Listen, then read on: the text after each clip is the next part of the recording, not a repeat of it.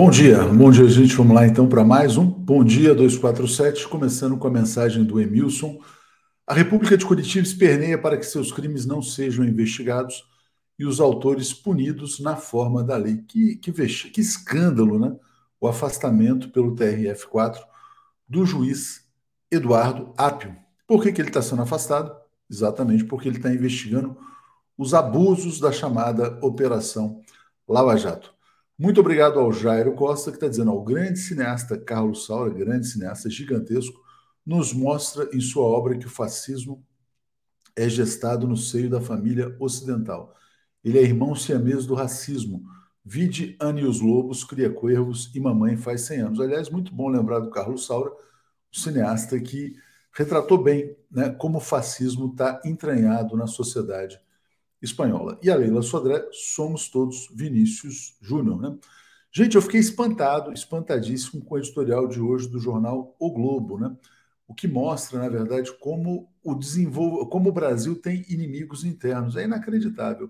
O Globo tem a pachorra de dizer que o presidente Lula não conseguiu um encontro com Zelensky na cúpula do G7. Né?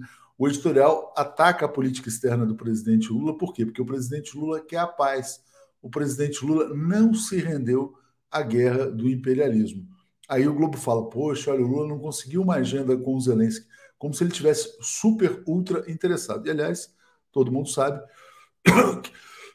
quem furou no encontro foi o Zelensky, que tentou capturar a agenda do G7 para a sua guerra, né? a guerra contra a Rússia, que não interessa a ninguém, essa é a grande realidade. Então, aliás, interessa às potências imperialistas, mas não interessa ao Brasil. Parabéns ao presidente Lula. Brasil 247 tem orgulho da sua política externa. Parabéns ao chanceler Mauro Vieira. Parabéns ao assessor especial Celso Amorim. O Brasil se enche de orgulho ao ver um Brasil no, ao ver um Brasil no G7 que não se apequena, que não se acanha, né? Agora, o Globo é um inimigo interno do projeto de desenvolvimento brasileiro. Bom dia, aqui é a Clarice Me Esperançar. E, exatamente, como diz aqui a Elisângela Azevedo, a Globo é a milícia dos piratas no Brasil. Ela tem toda a razão. Parabéns, meu presidente. Aliás, falando nisso, né, eu sei que o tema é polêmico, mas o Globo também ataca a exploração de petróleo na foz do Amazonas. A Miriam Leitão diz que não existe meio termo nessa questão. Não pode, ponto final. Mesmo se a Petrobras provar que ela é plenamente capaz de explorar petróleo sem danos ambientais, não pode. Né? Bom, a, a gente também publica no Brasil 247 hoje um artigo da revista Oil Price, traduzido pela Associação dos Engenheiros da Petrobras, o país que teve o maior crescimento econômico do mundo no ano passado foi a Guiana. O país que vai ter o maior crescimento do mundo neste ano também é a Guiana, 62% ano passado, 37% nesse ano. A Guiana vai chegar em poucos anos a 1 milhão e 200 mil barris de produção de petróleo por dia, mas o Amapá não pode. Né? O Amapá não pode, a região amazônica não pode, porque vai acontecer uma tragédia e a Petrobras vai ser incapaz de solucionar essa tragédia. Eu acredito também na capacidade da Petrobras de produzir energia de forma sustentável e energia para o desenvolvimento do Brasil. Mas tem gente que acha que o Brasil não precisa se desenvolver, a gente respeita também essas opiniões, né? É, muito legal aqui a Leia Oxenberg, parabéns pelo Brasil agora. Ontem a dobradinha Dai e Marcelo detonou.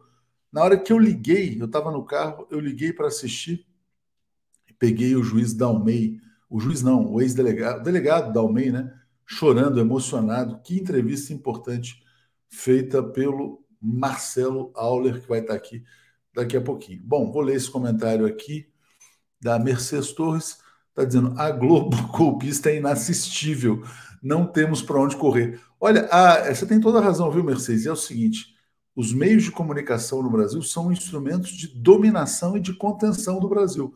Sabe quando a gente lê essas análises sobre a política interna, internacional? Não, então a estratégia internacional da política externa do imperialismo é a contenção da China, é a contenção da Rússia. De fato, eles fazem isso, eles querem conter o desenvolvimento desses países.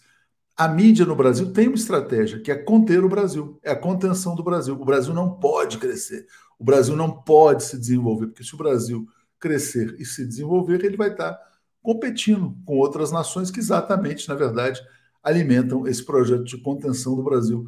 Acorda, Brasil, pelo amor de Deus, né? Vamos lá. Vamos ver um Brasil desenvolvido nessa geração, né? Ia ser lindo, maravilhoso. Bom dia, aqui é a Conceição Maria. Bom dia ao Carlos Eduardo Lessa. E dizendo que o Jornal Nacional é o paraíso da mentira. Com isso, eu trago aqui o nosso querido Zé Reinaldo. Bom dia, Zé, tudo bem? Bom dia, Léo. Bom dia, comunidade da TV 247. Tudo bem? Ô Zé, na hora que eu li o editorial do Jornal o Globo, falei com você no nosso grupo interno, foi de cair o C da bunda, como se diz aí. Eu falei, como assim, cara? Não, o Lula não conseguiu uma audiência com Zelensky, ele é um fracassado, Zé, pelo amor de Deus. Ai, meu Deus do céu, o que eu faço? Fala, Zé.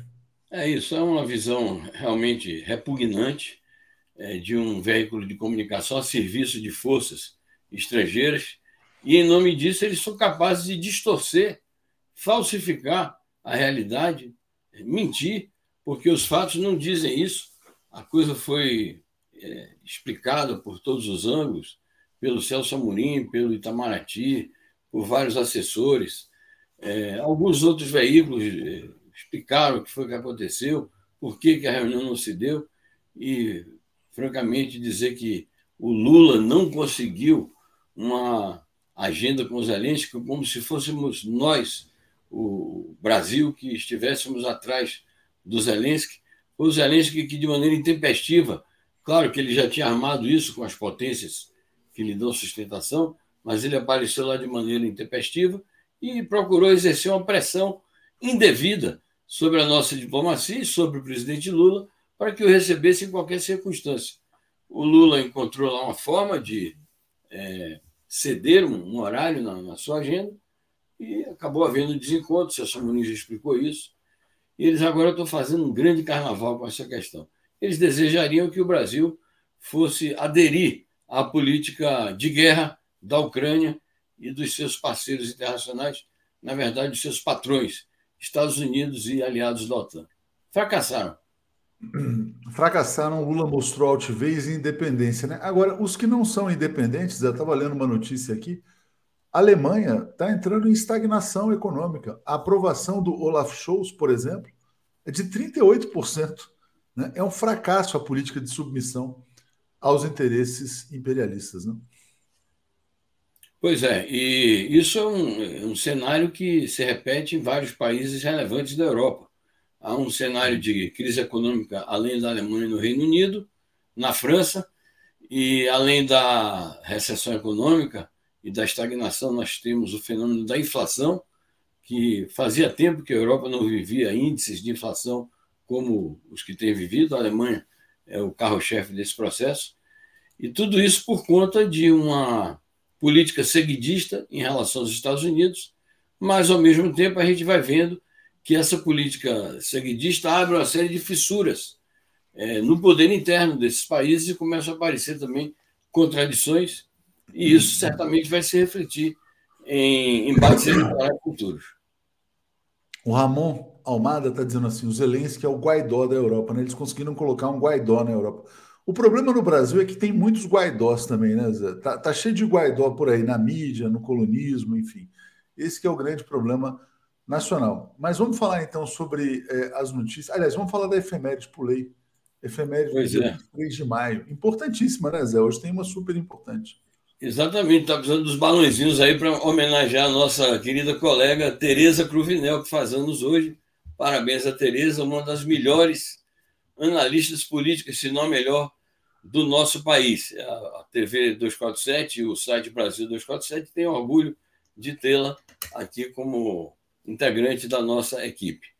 Mas eu quero lembrar também o aniversário de nascimento de um grande cantor e compositor das antigas, Silvio Caldas.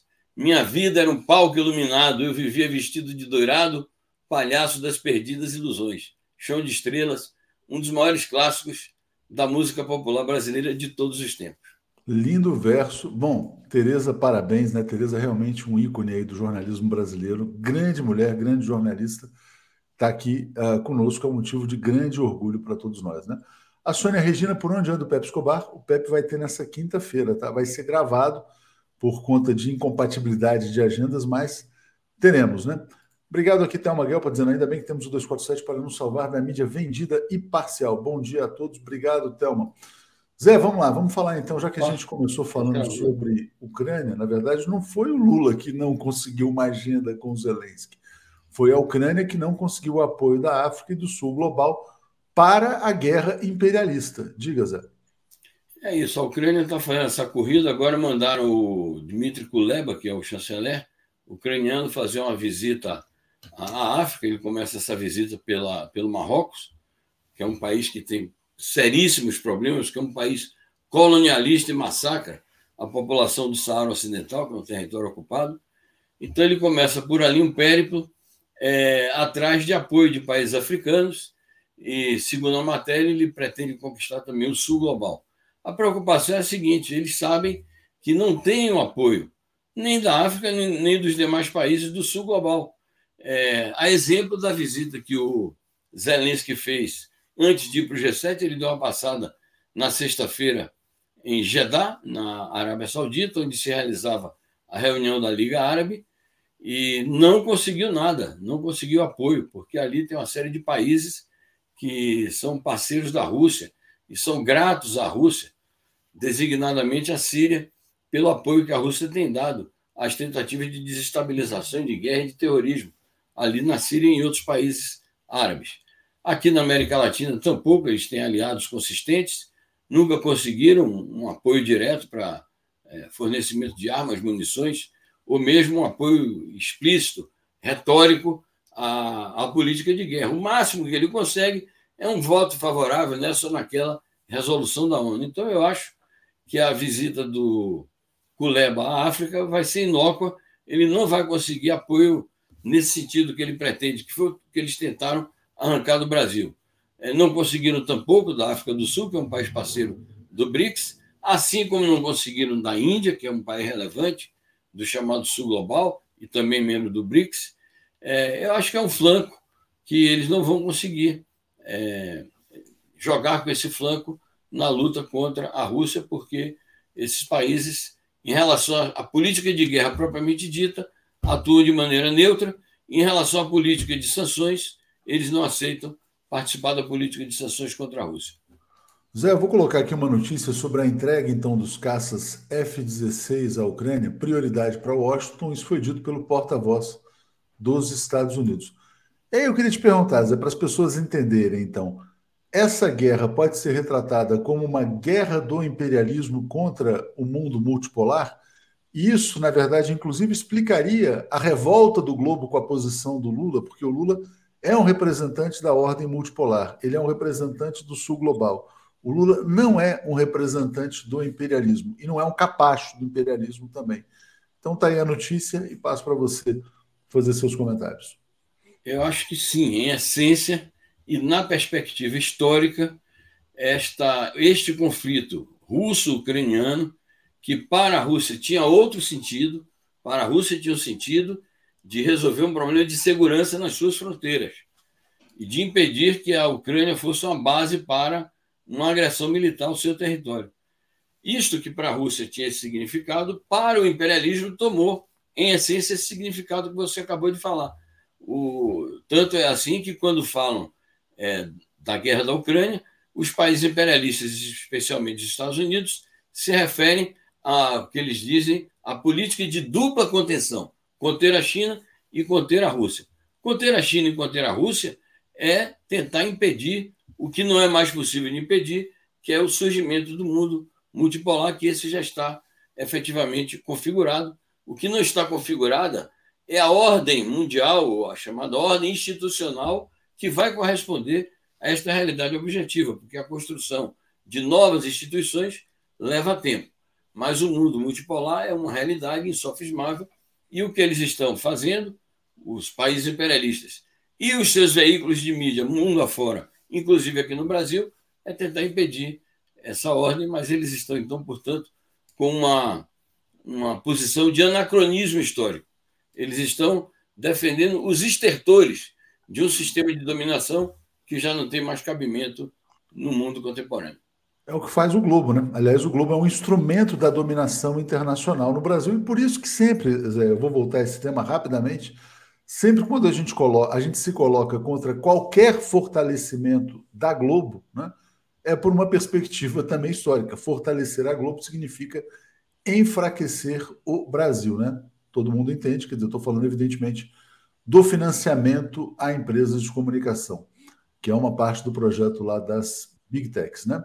É, Zé, então eu vou botar aqui uma notícia agora sobre ataque em território russo feito por desertores. Eu vi que uma vila russa foi atacada, aí tem gente que falava que era a Ucrânia tal, parece que foram desertores. Então é uma questão interna. É, a, a cidade de Belgorod, que fica ali no sudoeste da Rússia, vizinha à Ucrânia, há muita controvérsia sobre a origem da, é, do ataque, porque o governo russo diz que são desertores, são russos, são traidores, que tem um grupo é, oposicionista violento contra o presidente é, Putin. É um grupo que se autoproclama é, de oposição armada é, e que tem a, a, finalidade de reverter o regime político na Rússia. Mas, é, mesmo admitindo que são cidadãos russos traidores e desertores, há uma controvérsia sobre se a ação foi realizada apenas a partir do território russo ou se eles estavam também mancomunados com forças ucranianas e fizeram essa ação a partir do território ucraniano. O governo da Ucrânia nega que isso tenha partido do seu território. Está informada a encrenca em relação a isto.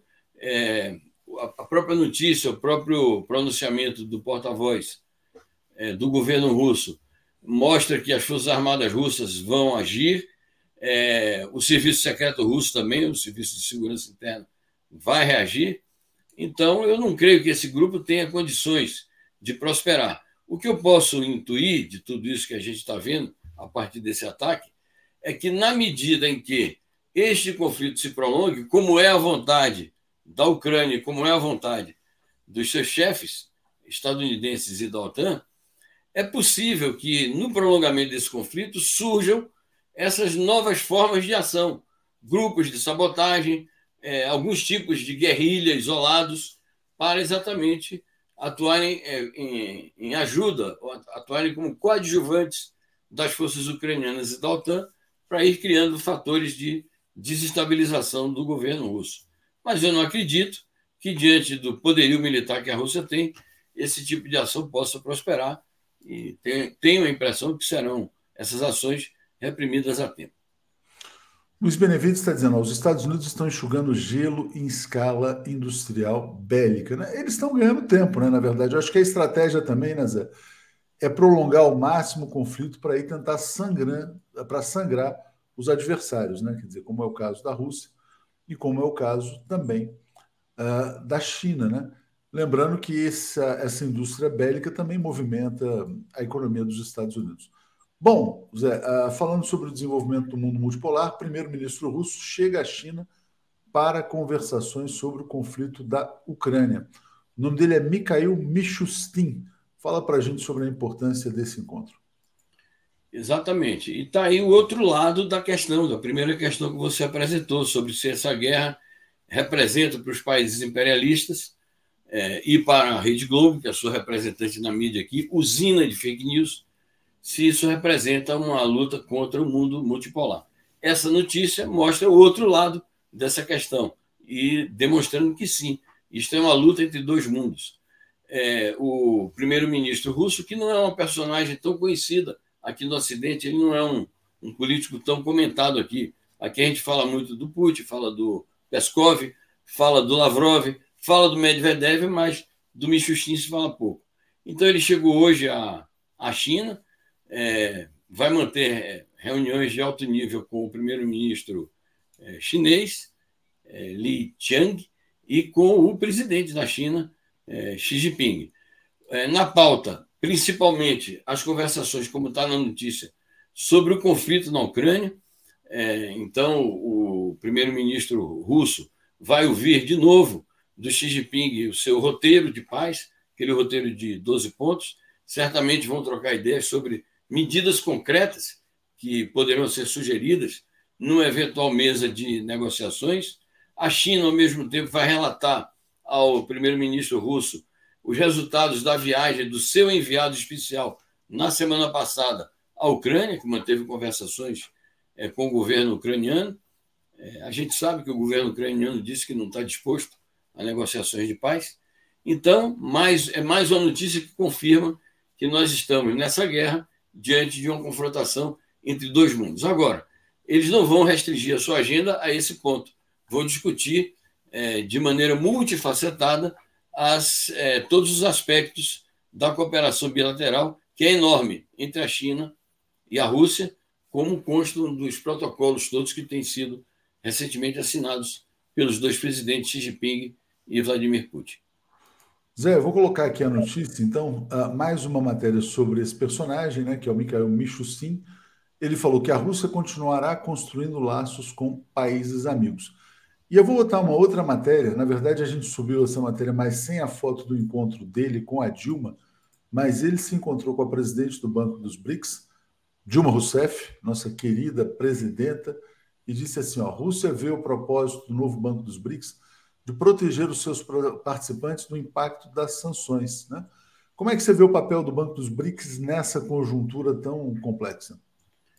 Com bastante otimismo. E você note o seguinte: o primeiro-ministro russo, Mishustin, ele começou a sua visita à China hoje, levar em conta o fuso horário, né? Começou a visita por Xangai, é, onde está se realizando um seminário econômico sino-russo e onde ele teve a oportunidade e a honra de se encontrar com a ex-presidente do Brasil, Dilma Rousseff, e a atual presidente do Banco é, do BRICS, que é o novo Banco de Desenvolvimento. Muito importantes as declarações da Dilma, que reafirmou que o papel fundamental desse banco é fomentar o desenvolvimento dos, em primeiro lugar, dos países membros é, do BRICS e, naturalmente, de outros países parceiros deste banco. Então, ela assegurou que sim, o BRICS, é, o banco está disposto a ajudar a Rússia. Ao mesmo tempo, a presidente Dilma reafirmou a sua posição pessoal e do banco, do qual ela é a presidente, é, a posição contrária às sanções, que é algo fundamental, porque as dificuldades econômicas que eventualmente a Rússia esteja atravessando no momento são decorrentes principalmente é, das sanções econômicas que o governo russo tem procurado contornar. E uma das formas de contornar essas pressões advindas da, das sanções econômicas é exatamente a cooperação com os países parceiros do BRICS e, em especial, contar com a ajuda e financiamento do, do banco. Então, eu vejo com otimismo esse papel. Não é algo tão simples, porque são muitos parceiros, mas certamente que a Rússia terá sua cota de financiamento para fomentar o seu desenvolvimento a partir da boa cooperação com o presidente Dilma. É, chegou uma notícia importante aqui, Zé, vou até trazer para você. Antes, deixa eu só passar por mais uma notícia sobre a Rússia, né? É, aqui, olha só. É interessante a Rússia tentando de fato se aproximar do Brasil. Ontem houve um evento na Universidade Federal do Rio de Janeiro com especialistas russos, Dmitry Rosenthal, Olga, Olga Volusiuk, da Fundação Gorchakov de Diplomacia Pública, né? É, defendendo maior cooperação entre Brasil e Rússia. Zé, passo para você comentar rapidamente. Já já vou trazer uma notícia do caso Vini Júnior. Diga lá. Muito bem, um importante acontecimento acadêmico, mas com um sentido diplomático importantíssimo, promovido pela Universidade aqui do Rio de Janeiro e a Fundação Alexandre Gorchakov de Diplomacia Pública. É, o Brasil 247 teve presente através do nosso jornalista Leonardo Sobreira, e que dá um relato muito interessante. O que eu noto nessa notícia, Léo, é o seguinte: eles mostraram as dificuldades atuais é, do BRICS e, ao mesmo tempo, as expectativas e analisaram os desafios. Eles sinalizaram como dificuldades atuais exatamente o ambiente de guerra, portanto, as dificuldades que a Rússia está enfrentando, é, situaram a Covid-19 como um, um período que a humanidade atravessou que afetou o, desenvolvimento dos países do BRICS, citaram as dificuldades que o Brasil enfrentou com o governo anterior de extrema-direita do Bolsonaro, mas não arriaram a bandeira. Eles, reconhecendo essas dificuldades, mostraram que o BRICS tem sim possibilidade de se desenvolver. Isso vai se observar de maneira bem clara na futura cúpula, que está para se realizar na África do Sul dentro de um ou dois meses. Então, foi um importante evento é, diplomático, político e acadêmico. Bom, vou trazer então a notícia aqui. A Espanha, né, pressionada pelo governo Lula, Zé, começou a agir, prendeu quatro racistas espanhóis que penduraram um boneco do Vini Júnior numa ponte em Madrid. Né? Nada como um governo né, para botar pressão, é, vamos dizer assim, contra o racismo. Diga, Zé. Importante porque até agora nós estávamos apenas no plano da retórica e uma retórica atrasada, porque o o Pedro Sanches, o primeiro-ministro espanhol, ou o presidente do governo espanhol, como eles gostam de chamar, o Pedro Sanches se pronunciou ontem tardiamente, já, já horas avançadas do dia, quando ele tinha que ter se pronunciado no próprio domingo. É, mas é isso que você diz: o governo brasileiro agiu de maneira muito tempestiva, a começar do pronunciamento do presidente Lula. No próprio domingo, ele estava lá em, em Hiroshima, é, na entrevista coletiva Seguiu-se ao pronunciamento do presidente Lula, o pronunciamento da ministra é, da, da, luta pela igualdade racial, Aniele Franco, e na segunda-feira, é, vários ministros, cinco ou seis ministros, assinaram uma nota é, defendendo a necessidade de punição para esses atos criminosos contra o craque brasileiro Vini Júnior. É, Chegou-se a falar na, na possibilidade até mesmo de um incidente diplomático, porque a, o Itamaraty instou a embaixada espanhola em Brasília se pronunciar, dar explicações, e até agora não tinha aparecido nenhuma medida concreta para é, enfrentar o problema. Então, agora, essa notícia diz que foram detidas quatro pessoas, é, aquelas que botaram lá o, boneco, mas é, quantas mil pessoas havia no estádio lá em Valência, né? Então é preciso ainda é, aprofundar a investigação, as autoridades policiais e judiciais espanholas têm que aprofundar a investigação e têm que punir mais criminosos que atentaram contra é, a honra, a imagem, enfim, tudo que está envolvido é, com as ofensas racistas ao Vini Júnior. E, naturalmente, atentaram contra o Brasil também. Exatamente. A Elisângela está dizendo: Espanha, vem para o mundo multipolar você também. Tereza parabenizando a nossa querida Tereza Cruvinel aqui, fantástica, maravilhosa. E última notícia, rapidinho, Zé, aqui eu até nem cheguei a falar com você, mas a gente colocou ontem isso aqui, ó. É, o pessoal não está atentando para a gravidade disso. Primeiro de junho, se não mudarem lá o teto da dívida dos Estados Unidos, haverá calote. O risco é real, quem está dizendo é a Janet Yellen, secretária do Tesouro. Zé. Tá aí o tic-tac, né? E o Biden é o saiu correndo. Império, né? Exatamente. E o, o Biden saiu correndo do Japão para lá, pra, de volta para os Estados Unidos. Ele tinha compromissos em ilhas ali do Indo-Pacífico, correu de volta. Então falta uma semana. É interessante a gente ver a projeção geopolítica disso, Léo, porque ao mesmo tempo que eles falam da, do fornecimento de armas e bilhões e bilhões de dólares, já são mais de 100 bilhões que eles deram para comprar armas para a Ucrânia, mas isso daí pode comprometer a aventura bélica dos Estados Unidos, porque como eles vão sacar mais dinheiro se eles estão em, em, em vias de um calote? Né? Então, isso é uma polêmica que pode surgir nos próximos dias. Vamos aguardar o desdobramento. A notícia mostra que nós estamos acompanhando é, em cima do lance esses episódios aí. Então, fica aí o reloginho tic-tac para o calote americano. Exatamente. Zé, muito obrigado. Vamos seguir aqui então, chamando o Paulo e o Florestan. Valeu. Obrigado, Will. Bom programa. Um abraço. Tchau, tchau. Abração. Bom, agradecendo aqui também ao Eduardo Ventura, dizendo precisamos do 247 em BH, Minas Gerais, no combate. Aqui a SEMA, eu acho que deve ser Alzema, né? Deve ser Alzema, provavelmente. Alzema, exatamente. E o Milton de Paula está dizendo: vivi para ver um calote americano. Será que nós vamos ver esse calote americano? Faltam 10 dias, né? 8 dias mais ou menos. Bom dia, Florestan. Bom dia, Paulo Moreira Leite. Tudo bem, Florestan? Bom dia, Léo. Bom dia, Paulo. Bom dia a todos que nos acompanham. Paulo, você está com pouca luz.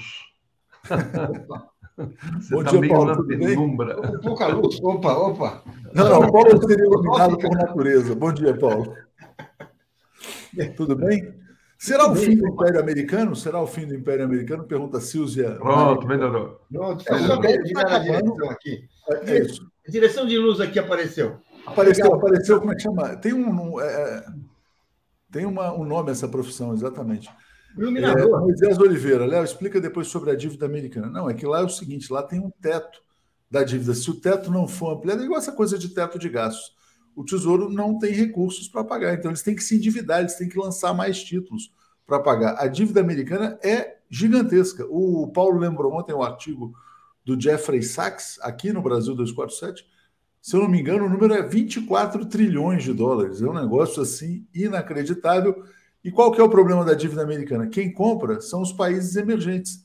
É a China, a Rússia, o Brasil, para fazer reservas. Aí os americanos começam a usar ah, essas reservas em dólar na política de sanções. Bloqueiam suas reservas. Então, aí, pessoal, opa, não vou mais manter reserva em dólar. E aí não compra título da dívida dos Estados Unidos. Aí a situação se complica. Carlos Guedes dizendo que a Lava Jato não acabou, a gente vai falar sobre isso, que é o caso do Apio.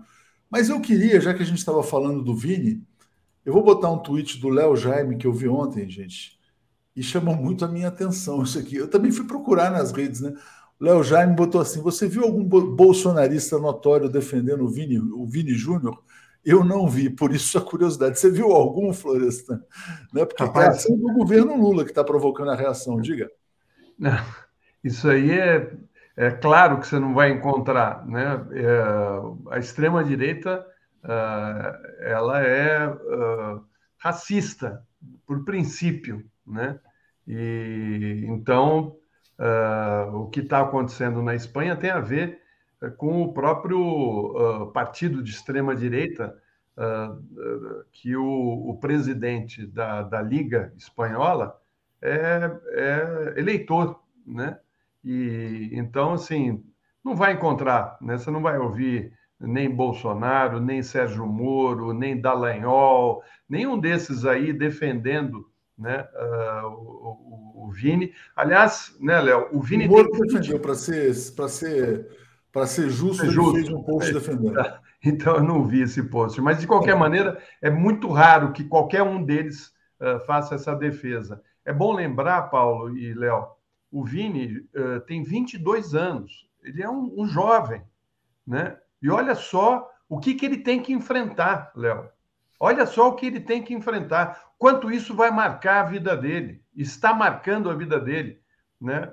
São atos que se repetem e nada acontece, nada. Nem a FIFA, nem a Liga Espanhola, nada. Foi de, eles foram deixando isso uh, rolar uh, essa extrema-direita foi ficando empoderada ao ponto de chegar e fazer um, um, um boneco dele e pendurar numa ponte em Madrid, né, uh, simulando o um enforcamento dele. Isso me lembra a Ku Klux Klan nos Estados Unidos. Né? Isso me lembra os, os momentos de maior ódio uh, da, dos brancos contra os negros aqui na, na América do Norte e, e, alguma coisa tem que ser feita. O governo brasileiro foi muito rápido e foi para cima, cobrando uma atitude do governo da Espanha, que até agora se manifestou, mas de maneira muito tímida. Né? E é uma vergonha isso para a Europa, é uma vergonha isso para um primeiro-ministro que é tido de centro-esquerda. É uma vergonha para o país, para a Espanha.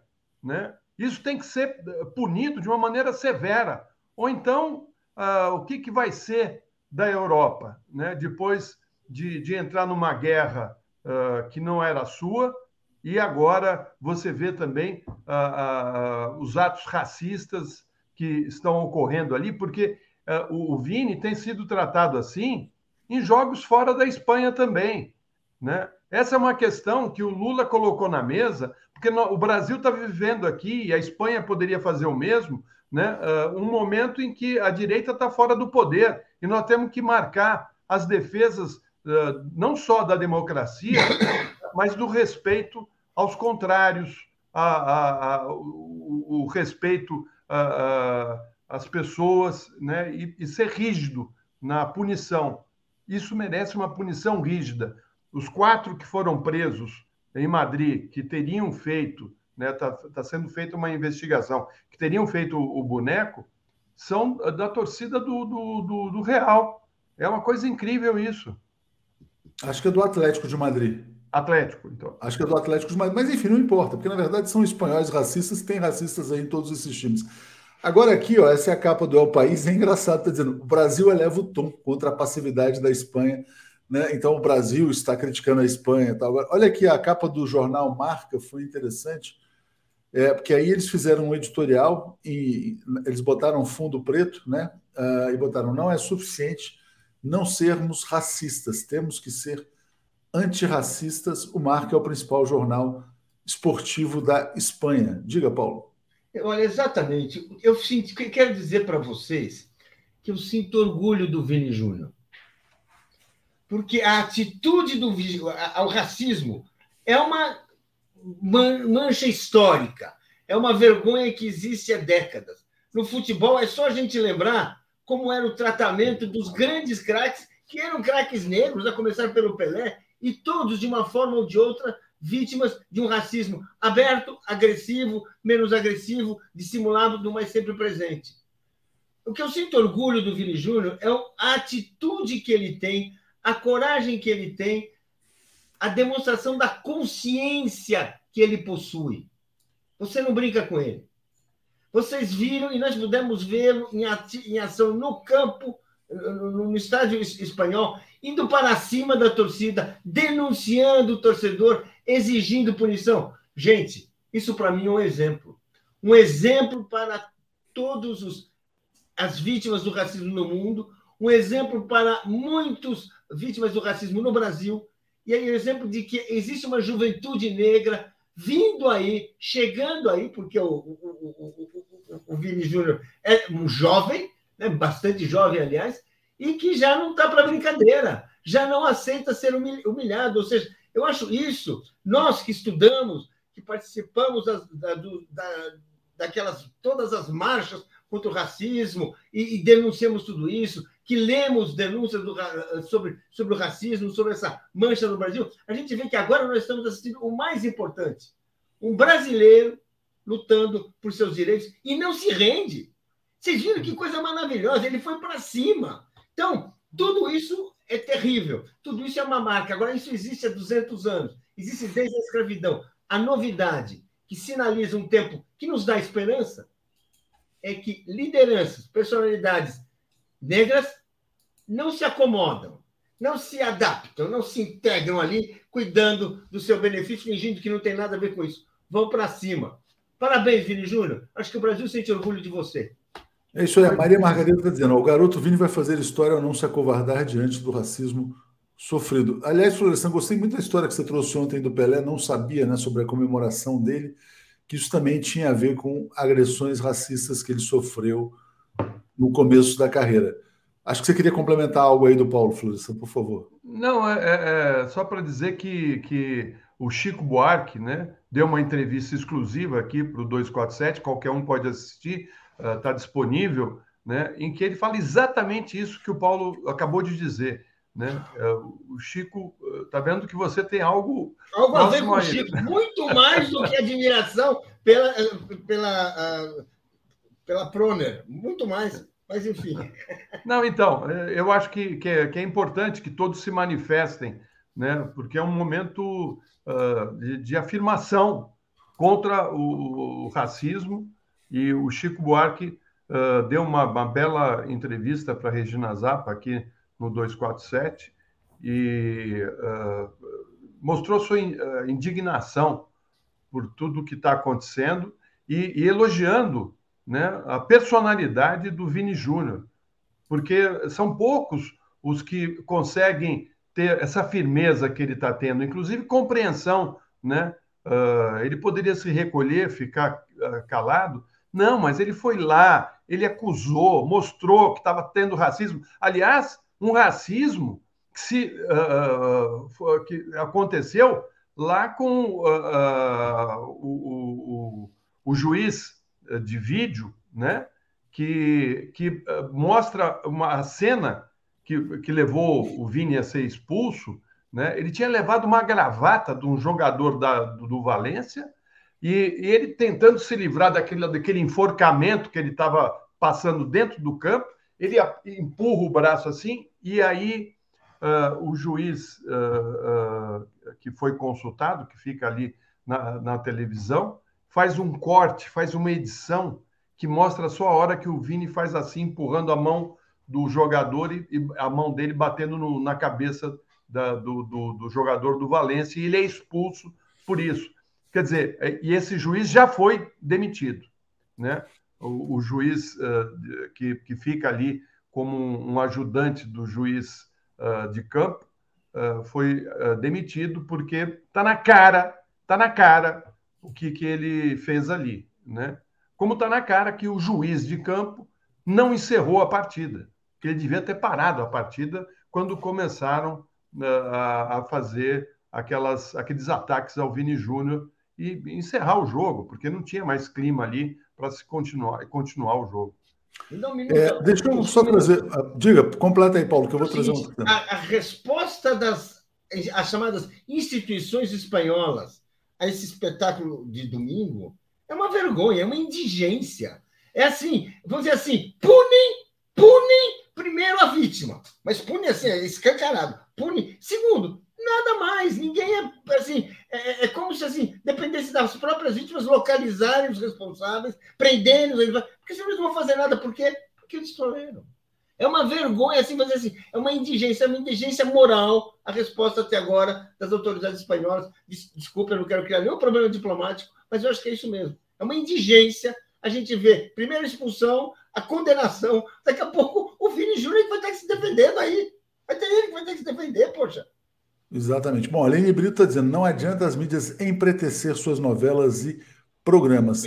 Não enganam ninguém, o racismo é estrutural e a estrutura deve mudar. E a base, e a estrutura, né, uma das estruturas é o próprio racismo. Paulo, olha só, vamos começar, vamos entrar num tema polêmico, Paulo Florestan, que é o seguinte: é a questão do IBAMA e do petróleo na Amazônia, né? Deixa eu botar aqui para poder compartilhar a matéria direitinho. Marina Silva falou dizendo que o ser humano não pode destruir um presente de Deus, né? Disse que seria uma ingratidão sobre a questão lá do petróleo na Amazônia. Muita pressão para que o Brasil não explore esse petróleo. A Globo está botando pressão. A Miriam Leitão escreveu uma coluna dizendo que não tem meio termo, não pode, não pode, acabou, né? E a Marina Silva está dizendo que seria destruir um presente divino. Diga, Paulo.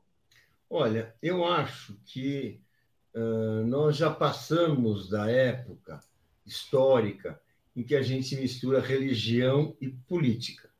As questões religiosas elas pertencem a cada um, cada um tem direito à sua fé, cada um tem direito à sua crença, mas não se pode, não se deve, é uma manifestação assim inapropriada colocar valores religiosos na tomada de decisões políticas. Esses valores religiosos são responsáveis por decisões terríveis na história da humanidade, que produziram muito atraso, muita miséria, muita violência em nome de Deus. Vamos pensar nas cruzadas, gente. Vamos pensar em vários, em vários processos de dominação e, e subjuga, subjugação, submissão dos povos, eh, de, de povos por, de os povos pelos outros, em nome de Deus. Aliás, a própria violência colonial no Brasil foi feita em nome de Deus. Eu acho que Deus não é uma questão apropriada nesse debate. Nós, inclusive, vivemos num país onde as instituições, onde o Estado é laico, temos um país onde se reconhece a separação da igreja e do Estado, e, portanto, uma decisão dessa ela tem que ser, deve ser pensada, debatida a partir de questões técnicas, econômicas, sociais, tecnológicas. Ela não pode ser debatida a partir de valores religiosos que valem há 500 anos, vão valer daqui a 3 mil anos, mas que, na verdade, queremos saber se, nesse momento, convém a um país que necessita desesperadamente, enormemente, de ampliar seu potencial energético para, fazer, para levantar empregos, para desenvolver a economia, ou não. Isso é uma discussão que não é religiosa, é uma discussão econômica e política. É, e tem só um ponto, né? Também por esse mesmo argumento seria possível dizer que o petróleo, então, seria um presente de Deus. Vamos, vamos pegar o caso da Guiana, né? A Guiana cresceu 62% no ano passado e vai crescer 37% neste ano, né? A Guiana é o país que mais cresce no mundo, ela vai chegar a 1 milhão e 200 mil barris dia de petróleo. O Brasil demorou uns 40 anos para chegar a essa produção, desde que abriu a Petrobras, hoje está perto dos 3 milhões. Mas, enfim, quer dizer, é muito petróleo que tem nessa região que está sendo explorado por grandes multinacionais internacionais, né? E até, até agora não houve vazamentos. Eu acredito na capacidade da Petrobras de explorar essa riqueza sem causar danos ambientais ou sem causar danos ambientais irreversíveis, assim, né? Vamos porque qualquer, qualquer atividade humana causa dano ambiental, até essa live que a gente está fazendo aqui causa danos ambientais. É, Florestan, vamos lá. Miriam Leitão protestou, dizendo que não tem meio termo, e eu vou botar só mais uma matéria, que é o presidente do IBAMA, que também deu declaração, dizendo que não vai recuar por pressão política. Está dizendo que a Petrobras está devendo estudos e o Lula está ali, então, muito pressionado nesse caso. Diga lá, Florestan, por favor. É, eu acho que a gente tem que uh, ir com calma e, e com uh, informações uh, mais concretas e reais da, do que significa a criação desse investimento né, na, na, na, busca de petróleo ali na bacia do, do, do Rio Amazonas. É, é, eu acho que é, é, tudo muito precipitado, tanto a defesa como uh, aqueles que, que, que, querem fazer esse investimento. Acho que tem que aguardar uma, um posicionamento uh, técnico, né, uh, muito bem elaborado, para ver o que, o que se realmente causaria impactos ou não. Eu lembro aqui da transposição do Rio São Francisco, o AUE o Aue que foi feito, Léo. Vocês lembram? Eu lembro, disso? tinha até um frei, tinha um padre, não sei se você se lembra, um padre que fazia é, é, greve de fome Exatamente. pelos peixes do São Francisco. É, assim, uh, uh, a água uh, que, que era, foi captada para levar o rio, a água do rio, para as regiões seca do Nordeste, né? para levar água para o sertão nordestino, era, já estava na, na, foz, já na, na, saída, na chegada do mar, né? Ou seja, não ia impactar em nada o rio, né? Aquela água ia ser jogada no mar e fizeram um, um escândalo, né? Hoje ninguém mais fala disso, ninguém mais fala disso, né?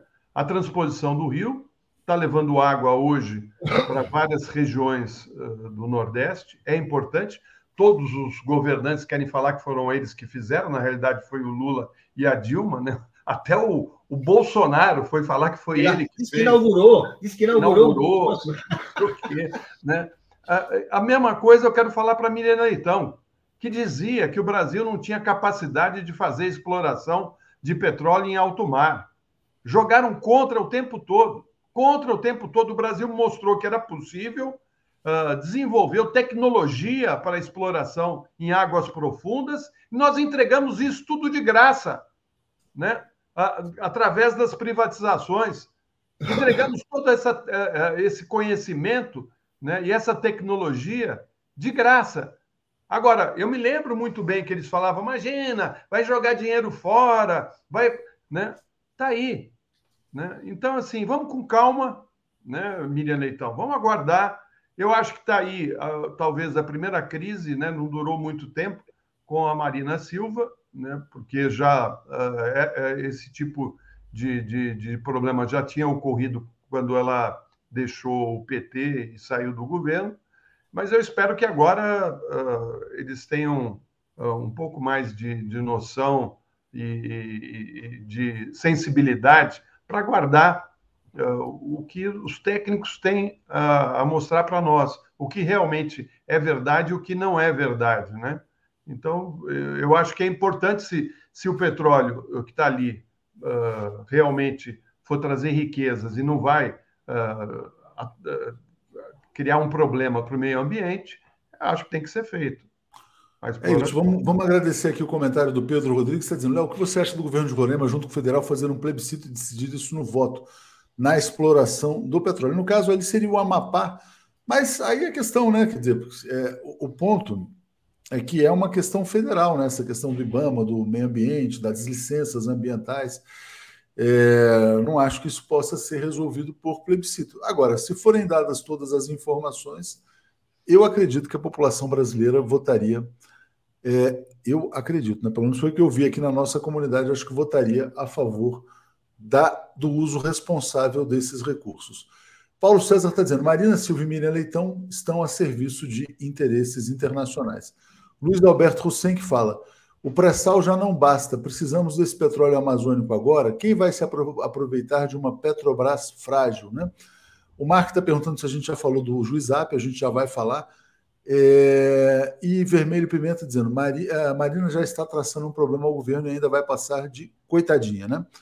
O Luiz está tá elogiando aqui a luz do, do Paulo Carlos Guedes, dizendo que a Lava Jato não acabou, né, que é sobre o caso do AP. Ô, Paulo, você queria falar sobre a Marina ainda, sobre o caso do, Petróleo? Olha, eu acho que já, já, vamos, vamos em frente. Eu acho que a gente discutiu, vai voltar a falar, mas o básico a gente já falou. O Florestan agora fez uma colocação muito boa. Vamos em frente aí, porque senão a gente. Então vamos lá. A gente tem agora uma notícia nova que o Marcelo com certeza vai comentar. Tem nova fase da operação Lesa Pátria, prendendo mais pessoas lá sobre o 8 de janeiro.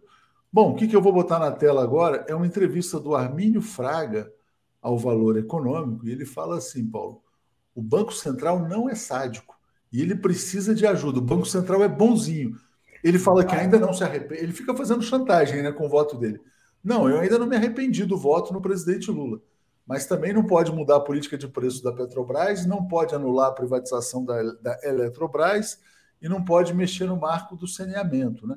Os neoliberais são assim. Agora, o Banco Central, quando ele fala que o Banco Central não é sádico, na verdade, o Banco Central ele é uma mãe para os rentistas. Ele é sábio com as contas públicas, né? Porque o Brasil gasta 700 bilhões por ano pra, com, com o serviço da dívida interna. Mas curioso, né? A, a, defesa dos juros altos no Brasil e da entrega do neoliberalismo, do subdesenvolvimento, na verdade, é gigantesca. Tem o Globo, tem o Armínio, é muita gente é, interna aqui. Diga, Paulo. Exatamente, porque o Brasil é, é, é, é, um país essencialmente muito rico e com muito potencial, como aliás nós estamos vendo agora, com essa nova descoberta do petróleo, logo depois, enfim, com muito potencial, com muita riqueza acumulada. Agora, é uma riqueza que não pode ser dividida do ponto de vista dos nossos governantes há séculos. Eles querem concentrar essa riqueza, eles querem colocar é, essa riqueza explorada exclusivamente por eles, e por isso eles são contrários a qualquer processo que leve o quê? Ao povo usufruir da riqueza que a natureza nos dá, ao povo usufruir da, da, da riqueza que ele mesmo constrói com o seu trabalho. E é por isso que qualquer processo que leve a uma distribuição da, da renda, a uma partilha uh, dos potenciais do Brasil com a maioria da população, é visto como ah, vai desorganizar, ah, ah, ah, ah nós precisamos temos que ficar preocupados. Não, gente.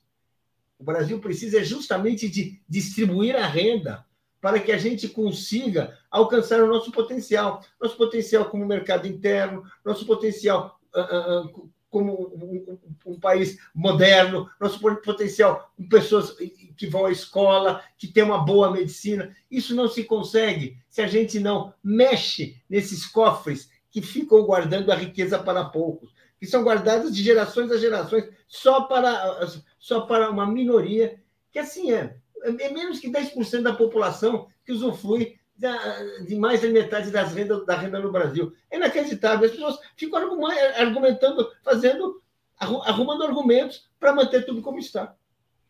Bom, muitos comentários. Essa questão realmente do petróleo aqui divide, tem muita gente se manifestando. Eu vou ler todos os lugares, todos os comentários já já. É, mas, bom, deixa eu ler agora, Florestan, e depois a gente passa para o caso do AP, porque senão a gente vai voltar a esse assunto aqui. Vamos lá. É, entrando aqui, então, começando pelo Botafogo. Ah, não, do Botafogo é sobre o AP, eu já vou deixar por último aqui. Bom, MX, quanto ao assunto do Vini, já foi acionado o Ministério Público, estão investigando. Essa manhã foram presos quatro suspeitos do boneco, já falamos sobre isso, né? É, Oriovaldo, não seria melhor a Marina continuar com a Aécio Neves? Nelson Luiz, o TRF4 é uma organização criminosa. É possível uma intervenção do STF para desbaratar a Surcrim? Estamos chegando lá. Bernardo Pérez, acho que a Petrobras tem que provar que é possível explorar as reservas sem danos ao meio ambiente. E a Marina tem que parar de cirandismo. Rita de Cássia, sinceramente, com tantos lugares no Brasil para se explorar, Por que esse interesse precipitado de explorar petróleo? Já não basta as madeiras, os minérios que estão sendo destruídos todos os dias? Evelyn, o Ibama tem um parecer técnico, respeitem. Francisco Ferreira, na minha opinião, os lençóis são de óleos intercomunicantes. Ao se bloquear a extração no Brasil, se garante a viabilidade de extração na Guiana. A Guiana é a França do Macron, do imperialismo. É, a França não está falando em parar, não, com certeza. Renata, tem que haver debate, muito debate e técnico. Frederico, quem é a Miriam na fila do pão? MX está dizendo, ó, esperava mais da Marina. Utilizar argumentos religiosos não é justo, nem apropriado para debater assuntos políticos. Né? Rinalda, uh, crentes fanáticos estão provocando retrocesso na área econômica, científica e cultural no Brasil. Deltan se equipara Jesus, Damares o viu sob a goiabeira e Marina o viu na foz do Rio Amazonas. Gilberto Geraldo está dizendo que Miriam Leitão está fazendo serviço sujo. Florestan, bom, por falar em serviço sujo, vamos falar então do TRF4. Afastaram o juiz Ápio, né, o juiz que estava investigando os abusos da Operação Lava Jato. O que, que se passa no TRF4? Diga lá. Então, Léo, justamente uh, o processo da Lava Jato, que causou o maior prejuízo econômico para o Brasil nos últimos anos. É né? uma coisa absurda o prejuízo que foi causado, o impacto uh, de tudo que foi feito pela Lava Jato e como eles querem proteger uh, a, Lava Jato. Né? Os fatos imputados contra o juiz Ápio, consultar dados sigilosos para passar trote em filho de desembargador sócio do Moro, parecem completamente deslocados da realidade, Léo. Por conta disso, o juiz foi afastado, mesmo antes de poder apresentar defesa, e teve que entregar o seu computador e telefones funcionais. Ou seja, o TRF4 tem agora acesso a todo o conteúdo de provas que foram produzidas e que certamente apontam contra os protegidos do tribunal. É uma decisão estranha, sem que o juiz tivesse sido ouvido. Em meio ao tal trote e a voz meio parecida, há fatos injustificáveis e que comprovam o forte viés lavajatista do TRF4. O filho do desembargador era sócio de Moro e esse mesmo desembargador continuou atuando nos processos. Esse mesmo desembargador, Marcelo Malucelli, somente se reconheceu impedido de atuar nos processos após o pedido de explicações do CNJ. Isso é escandaloso. O Lava Jato, uh, responsável pela destruição uh, da economia do nosso país, pela eleição de Bolsonaro, vive, como disse aí o Cacai, está vivo. E eles estão preocupados e agora vão ter acesso a todas as, as denúncias que foram feitas pelo Tacla Duran, por exemplo. O que, que bate lá no TRF4 que incomoda tanto esses juízes? Eu quero ver o que, que a Globo vai dar hoje à noite no JN, Léo. É isso que eu quero ver. O que o TRF4 tem medo, né, Florestan? É isso aí. Por, que tanto medo, né? Por que tanto medo desse juiz Apio? Florestan, o que, que você acha desse caso? Importante também falar, o Marcelo Auler vai aprofundar. E o Marcelo Auler, estou até brincando aqui, mas é sério, né? O Marcelo Auler com certeza deve estar no celular do Apio, que era a fonte dele, imagino eu. Diga, Paulo. Exatamente. Vamos dizer assim, nós somos a, a, favor de que se investigue toda e qualquer denúncia, desde que tenha um fundamento e desde que se tenha, base, tenha, tenha bases concretas. O que nós estamos vendo agora é uma, são, é, são acusações absolutamente espalhafatosas, surpreendentes. Eu não consigo acreditar nessas, nisso, que, nisso que estou lendo.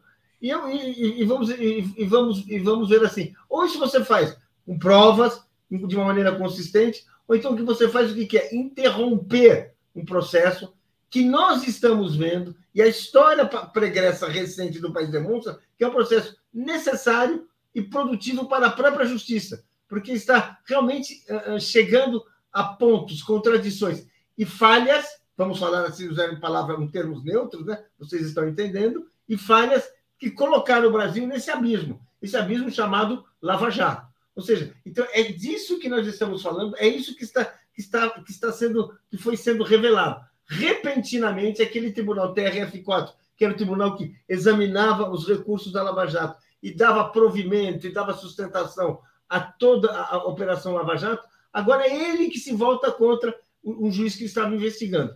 É curioso, vamos esperar, mas é, vamos dizer assim, uma situação bastante assim uh, uh, estranha que nós estamos vendo, dada que tudo aquilo que foi dito até agora, ninguém, ninguém, ninguém contestou, ninguém demonstrou, ninguém, a, a defesa na, na, nada disse, nada apontou, então uh, eu acho que realmente a gente tem, tem que aguardar essa, essa intervenção abrupta, essa destituição na prática desse, do, do Ápio, que vinha tendo um, um trabalho que uh, todos estavam assim uh, se, de, se, demonstrando muito importante, imprescindível, é muito estranho. A Fátima pergunta: foi o sogro da filha do Moro? Sim, foi o sogro da filha do Moro que fez uma representação TRF4 e afastou o juiz que estava investigando o Moro. É tudo uma grande família, né? É, bom, Florestan, você me mandou esse tweet aqui do Thomas Trauma, jornalista. Ele já previa que o AP poderia ser afastado. Né? Uhum. Pois é, né? Uh, o, o, esse, esse texto, né? Uh, você consegue ler para mim aí, Léo?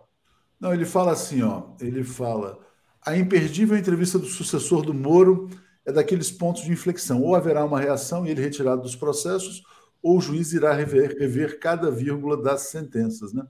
É, PS, o juiz recomendou a leitura do livro de Emílio Odebrecht seis ou sete vezes durante a entrevista, porque as delações da Odebrecht foram obtidas sob tortura, né? E o Brasil, na verdade, não aprova a tortura, mas enfim, diga, Florestan. Não, então, uh, ele estava prevendo que de fato ocorreu, né? Uh, o afastamento do, do Ápio, né? Uh, tem... Aliás, é o que eu queria entender, né, Léo? É... Por que, que o, a, a Polícia Federal foi chamada né, por conta de um áudio que a voz parece com a do Apio. Né? Quer dizer, uh, eu queria entender quais são as relações do TRF4, do grupo da Força Tarefa da Lava Jato e de braços da Polícia Federal que atuaram no processo da Lava Jato, porque parece que aí tem uma ação conjunta, né? é a impressão que eu tenho né? E o, o, o é afastado uh, e eles vão direto no celular dele e, e no computador dele. Eles queriam seja... o celular e o computador para saber quais é. são as informações, com quem ele fala. Com quem é. ele fala. Na verdade, foi uma espionagem legal, né? Ele foi legalmente espionado pelo TRF4, até para saber se no celular dele tinha provas contra o TRF4, né? porque o TRF4 é. também está envolvido nessa lambança, né? Então, agora nós vamos ter que aguardar né, para ver qual vai ser a reação, porque uh, acho que só o CNJ que pode uh, interferir nessa questão, né, Léo? Uh, porque eu acho que tem que se manifestar. Como é que você. É um, é um pré-julgamento, quer dizer, você levantou uma dúvida a respeito do juiz e já vai logo pegando o computador e o telefone dele, né? Espera aí. Um, por conta de um telefonema né, que alguém teria dado para saber se o filho uh, do, do, do, do, juiz do, TRF, do TRF4 era ou não uh, uh, parente dele. Enfim, é uma história muito mandrake, muito mandrake. E, e aí você vê que tanto o Sérgio Moro como o Dallagnol saíram rápido no Twitter defendendo a ação, criticando o juiz, falando Lógico, que ele é ligado ao Lula. Oi? Foram protegidos, né? Foram blindados agora. Né? É isso aí. Gente, obrigado a vocês, obrigado, Florestan, obrigado, Paulo. Vamos seguir aqui então com o Marcelo e Alex. Abraços. Vamos lá. Eu tenho rapidinho, só muitos comentários aqui para trazer antes de chamar. Eu vou fazer rapidinho e já vou embarcá-los aqui. É, o Will Nunes está dizendo: todo mundo rezou pelo apoio da Marina nas eleições. E agora, no primeiro atrito, começam a atacar pedra com argumentos tirados de vozes da cabeça. Esquecem o Jumentino, ministro das Comunicações. É, Regina está dizendo, Léo, coloque a questão concreta sobre o APL. Ele foi afastado do TRF4, Florestan explicou o caso. Né? Era uma representação do desembargador Marcelo Malucelli, sogrão do. Como é que chama? Do filho do Moro, né? Ou da filha, sei lá. Li Oliveira, dizer presente de Deus é só outra maneira de dizer presente da natureza. Não devemos exagerar. Rinaldo, um absurdo que decisões do TRF4, Tribunal de Instância Inferior, tenham mais poder que o STF. Exatamente. Antônio Vasques, a Vale está destruindo a floresta de Carajás sem dó. Cadê a Marina para barreira, barrar a Vale? Flávia PB, o que a Globo condena é bom para o Brasil. É, Márcia Silveira está dizendo que está chocada com o 247. Depois explica, tá, Márcia? Eu não entendi porque você está chocada conosco. Botafogo, o TRF4, Lava Jecas está temeroso com o Apio. Por quê? Do que, que tem medo? Exatamente. Vamos trazer aqui então o Alex, o Marcelo. Bom dia, Alex, tudo bem? Bom dia, bom dia, Léo, bom dia, Marcelo, bom dia a todos. Bom dia, uh, Marcelo, tudo bem? Bom dia, Léo, bom dia, Alex, bom dia, comunidade. Tudo bem por Alex, enquanto, você, né? Você tem aqui uma grande admiradora que é a Simone Escolar, e ela pergunta: Alex Fofinho, cadê você? Alex Fofinho, então o que, que você Obrigado achou do caso do TRF4 do Apio? Como, é, como explicar isso aí? Não, absurdo. Essa alegação, essa alegação contra o Apio é uma das coisas mais estapafúrdias que eu já vi. Eles estão acusando o Eduardo Apio de ter é o suspeito de ter ameaçado um desembargador, telefonando ao filho do desembargador. Isso porque ele mexeu no, no, no, no processo no mesmo horário em que o filho de um desembargador foi ameaçado. E, e, e a segunda alegação é que a voz dele é parecida com a pessoa que ameaçou o desembargador. Eu nunca vi uma acusação estapafúrdia como essa. Um juiz vai ameaçar um desembargador. Então, é, isso aí é, é, é, uma coisa assim que foge de qualquer. Não sei como é que um, um juiz pode ser acusado de ameaçar um desembargador porque a voz é parecida e porque mexeu no processo. Né? É, é uma então, grande armação, né? Uma coisa escandalosa. Diga, Marcelo. Muito esquisito. Não, é óbvio que isso tudo é retaliação. Há uma preocupação de que não deixem o Apio agir. E o que, que o Apio está fazendo? Nada diferente do que o Gilmar Mendes falou ao Mário Vitor na entrevista. Está revendo casos escabrosos sobre a Lava Jato.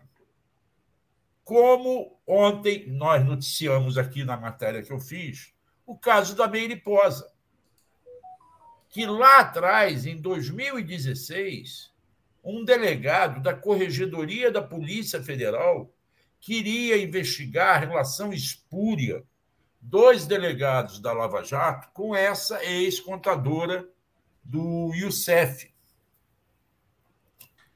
E o Moro e o Ministério Público Federal, lembrando que o Ministério Público Federal é fiscal da lei e tem que exercer o controle externo da polícia, então ele deveria ser o primeiro interessado em que, havendo suspeita de alguma irregularidade, eu não falo nem crime, fosse investigado, mas não, simplesmente arquivaram o inquérito. Eu me lembro que quando eu tomei conhecimento dessa história, li o, a, a réplica que o delegado. Marcelo congelado. Marcelo, Marcelo, por favor, se desconecte, se reconecte. De é, novo? Bom, a gente, bom, reconectou, Marcelo. Podemos te ouvir, pode falar. Bom, então o, o, o, delegado contestou o fato de não deixarem ele levar adiante a investigação. Ele disse: Eu estou só começando a investigação. Pode não dar em nada. Mas e se der? Mas não deixaram. A mesma coisa ele está fazendo agora, e é o mesmo delegado Magno Xavier, que naquela mesma época quis investigar a história do grampo do Dalmei, que o Dalmei confessou, e ontem o Dalmei deu uma entrevista que foi muito boa ele até se emocionou, chorou, lembrando que a mãe dele morreu de Covid, sem vê-lo, totalmente inocentado das acusações que fizeram. Não deixaram investigar o grampo. Agora vem o, o, o senhor é, Youssef dizendo que quer contestar a, a delação premiada que ele fez, porque surgiram os áudios, a transcrição dos grampos. Ora, Marcelo, Marcelo, por favor, se puder reiniciar. Vamos, vamos voltar então para você, Alex. Aqui, ó, vou trazer essa pergunta, inclusive, aqui do Dom Sebastião. E o, CN, e o CNJ, né? Moro não fez nada sem anuência do TRF. O fato, né, Alex, quando a gente rememora a, o que foi a Lava Jato, o TRF4 era, era apoio total, integral, era validador, né, era carimbador das decisões do Moro. Né? É, como é, como é que o TRF4 carimbou aquele processo do triplex, que não tinha eira nem beira, que não, não se lia aquele processo, todos, cadê, cadê as ligações, cadê? Não tinha nada. E eles, e eles aprovaram sem ler. E sem nenhum embargo, né? sem, nenhuma, sem nenhuma diferença de voto. Esse TRF4, é, esse TRF4 é que tem que ser investigado, né? Por essas decisões. Como é, como é que eles aceitaram aquilo tudo do, do, do Sérgio Moro? Não é? Então é evidente que essa, essa retaliação contra Eduardo Apia é porque ele está mexendo ali em coisas que podem, né, inclusive, comprometer o TRF4. Esse TRF4 é que tem que ser investigado, e não o Eduardo Apio. Está mexendo no vespeiro. Já já vou trazer mais informação aqui da Operação Lesa Pátria, mas tem muitos comentários chegando. Eu vou ler aqui. Ó. A Reinalda Tenório, CNJ ainda atua visível a perseguição do TRF4 afastando o juiz Apio. Com tanta CPI, vamos pedir CPI no TRF4? Dom Sebastião, e o CNJ? Moro não fez nada sem anuência, né? A Márcia Silveira, Léo, estou chocada com a posição do 247 em relação à Amazônia. Você não leu meu superchat todo, deixei de ser membro. Márcia, eu respeito a sua posição. Agora, já pensou se, por exemplo, alguém chegasse para mim e falasse assim: Olha, Léo, deixei de ser membro porque você é, defendeu o Ibama e não defendeu a Petrobras? Quer dizer, se, se cada decisão, se cada posição que a gente expressa aqui fosse motivar uma assinatura ou não assinatura, a gente seria um veículo sem sal, né? Ficaria sempre em cima do muro, não, tal, aquela coisa. Não, veja bem, tal. Mas eu respeito a sua decisão, a sua posição. Agradeço pelo seu superchat. Li integralmente, embora não seja nenhuma obrigação de ler integralmente, porque é, essas coisas aqui a gente faz também por gentileza, né? Eu acho que assim, esse tipo de pressão, com todo respeito, é indevido. É indevida, né? Ah, Carlos Alberto tá dizendo: só falta a República de Curitiba declarar independência, que as células nazistas que defendem isso já, já sabemos, né? Uh, Carlos Carvalho está dizendo: Florestan Globo já fez o que deveria ser feito. O, o, juiz concedeu uma entrevista à Globo News, ou seja, só esperaram a entrevista. Né? É, Marcelo está voltando, espero que ele consiga voltar agora com uma boa conexão. Eu estou já... agora pelo celular. Ah, eu estou tentando. Tem duas conexões agora. Então eu vou tirar. Porque eu estou pelo celular e pelo computador. É, eu vou do... pelo computador, eu vou sair daqui agora. Não, tá boa, aqui. tá boa, tá boa, tá, tá boa. Tá boa. Fica aí que tá bom. Então eu saio da outra. Não, é, sai da sai. outra, sai da, sai da, outra. Pronto. Aí agora. Estou no celular. Aqui a nova fase da Operação Lesa Pátria, né? Foram presos policiais militares do Distrito Federal, Major Flávio Silvestre, por omissão. Esse é o que ordenou a saída do batalhão de choque da lateral do Congresso. O que mostra, na verdade, eu, eu acho que não é nem omissão, né? Porque se ele mandou o batalhão sair, eu acho que é mais do que omissão, ele facilitou, né? Mas diga, Marcelo. Pois é, esse é um dos casos. Tem um outro, Paulo Roberto, que o Chico Vigilante ontem falou na entrevista que deu no Boa Noite, e o Magno, deputado Magno, se eu não me engano, do PT, falou na entrevista que deu sexta-feira à tarde na, no, no programa da Daiane, no Brasil Agora. Esse Paulo Roberto, que seria um coronel, é o que não levou a tropa para, para a esplanada. O comandante do Fábio, coronel Fábio, disse que tinha conversado com Paulo Roberto e ele tinha garantido que a tropa estava toda de prontidão e não estava. No dia descobriram que não estava. Agora é, tem esse Major Flávio Silveira, que está sendo preso. São duas prisões que, que vão ser efetuadas hoje. Eu não sei se saiu o nome do outro que está sendo preso. Por enquanto, só o, o Flávio Silvestre. Flávio Silvestre de Alencar. Tá? Vamos, isso, a, a, a CPI lá da Câmara Legislativa está muito mais antecipada, né? Já está mostrando a contradição entre a polícia militar e o general Dutra, que depois, na quinta-feira passada. Essa semana a CPI não vai ter atividade pública, vai ficar no trabalho interno. E semana que vem está prevista uh, o depoimento do general Heleno. Não sei se ele vai comparecer ou não, porém, é, e nem sei se ele vai acrescentar alguma coisa. Porque o Heleno, como se pode recordar, antes mesmo da posse do Lula, já tinha se afastado, sumido, desaparecido, assim como Jair Bolsonaro.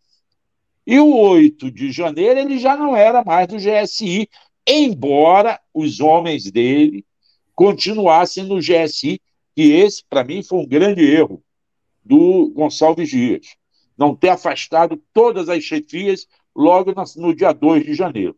Ele deveria ter feito isso e não fez, não sei por que cargas d'água, provavelmente porque tanto G. Dias quanto o Múcio, ministro da Defesa, estavam naquela fase de não entrar em confronto com as Forças Armadas. Né?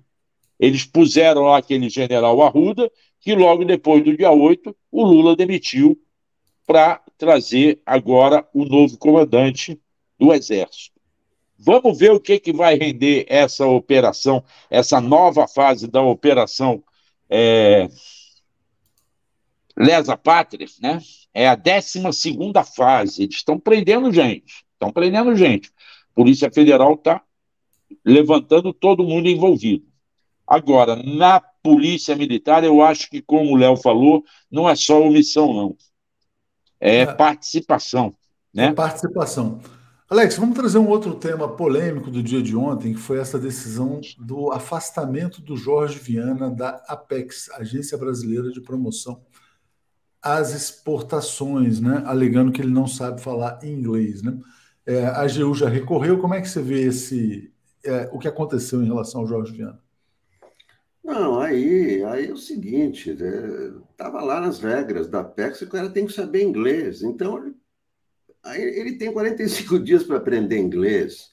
Isso está nas regras, quer dizer, tem que obedecer às regras, né? Ou, ou não nomeia quem não sabe inglês, ou manda o cara estudar inglês.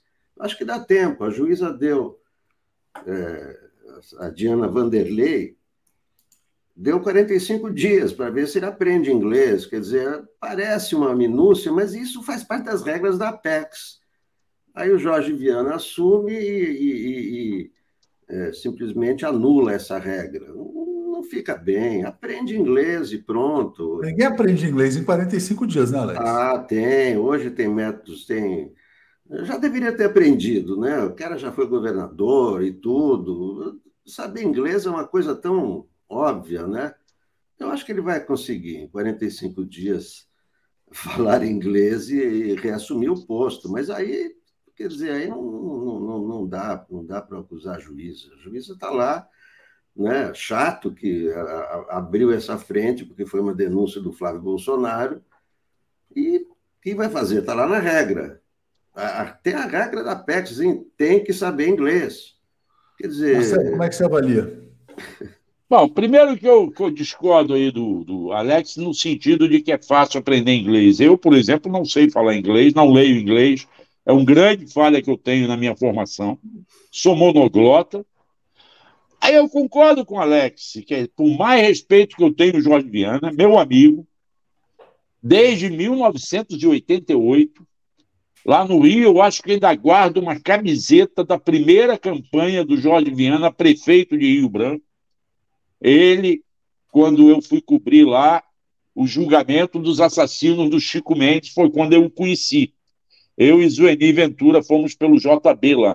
E eu fiz várias viagens ao Acre naquela época é, e fiquei muito amigo dele. Agora, realmente é de se questionar como que ele, sem saber inglês, aceitou o cargo de presidente da Associação de Promoção das Exportações Brasileiras. Isso realmente não dá para engolir, por mais amigo que eu seja dele. Agora, não dá, Alex. 45 dias o cara não vai aprender inglês. Não. Você vai me desculpar. Tem não vai mesmo. aí tá? que eles vendem, que eles dizem que você aprende em 45 dias. Mas sabe como é que as pessoas vão aprender inglês agora, Alex, no, no futuro? Vai ser essa coisa do, da inteligência artificial. Você vai colocar uma inteligência artificial, você vai falar em português, o cara vai ouvir em inglês. Vai ser isso que vai acontecer. É, ele pode é contratar. Um... É diferente. É, ele pode contratar um, um intérprete, ficar do lado dele. É outra coisa, é... paga do salário dele, paga do é. salário dele.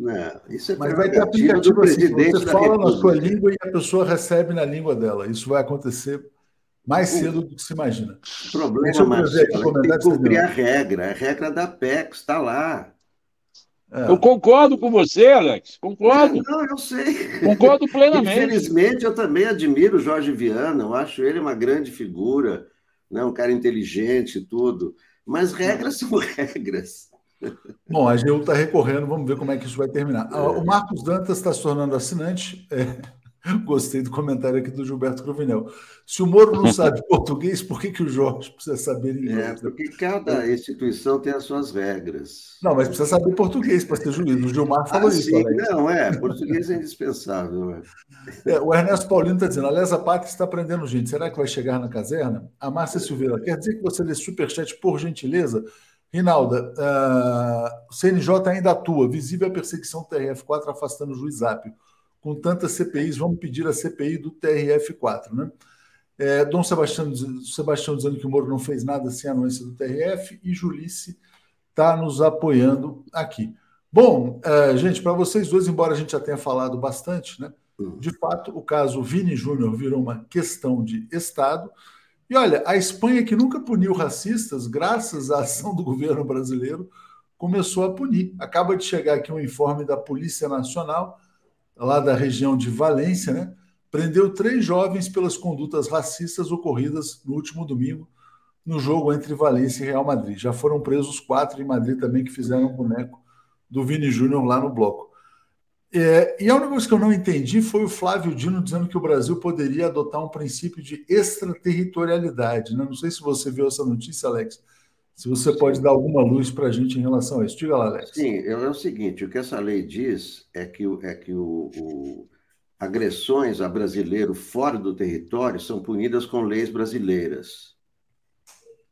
Então, é, nesse caso de racismo, tem a lei brasileira antirracismo que pune né, com penas de dois a cinco anos os crimes, os crimes de racismo. Então, mas ele está dizendo que isso aí seria em último caso, porque né, isso aí é uma questão diplomática e tudo, mas como você mesmo falou, a Espanha pressionada começou agora a punir, e é isso que vai acontecer, porque esse caso é, teve muitos casos, mas esse aí extrapolou, porque o, o Pedro Sanches, que é o primeiro-ministro, ou presidente de governo, como queiram, se, se manifestou né? O presidente da FIFA se manifestou. Né? A, a, Espanha tem leis para, para punir crimes de racismo dentro de, dentro de estádios. Desde 2007 tem essas leis. E eh, essas leis implicam em, em, em punições, em multas bem altas, é, é, interdição do estádio, é, proibição dessas pessoas de irem ao estádio por determinado tempo. Mas essas leis nunca foram levadas a, a, as suas finalidades. Né? Agora, com essa repercussão imensa, você vê é, é, quatro suspeitos do, do, do caso do, do, do, enforcamento, né? É, aquele boneco do, do Vini, que foi, foi em janeiro, 26 de janeiro, foram presos. E aí não é crime dentro do estádio, é, é crime de ódio, porque a Espanha tem uma legislação de racismo como crime de ódio, e, e tem uma legislação específica para esporte.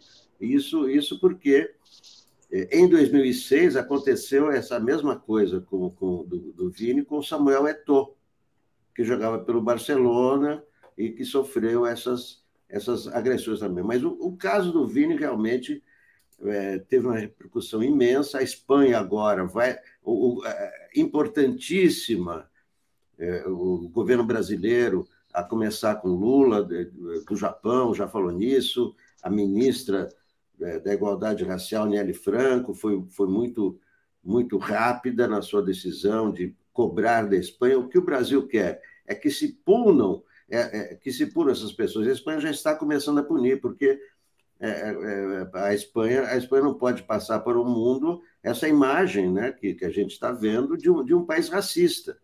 Né? Exatamente, então, como disse o Vini Júnior, né? Alex, deixa eu só agradecer aqui ao Antônio Vasques, dizendo que o juiz Eco, né, fala em outro idioma, que é o marrequês. Paulo Martins pede para que a gente convide aqui a especialista Sueli Araújo, que disse que o petróleo só vai trazer uh, benefícios financeiros para a região seis anos é, e que a decisão técnica foi embasada. Não, a gente traz gente de todas as áreas do meio ambiente, da Petrobras tal. A nossa posição é clara, é a defesa da democracia. Ao mesmo tempo, cada um, cada jornalista aqui também expressa a sua posição pessoal e quando a gente acha que é o caso, a gente faz um editorial, como a gente fez nesse caso, defendendo a exploração responsável. Marcelo, vamos lá. O caso do Brasil e Espanha. O Brasil conseguiu enquadrar a Espanha também? Quer dizer, como é que Eu você está né? essas repercussões é. da ação brasileira? Olha, confesso que não estou acompanhando para e passo como vocês, não. Estou acompanhando superficialmente. Primeiro grande absurdo para mim foi a expulsão do jogador. Segundo grande absurdo foi não ter parado aquele jogo, já que a torcida estava toda racista.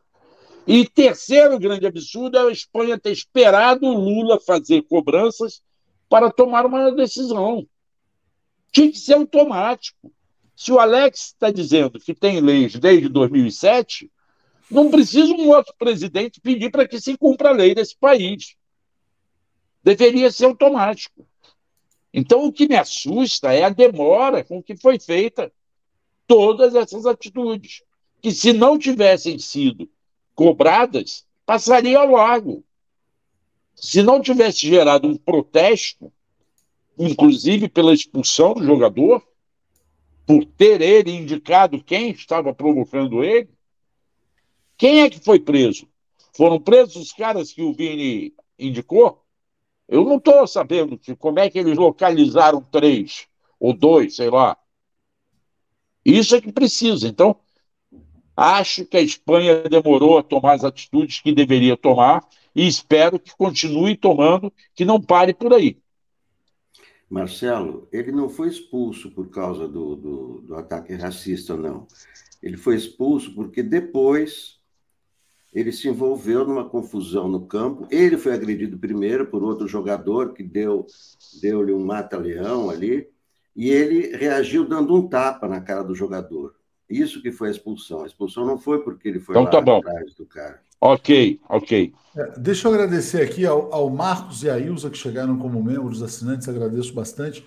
Vou agradecer também aos comentários aqui do Gilberto Cruvinel, está dizendo, ó, antes da Tânia Yasmin dizendo, uh, a Espanha deveria proibir público para esses times e o Gilberto Cruvinel. O momento é de colocar a Espanha na berlinda. Foi tocante ver o chefe da CBF como paladino antirracista. Pergunta: o que ele fez já com os casos daqui, né? É, é, importante, o Neguton, não sei se vocês viram ele falando o seguinte: olha, não, maravilha, tá, o Brasil tem que ir para cima da Espanha, mas tem muito racismo no futebol brasileiro também. E o primeiro caso de racismo contra o Vini Júnior, ele lembrou, foi um episódio da ele jogava no Flamengo, foi a torcida do Botafogo, fazendo as mesmas ofensas, as mesmas agressões, então é fundamental combater o racismo não só no futebol, mas em todas as esferas aqui da sociedade brasileira, né? O Afonso Moreno está dizendo: a Espanha é uma vergonha mundial. Como é que vocês veem a questão do racismo no Brasil? Diga lá, Alex. É, bom, é, é claro que os exemplos são, são, são vários, né? Isso aí está. Né? Isso se vê no dia a dia, no, no, no futebol, né? nas atitudes, é um absurdo, né? É um absurdo, né? Você saber que toda. É, quem construiu o Brasil foram, foram os escravos, né? Quem construiu, quem. Né? Durante 300 anos, é escravos. Os escravos foram a grande mão de obra. Tudo que nós temos hoje, nós devemos devemos essas pessoas sacrificadas e, né? É, e, e, infelizmente, né, as pessoas não reconhecem isso, talvez por falta de até até de informação do que do que do que foram esses 300 anos de escravidão. Acho que falta muito isso no Brasil. Nos últimos tempos estamos tendo muitas publicações, o livro do Laurentino Gomes de, de, de escravidão e tudo, né? Quer dizer, é, a crueldade, o Brasil viveu tempos de uma crueldade, é, Marcelo Leonardo, se, se, você olhar os jornais, os jornais do Rio de Janeiro, do, do século XIX, você olha os classificados, A maioria dos classificados é de venda e compra de gente. Vende-se menina de sete anos que sabe fazer não sei o quê. Aluga-se é, sete pretos é, bons de alfaiataria. É Mas, uma coisa assim, é, anúncios classificados misturados com venda de casa, sabe? Vende-se fulano, é, escritórios, ó, temos, sabe como, como você tem é, loja de automóveis? Temos Não, interessante, interessante você fazer essa lembrança. Aquilo, bons preços e tal, temos uma bela mulata, uma coisa assim que você lê, você não acredita como é que as pessoas é, no Brasil puderam publicar aquilo e achar aquilo normal vender gente de um para o outro, ganhar em cima de gente. Você, é, como, como você tem, sei lá, automóveis você põe na praça para alugar, você comprava escravos e alugava para os outros. E não era só nas fazendas. A gente imagina que escravo trabalhando fazendo. Não! Isso, isso que eu estou falando é o Rio de Janeiro, é na cidade. O cara comprava escravo e alugava. Essa era, era, era, era, era a situação no Brasil. É uma coisa absurda, as pessoas não sabem o que acontecia aqui.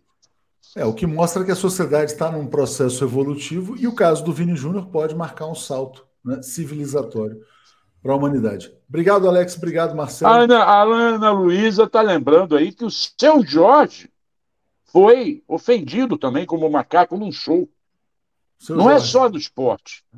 Entende? Não é só do esporte, infelizmente. E no dia a dia que a gente não tem repercussão, no dia a dia na rua. É, é da sociedade racista. Me lembro muito bem, infelizmente, sou obrigado a lembrar isso. A minha mãe era, tinha preconceito, tratava bem, tratava direito, mas tinha preconceito. Quando ela soube de uma amiga que casou-se com um negro, achou um absurdo. É da sociedade. É isso, gente. Obrigado. Vou chamar aqui a Daphne e o Joaquim. Valeu. Abraços. Obrigado. Um abraço para vocês. Tchau. Obrigado. Vamos lá. Bom dia, Daphne. Tudo bem?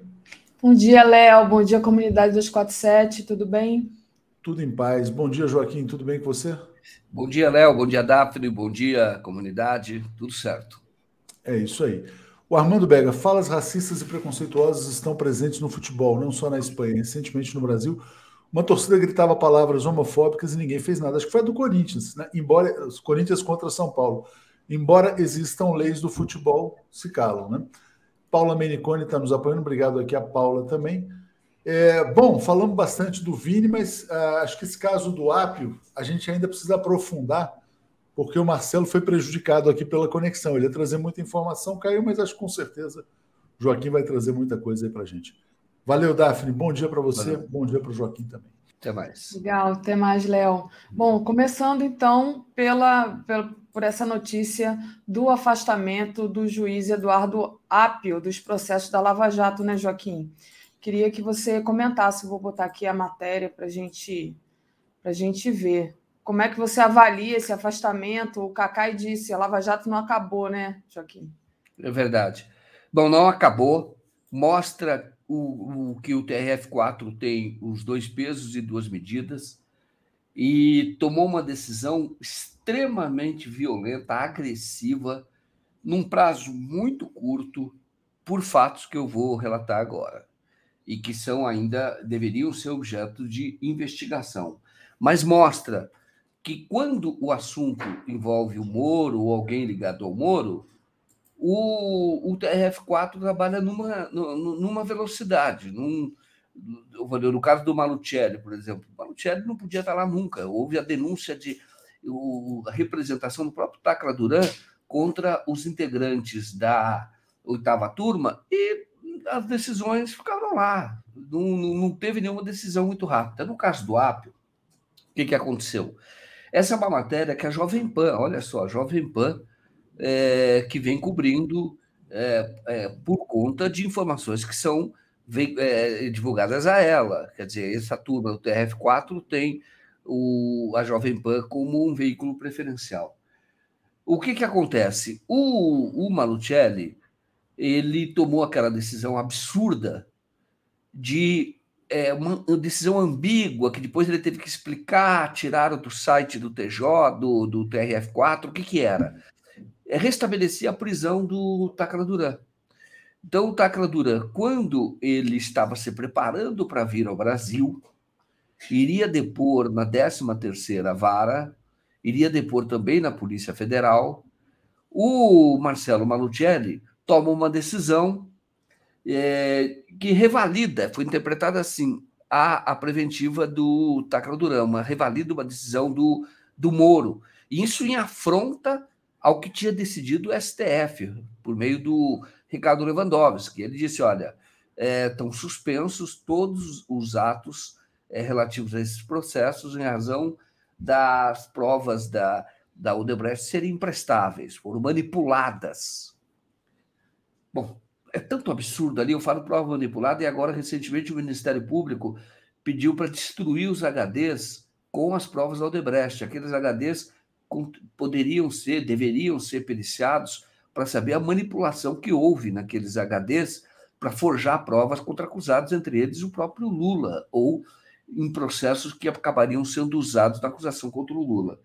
Bom, é o, o, o, no dia, quando houve essa, essa decisão, é, ficou sabendo né, que o filho do Malucelli, João Eduardo, ele era sócio do, do Moro e também é, sócio do Moro da Rosângela e também namorado do, do, do, da filha do Moro. Né?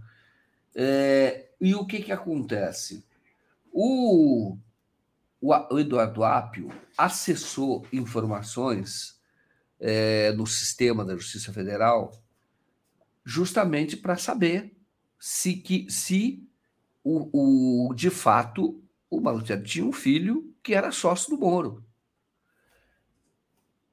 E nesse dia, o filho do Apio, João Eduardo, recebeu uma ligação de alguém que se passava por um número uh, desconhecido, de alguém que se passava por é, alguém ligado à Receita Federal, e para dizer que o, ele tinha o filho do Marcelo Malucelli, o pai, pedindo para o filho comunicar ao pai que tinha créditos na Receita Federal. O João Eduardo gravou esse telefonema que ele recebeu e esse, essa gravação foi submetida a uma perícia da Polícia Federal e a probabilidade é grande de que seja do próprio juiz Eduardo Apio. O que, que o, juiz Eduardo, o juiz Eduardo Apio estava fazendo? Como juiz, se ele ligou, não sei se é ele que ligou, porque a perícia não é conclusiva, diz que é muito provável que seja, mas não é conclusivo. Se ele ligou, ele estava querendo apenas saber se tinha essa incompatibilidade em relação à decisão que o Marcelo Malutieri estava tomando, que anulavam as decisões do Apio e beneficiavam o Moro. E o Marcelo Malutieri jamais podia ter tomado qualquer decisão. Ele era suspeito, ele é, é, é, é uma questão objetiva da legislação. O filho é sócio do Moro, então ele não pode atuar em casos em que o Moro é, tem a sua decisão questionada. Ele não pode. O, filho namora, e um namoro quase uma relação estável, namora a filha do Moro. Então é genro do Moro. Então esse juiz, o Marcelo Machado, tinha que ser afastado. Então, o que, que acontece? O acesso à informação para saber se o João, o, o, o, João Eduardo era filho do Moro, isso, esse acesso foi feito pelo juiz ou pelo menos pelo sistema, pelo ID dele, pela identificação dele, e não é nada proibido fazer isso, não é proibido. O juiz deve, inclusive, já que isso é objeto das decisões que ele estava tomando, saber quem é quem. E em relação à, à gravação, isso precisa ter uma perícia definitiva uma perícia que seja conclusiva, para saber se foi ele mesmo.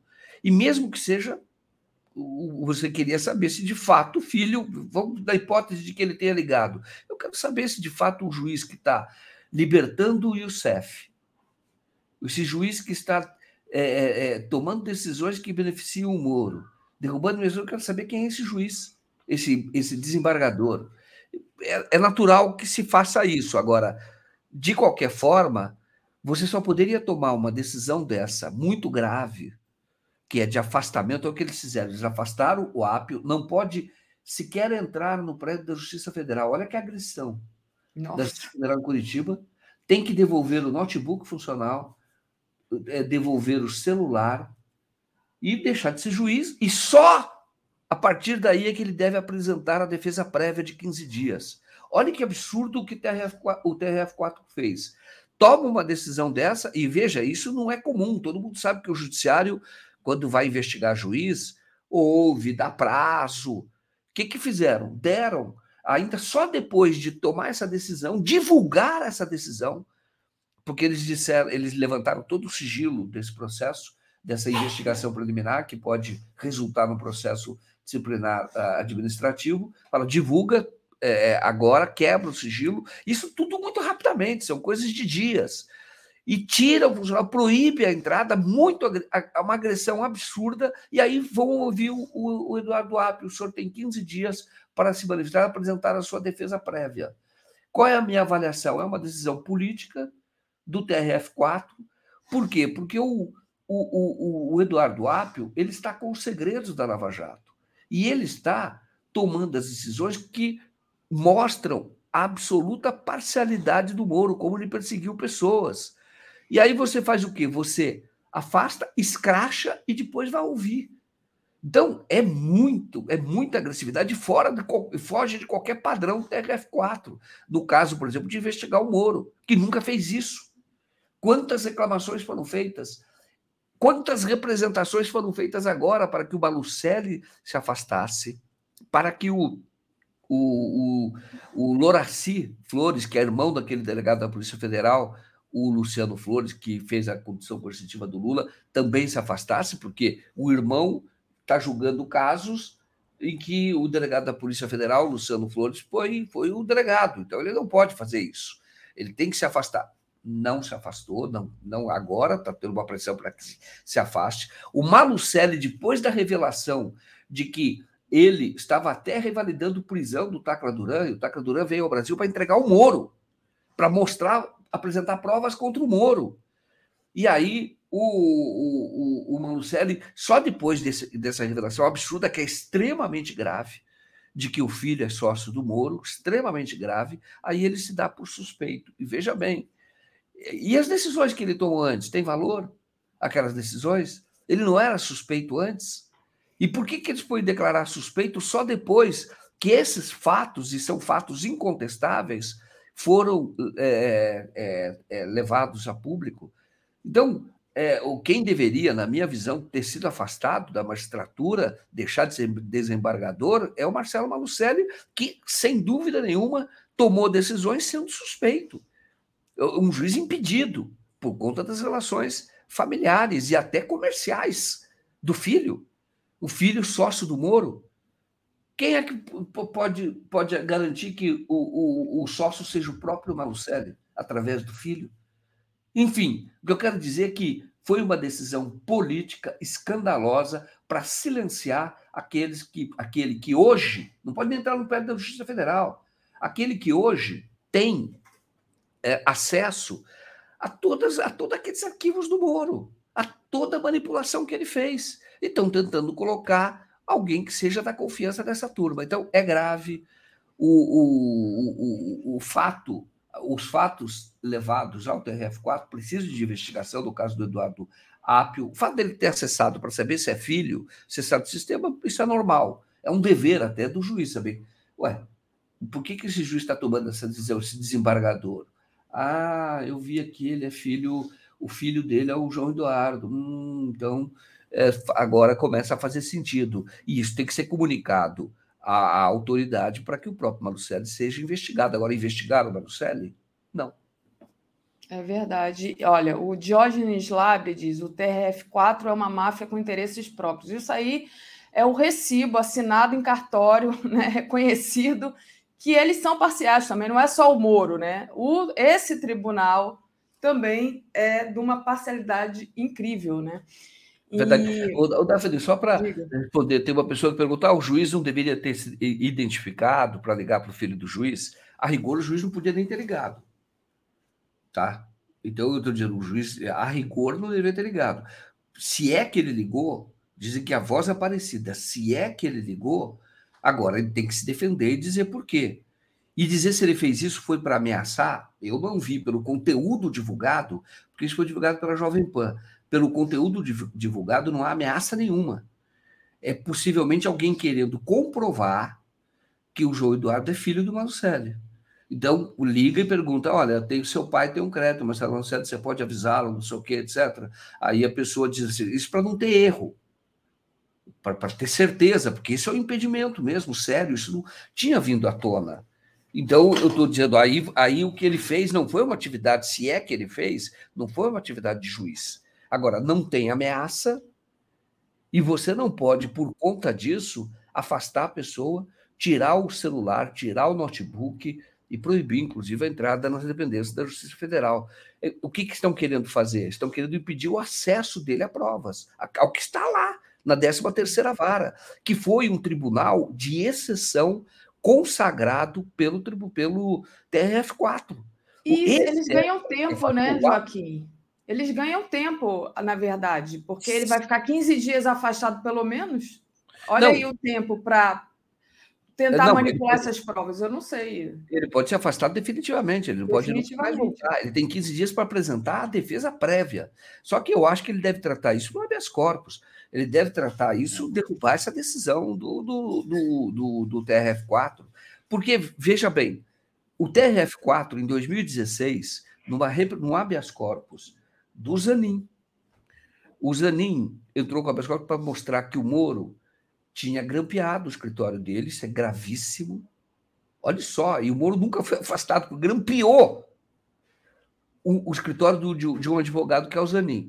Então, ele está dizendo: olha, isso mostra que esse juiz não pode continuar à frente dos casos e essa ação tem que ser trancada. Isso tudo que foi obtido ali é nulo, porque grampear um escritório de advocacia. Então, é isso que o Moro fez. O Moro fez muito mais. E aí, o TRF4 tomou uma decisão, a decisão de ontem é da Corte Administrativa, o TR4 foi do pleno deles lá em 2016.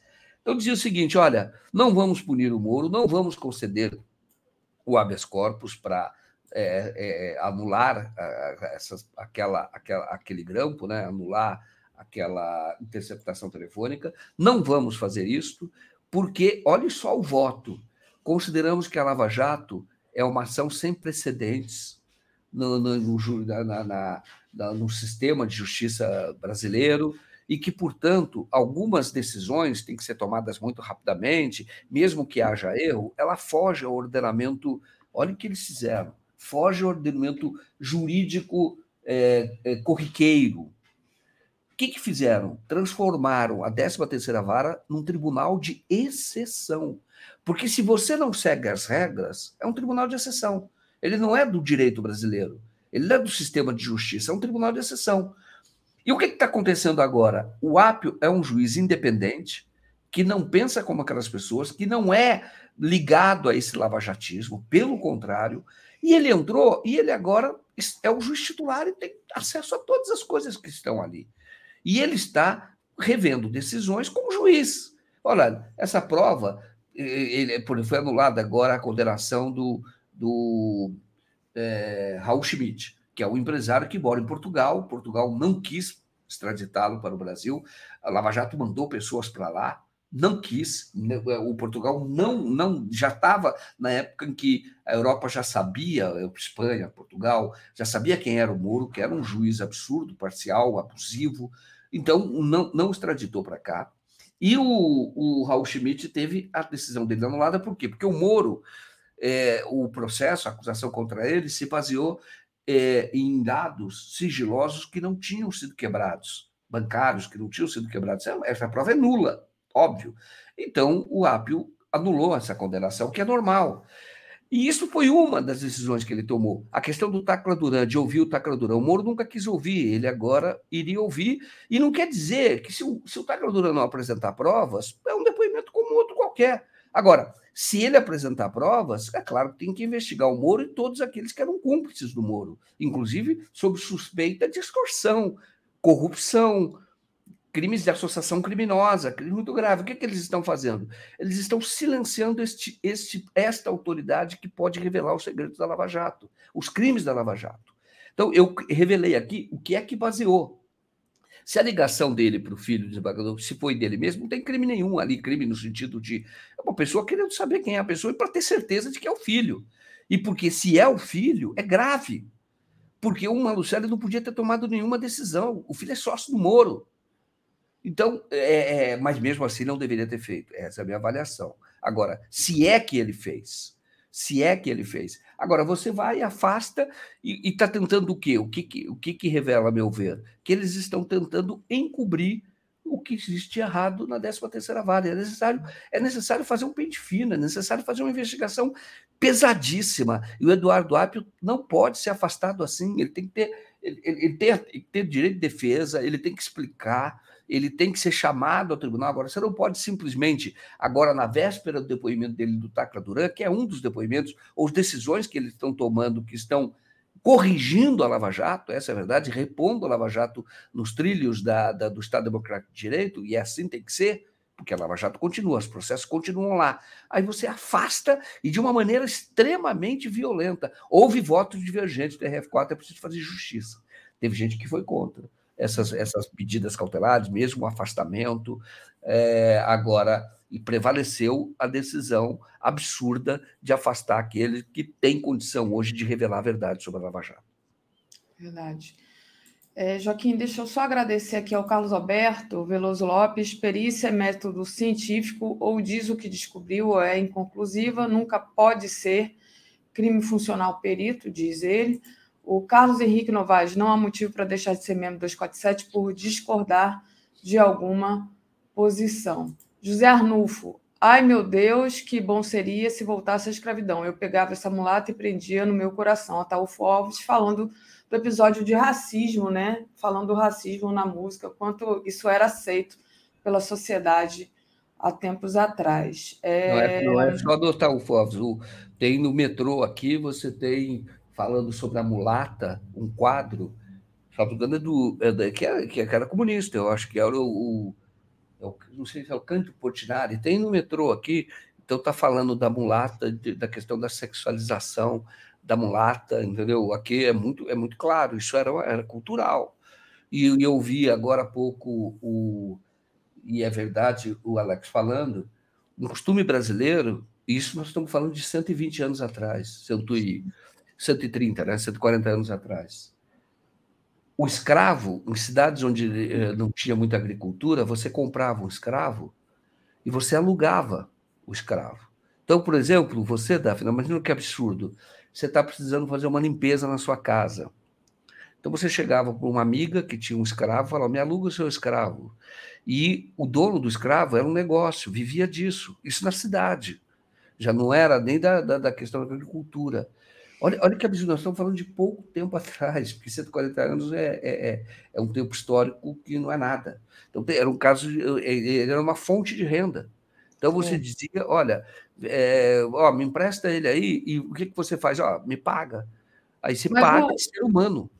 Entendeu? Exato, mas o, o, o, importante né, é que esse tipo de prática que antes era aceitável, hoje em dia não é mais aceitável. E não adianta o fascismo é, crescer, estar forte, porque houve a manifestação fascista ontem, é, a, enfim, a, ontem não, domingo, né? Hoje é terça. E, mas é, imediatamente houve uma resposta é, do Brasil, do governo brasileiro, da população brasileira também, e de várias, é, de várias pessoas importantes do mundo é, apoiando o Vini Júnior, que já vinha sendo vítima, já vinha sofrendo racismo há muito tempo e nada era feito. Então, é, eu acho que é, é, esse, é, é, isso, né? O trem da história anda para frente, né, Joaquim? Então, é, não, a gente não pode aceitar mais esse tipo de coisa e tem que ter uma reação forte. Deixa eu só ler aqui a Rinaldo. Virou uma coisa há pouco tempo, estou falando da nossa geração agora. Eu fui fazer uma entrevista com uma pessoa que era um grande empresário e, e o cara falou com tanta sinceridade, conversando com ele, é um absurdo. Isso eu estou falando coisa de. Eu estava na Veja, né? Há uns 30, 20 anos, 25 anos, 30 anos. O, E ele falando, mas quem disse que a escravidão acabou? Ele falou se eu quiser, ele falou, o salário mínimo é a coisa mais barata que existe. A gente tem escravidão moderna, né? A precarização do, do, do trabalho é a escravidão moderna. Né? Eu ponho três pessoas para trabalhar aqui e eu fico sentado no meu sofá só batendo palma para fazer eles trabalharem, fazendo tudo que eu quero. Entendeu? Falou, quem é? Quem disse? Eu estou falando para você, agora está tendo valorização. O salário mínimo até pouco tempo atrás era menos de 100 dólares. O, o Paim, que é senador, ele teve que se acorrentar na Câmara dos Deputados para poder reivindicar que o salário mínimo brasileiro fosse a 100 dólares. E acabou indo no plano real, que foi, foi uma luta dele ali. Fez greve de fome, eu acho, ele se acorrentava dizendo que ser 100 dólares, porque não era nem isso. Do governo, no governo do Lula, quando ele, ele assumiu, estava menos de 100 dólares para o Henrique Cardoso, chegou a 300 e, e, e 350, por volta de 350 dólares, mais ou menos, chegou o salário mínimo naquela ocasião. Mas olha que absurdo. Então, na verdade, depois que teve a escravidão, teve a precarização, como disse a Daphne, em tudo, e os salários extremamente, extremamente baixos. Até porque não houve compensação pela escravidão. Então, você tinha uma mão de obra gigantesca à disposição, querendo trabalhar por qualquer migalha, entendeu? E sem proteção nenhuma. Essa é a nossa história. Verdade, Joaquim. A Rinalda Tenório, racismo em todas as áreas da sociedade brasileira. E a deputada brasileira que perseguiu na rua um cidadão negro, La Pistoleira, foi presa. É, não foi presa, não, inclusive estava internada aí com Covid, é, um Covid sério, já estava internada, não sei se ela já saiu da UTI, porque também é, essa, essa pistoleira, é, no sentido da pistola mesmo, não, não interessa mais é, a gente no sentido de que ela é, estando internada, não faz falta para o parlamento brasileiro. Olha ele aí, Silvio chegando na, na área. Vamos lá, Joaquim. Joaquim, queria falar de, com você de outro assunto. A gente tem ainda pelo menos mais dois assuntos a, a, serem tratados aqui bem importantes. Uma é Globo, sendo Globo, né? Nenhuma, nenhuma surpresa a surpresa é o quão baixo ela consegue descer. A gente acha, não, agora foi o fundo do poço. Não, mas cava mais um pouquinho que a gente acha lá.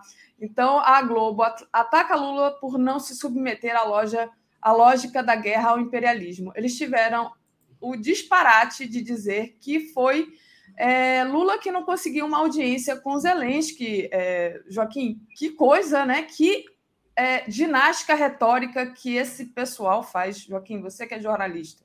É verdade. Olha, o, o, a Globo, aquilo que nós sempre falamos aqui, será sempre assim. A Globo está inserida num sistema hoje organizado nesse sistema capitalista, que é organizado pelos Estados Unidos. Então, a Globo tem esse papel. Ela, ela tem isso, vem desde a década de 30, viu?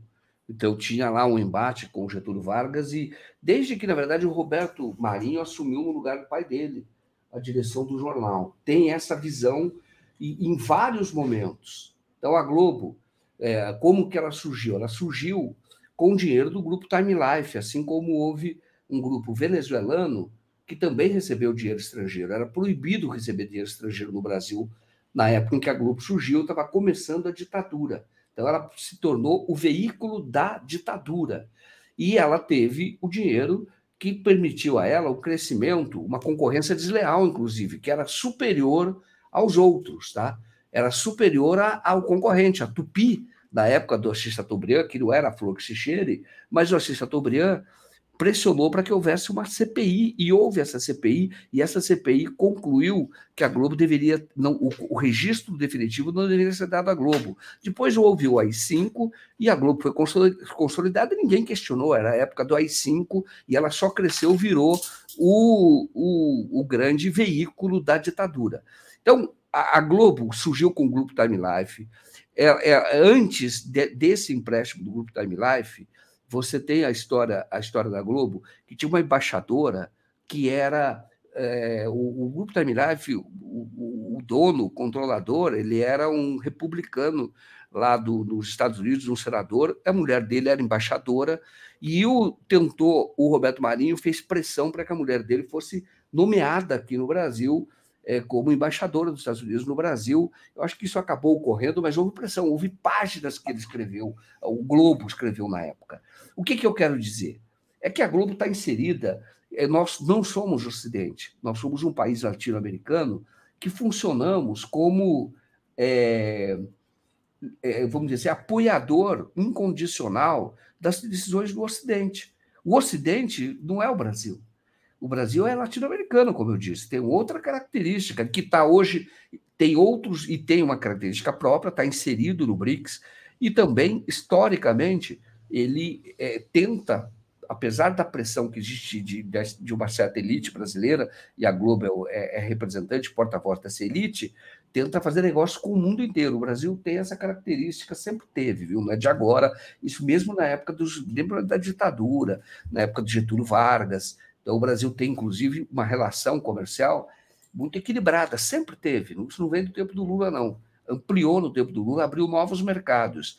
Mas o Brasil sempre tinha, para não ser dependente dos Estados Unidos. Mas politicamente, sempre foi, por conta da pressão dessa elite. E agora, nesse momento, pressão da elite, vamos dizer assim, que tem o Globo como porta-voz. E agora, eles estão tentando inserir o Brasil, forçar o Brasil a aderir a, a uma política internacional é, de interesse exclusivo dos Estados Unidos. Então, de, de, os Estados Unidos, a gente tem que olhar para os Estados Unidos e dizer: olha, eles podem defender os interesses deles, não tem problema nenhum. Então, eles querem continuar sendo a economia número um, que façam isso numa disputa justa. Agora, uma guerra para que isto ocorra, ou para que você impeça a ascensão de outros países, no caso da China, e a parceria que a China tem com a Rússia, mesmo o Brasil, naquela ocasião, crescendo, mesmo a Índia, isso é um absurdo. Por que, que a Índia, sendo um país hoje governado de, de, de direita, ela tem uma, é, uma, uma, relação com a Rússia e apoiando a Rússia, se, ela se abstém, se absteve né, em várias decisões lá da, do, do, do, da ONU. O Brasil não, o Brasil votou com os Estados Unidos da última vez. Agora, querem que o Brasil entregue tudo. O que, que o Lula está tentando fazer? O Lula fazendo o que o Getúlio Vargas tentou fazer também, manter uma independência do Brasil, não tem esse alinhamento automático. E o Globo, na defesa desse do interesse do Ocidente, dos Estados Unidos, do organizador do atual sistema, quer que o, o, o Brasil tenha, faça esse apoio incondicional. Então, o Brasil, o, eu entendo que sim, houve uma estão tentando constranger o, o, o Lula, o governo Lula, para que adote essa posição de alinhamento automático e que seja apenas um país, mesmo tendo o tamanho que nós temos, que diga amém, amém, amém.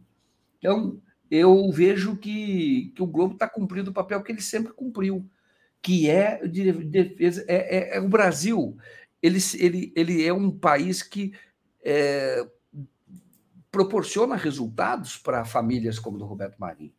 É um país que tem gente muito rica e do jeito que está funciona bem. Então, eles querem que continue assim. Agora, o Brasil tem que, e, e é bom que tenha um governante como Lula que perceba que o mundo hoje ele, ele tem outras portas que você pode entrar.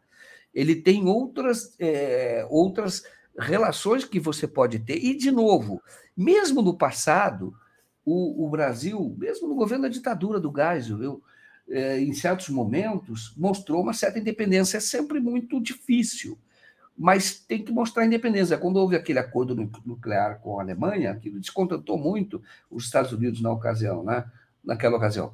Agora, é, a pressão, quando você tem uma atitude independente, essa pressão para tentar te desestabilizar é grande. E isso começa pelos veículos, que é esses veículos tradicionais, esses veículos da mídia corporativa, esses porta-vozes dessa elite brasileira. E o Globo é, sem dúvida, um, um porta-voz. E ele vai pressionar em várias áreas para tentar constranger o governo Lula a ter esse alinhamento automático. E o Lula vai ter que ser um estadista, como sempre foi, hum, é, com essa posição que ele tem é, mostrando que não, o que nós queremos é paz. Nós não queremos a guerra. E isso interessa a todo mundo. Agora, diz o seguinte: ah, mas você quer uma paz porque você quer beneficiar a Rússia. Não, quer que paralise a guerra, quer que acabe com a guerra e que se discuta o que é de cada um. E vamos discutir a verdade. Então, por exemplo, se você. Eu acho que não querem discutir a verdade. Você vai sentar numa mesa para. Eu digo que não querem, é, no caso, a OTAN, os Estados Unidos. Você vai sentar numa mesa para fazer negociação, vamos ver, Queremos paz. Primeira coisa que faz, cessar fogo. Acaba o cessar fogo. Agora, vamos ter uma mediação com vários países que não estão na guerra, entre eles o Brasil, e saber por que, que houve a guerra e o que cada um deve ter. Aí nós vamos chegar no crescimento da OTAN, quer dizer, por que, que a OTAN cercou a Rússia? Nós vamos chegar nisso. Aí nós vamos chegar no financiamento que os Estados Unidos fizeram, inclusive é, da indústria de armas e suspeita de que armas químicas, que os Estados Unidos estavam sendo perto da fronteira com a Rússia. Então, nós vamos chegar nisso. Nós vamos chegar na, na, na, razão do início da guerra, quando ela poderia ter sido evitada se a OTAN dissesse que a Ucrânia não entraria na OTAN, não aceitaria a OTAN. Eles estão fazendo o contrário, eles estão forçando a barra para que a Ucrânia, dizendo a Ucrânia vai decidir, se ela quiser, ela entra. Eu digo para você, tudo bem, tudo bem, então vamos fazer uma coisa, instala base nuclear, ou, é, ou foguetes, ou mísseis, em Cuba. Eu quero saber se os Estados Unidos concordam. Claro que não vai concordar, entendeu? Na defesa do interesse deles. Então, você discutir, o, o ter um cessar-fogo e discutir as condições da paz, a de paz vai chegar, vai fazer algumas revelações que talvez não queiram que faça. Então, desde o início, eu vejo que o Ocidente poderia ter evitado a guerra. Os Estados, a Rússia posicionou os tanques todos na fronteira da Ucrânia. Naquela ocasião, o Biden teve uma reunião por telefone com o Putin e depois disse: não, ele vai para a guerra. Por quê? Porque parece, parece, hoje, você olhando, você vendo, inclusive, aqueles dias, parece que os Estados Unidos sabiam da guerra, não só sabiam, como desejavam. E querem a continuidade da guerra.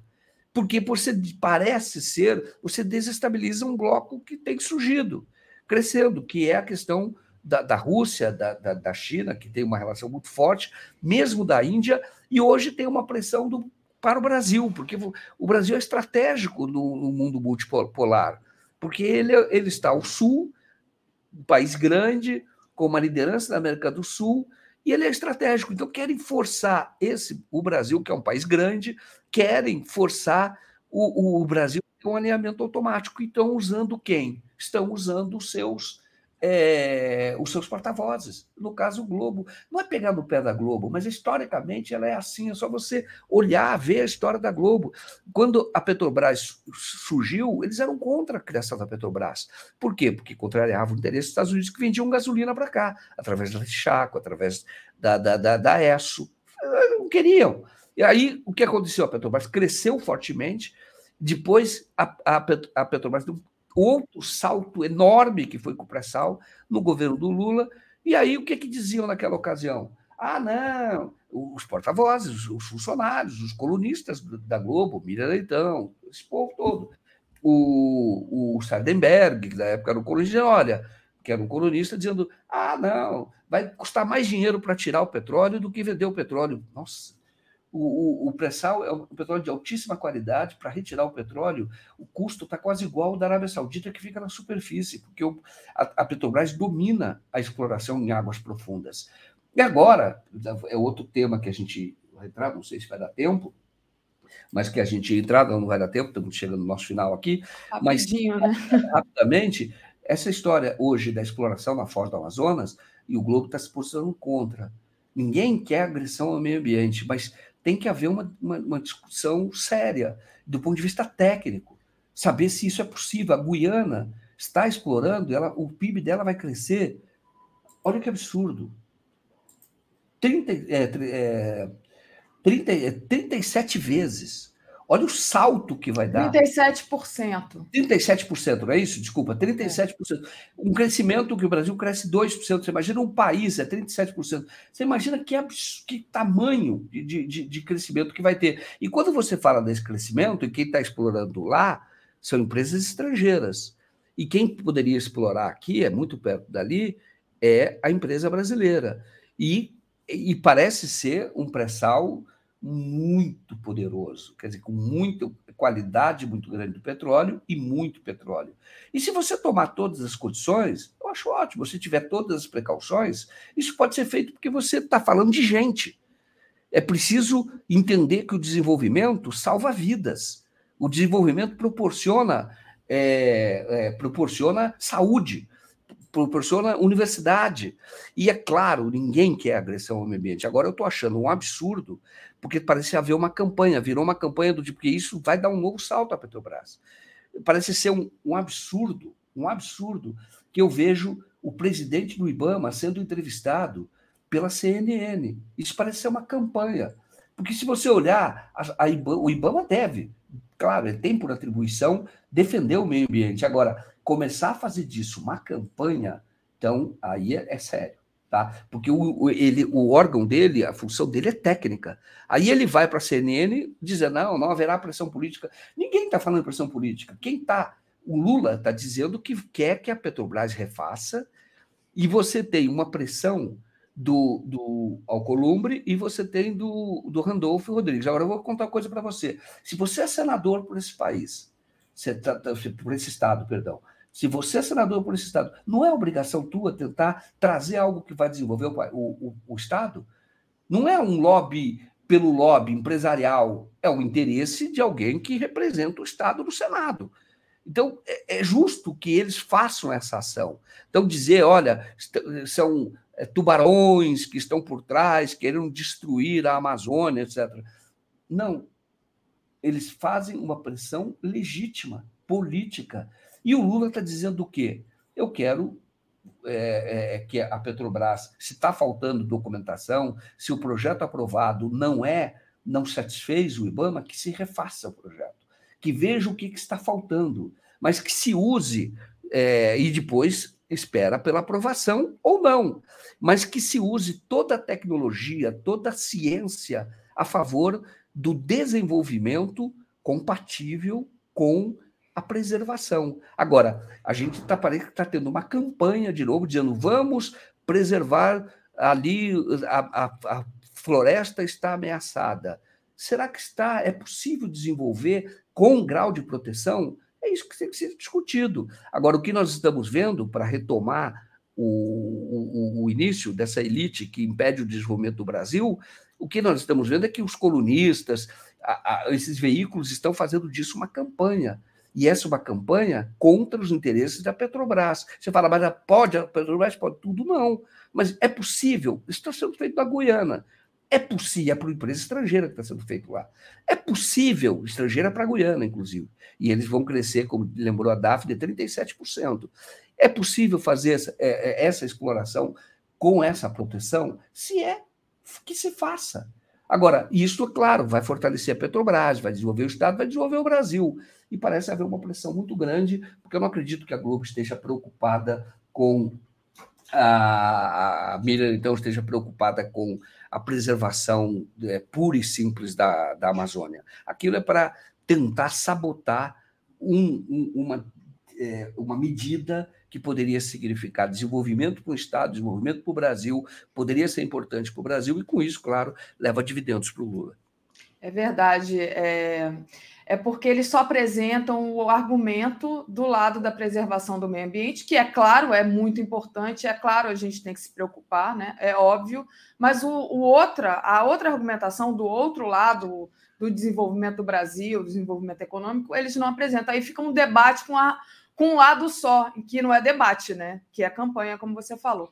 Luciano Exatamente. Guima Disse, é Joaquim, isso. muito boas tuas ponderações. Então, é, eu queria completar, dizer que aqui a gente quer o debate, né? A gente é, vai trazer os dois, as duas ponderações.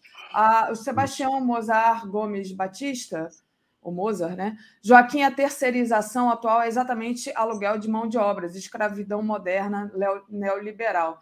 Exatamente. Joaquim, queria te agradecer. Aplicativos, né? É... Tem lembrado de aplicativos também, Exatamente. sem direito nenhum. São, é, o trabalho Isso. precarizado é, a escravidão moderna. Luiz Benevides, novos golpes vão vir de qualquer jeito. Melhor que seja com a Petrobras já explorando nosso petróleo do que com uma Halliburton explorando exatamente o mesmo petróleo depois de meterem um presidente do gosto da Casa Branca. Isso é outro argumento, né? Rapidinho, só pedindo um pouquinho de paciência aqui, que eu já vou trazer o Rodrigo, mas isso é outro argumento, quer dizer, é, ah, não pode porque vai, a gente tem que proteger o meio ambiente. Novamente, temos que proteger o meio ambiente. A gente sabe que eles não estão preocupados com isso, né? Eles não estão preocupados com isso. Eles querem, na verdade, eles explorarem esse petróleo aí, né?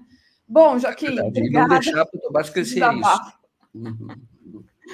Obrigada, Joaquim. Beijo para você e para o seu felino aí atrás, que brilhou hoje. Valeu. Gente, trazendo aqui o Rodrigo. Bom dia, Rodrigo, tudo bem? Bom dia, Daphne. Bom dia a todas e todos que nos acompanham. Prazer estar aqui com você mais uma vez. Estava acompanhando aí as ponderações sobre a Petrobras e sobre essa exploração de petróleo ali na foz do Amazonas. Eu tenho a posição parecida com a de vocês. Eu tive lá, viu, Daphne, numa quando hum. eu tava na, trabalhava na televisão, a, o Greenpeace tem um, enfim, levou os jornalistas até a região para conhecer e, e, já se já se debatia isso. Ainda era governo Temer ainda, o governo Temer e já tinha essa campanha para que não se fizesse a exploração. A argumentação deles é que ali há uma formação de corais que só existe ali, porque o encontro da água doce do Amazonas com, enfim, com o mar, né? E aí formam algumas uh, enfim, algumas formações de corais que só existem naquela região, então tem esse argumento de que ali não deveria ser feita a exploração, mas eu concordo que a gente tem tecnologia, a Petrobras tem, tem tecnologia, que isso tem que ser debatido sem que seja uma campanha, né? Está com cara de, de campanha para sufocar a Petrobras mais uma vez, né? É, é aquela história, né? É, a Vale é, é, fazia mineração, né? Aí a Vale foi vendida e teve desastre, é, matando gente, mat, é, acabando com o meio ambiente. É, a gente precisa saber se a gente quer uma exploração controlada por alguém que não está só interessado em lucro, né, absurdo, uhum. e está preocupado realmente com o meio ambiente, que a Petrobras, é, antes de, de ser fatiada, né? A gente traz aqui, é, tem um programa aqui, Rodrigo, toda segunda-feira, que é o Invisível Muito Além do Petróleo, que é com o pessoal, é, os petroleiros, e eles falam muito disso, né? As oportunidades que eu tive é, de participar desse programa algumas vezes, que é comandado pela Andrea Cruz, eles, eles trazem essa preocupação com o meio ambiente, com energias, é, novas energias, né? É uma preocupação do pessoal da Petrobras a gente quer que é, isso seja explorado pelo povo brasileiro né, e por uma companhia é, que está preocupada, ou a gente vai querer que seja é, explorado por uma empresa estrangeira que só está querendo lucro. Eu acho que isso também, esse argumento também faz parte do debate, mas enfim. É uhum. bom é, você, você também falar sobre isso aqui. É, eu acho que é, a gente enriquece mais o uhum. debate. Bom, Rodrigo, mas entrando aqui no nosso tema, né, que é a notícia é, importante, né, de que a Lava Jato continua viva, muito bem, obrigada, que é o TRF4 barrando o juiz Ápio, né? O que, que você é, traz de análise a respeito disso? Bom, na verdade, o que eu trago é o seguinte: é, são os escombros da Lava Jato. A Lava Jato é um prédio que dele sobraram escombros e eles estão tentando preservar ainda de pé esses escombros. Eu acho que para dar tempo de fazer uma retirada organizada das tropas ou desorganizada. A gente viu que a juíza Gabriela Hart pediu transferência para Santa Catarina. Ela era a segunda do Moro, né? Quando o Moro saiu da 13ª vara e se apresentou para ser ministro da Justiça do governo de extrema direita, a Gabriela Hart é que ficou no lugar dele, fez até aquela sentença copia e cola, etc. Então ela era a operadora orientada pelo Sérgio Moro e pediu o afastamento, pediu para ir para Santa Catarina, o que mostra que a situação não está muito fácil para eles. Agora, nesse novo episódio, o que nós temos é, ali na 13ª vara, para quem não está acompanhando, né, são, desculpe, são muitos nomes, né? Então, o Apio é o juiz que está na 13ª vara, a mesma vara que já foi do Sérgio Moro e já foi da Gabriela Hart. Aí está a Gabriela Hart no, no, na tela que a, a, a Daphne colocou. Então ela, ela pediu transferência. O Apio, o Apio estava tomando uma série de medidas em total desacordo com a linha anterior da Lava Jato. Então ele reabriu o caso Tacla Duran. Este fim de semana, olha, algo muito importante, de sábado para domingo, o Marcelo Auler até entrou aqui ao vivo no Bom Dia no domingo para trazer essa informação.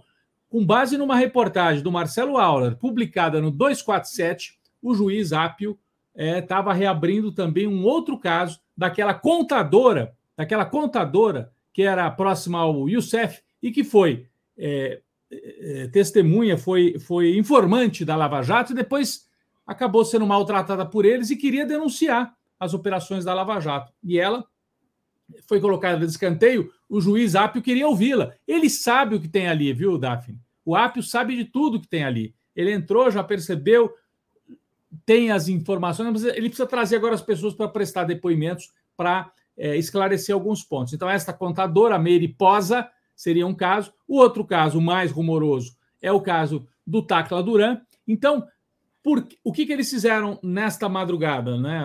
nesta noite, ontem já 9, 10 horas da noite? Um desembargador na segunda instância da, do TRF, do Tribunal Regional Federal, desembargador Malucelli, ele simplesmente afastou das funções o juiz Apio. E esse juiz Malucelli tem uma relação direta com o Moro.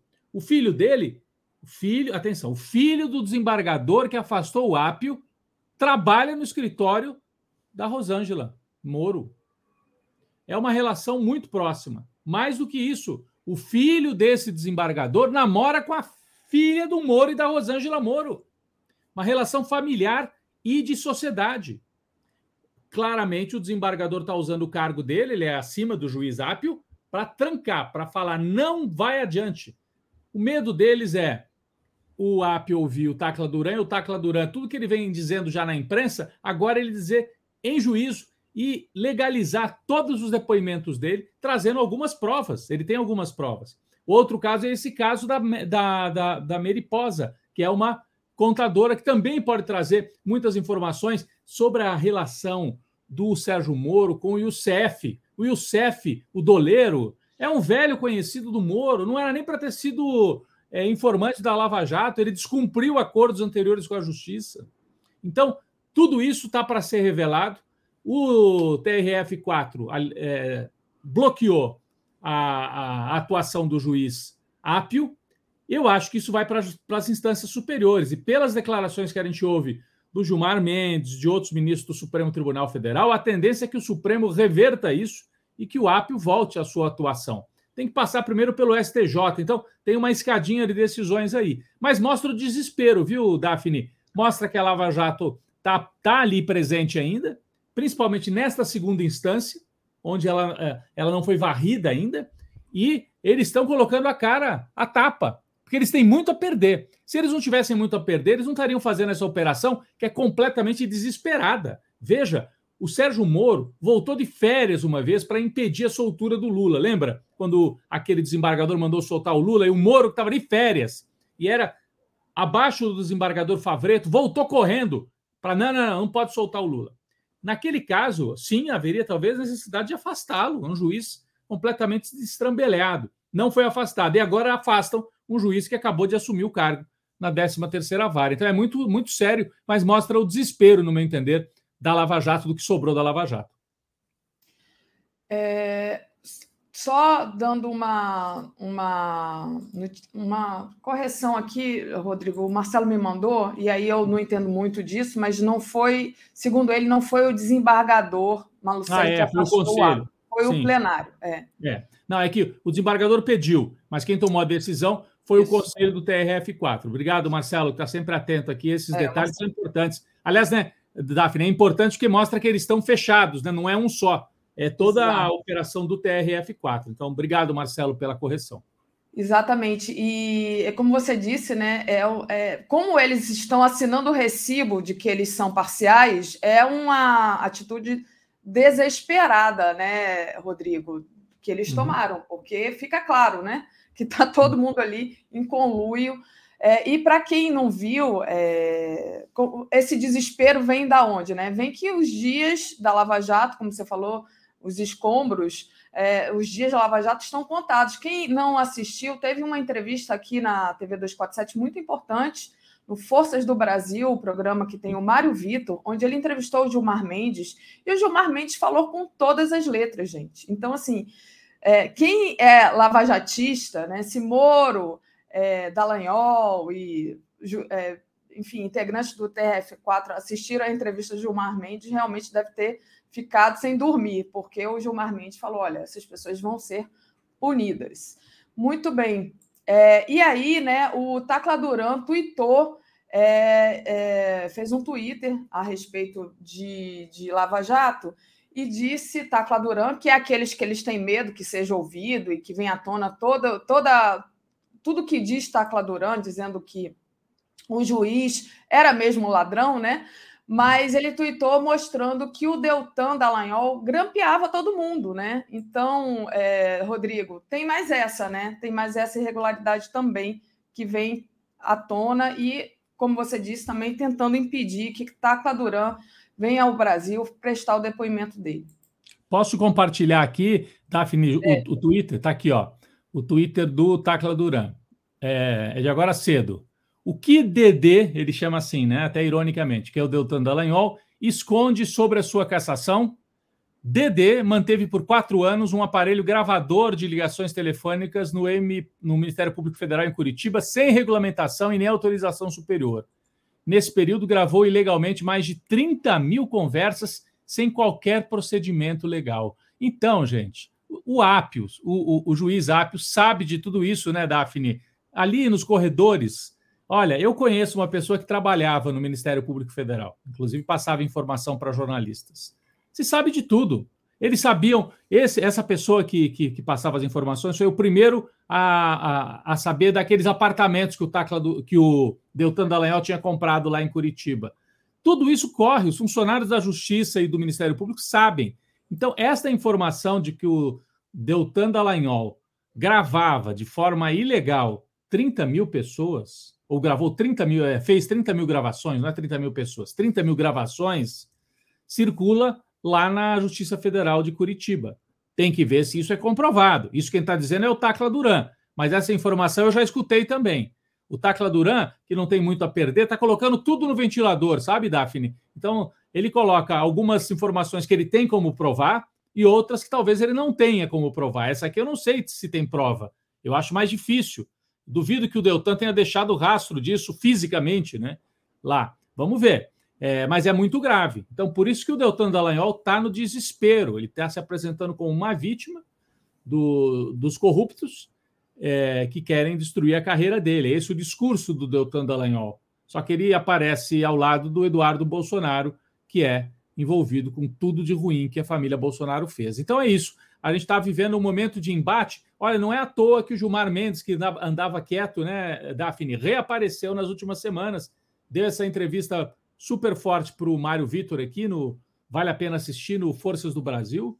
Então, o Gilmar Mendes está vendo que é necessário fazer esse embate de posições, porque é um momento decisivo. Agora, ou se desmonta totalmente a Lava Jato, que sobrou dela, ou eles ainda vão querer provocar estragos no Brasil. Eles não têm força no Supremo.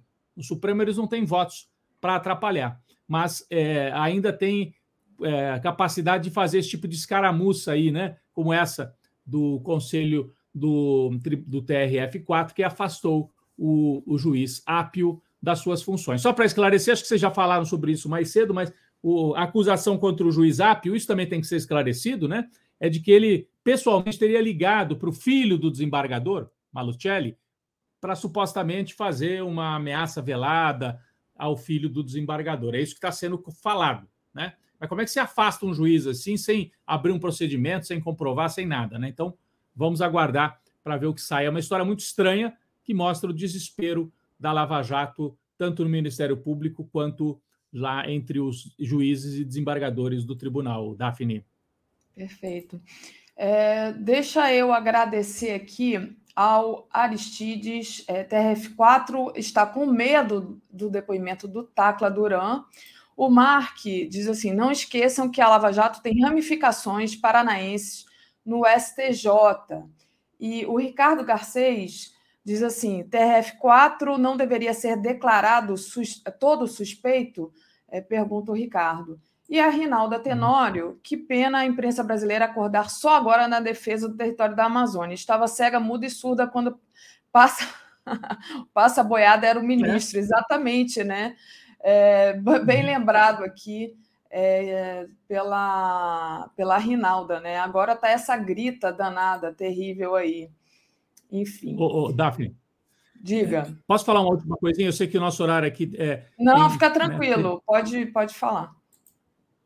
É, é o seguinte, eu queria só falar uma coisinha sobre o episódio do Vinícius Júnior, né? O Vini Júnior. O Vini. É, a diferença da imprensa espanhola para a imprensa brasileira também. Pelo menos o El País, né? Que é um jornal que não é um jornal de esquerda, é um jornal liberal, centro-esquerda, nem isso. Em alguns casos ele é, ele é nas posições econômicas ele é mais para liberal mesmo. Mas olha a capa do. Eu tinha separado aqui, cadê? Ah, tá aqui, ó. Esse caso do Vini Júnior está fazendo aí o racismo. É interessante.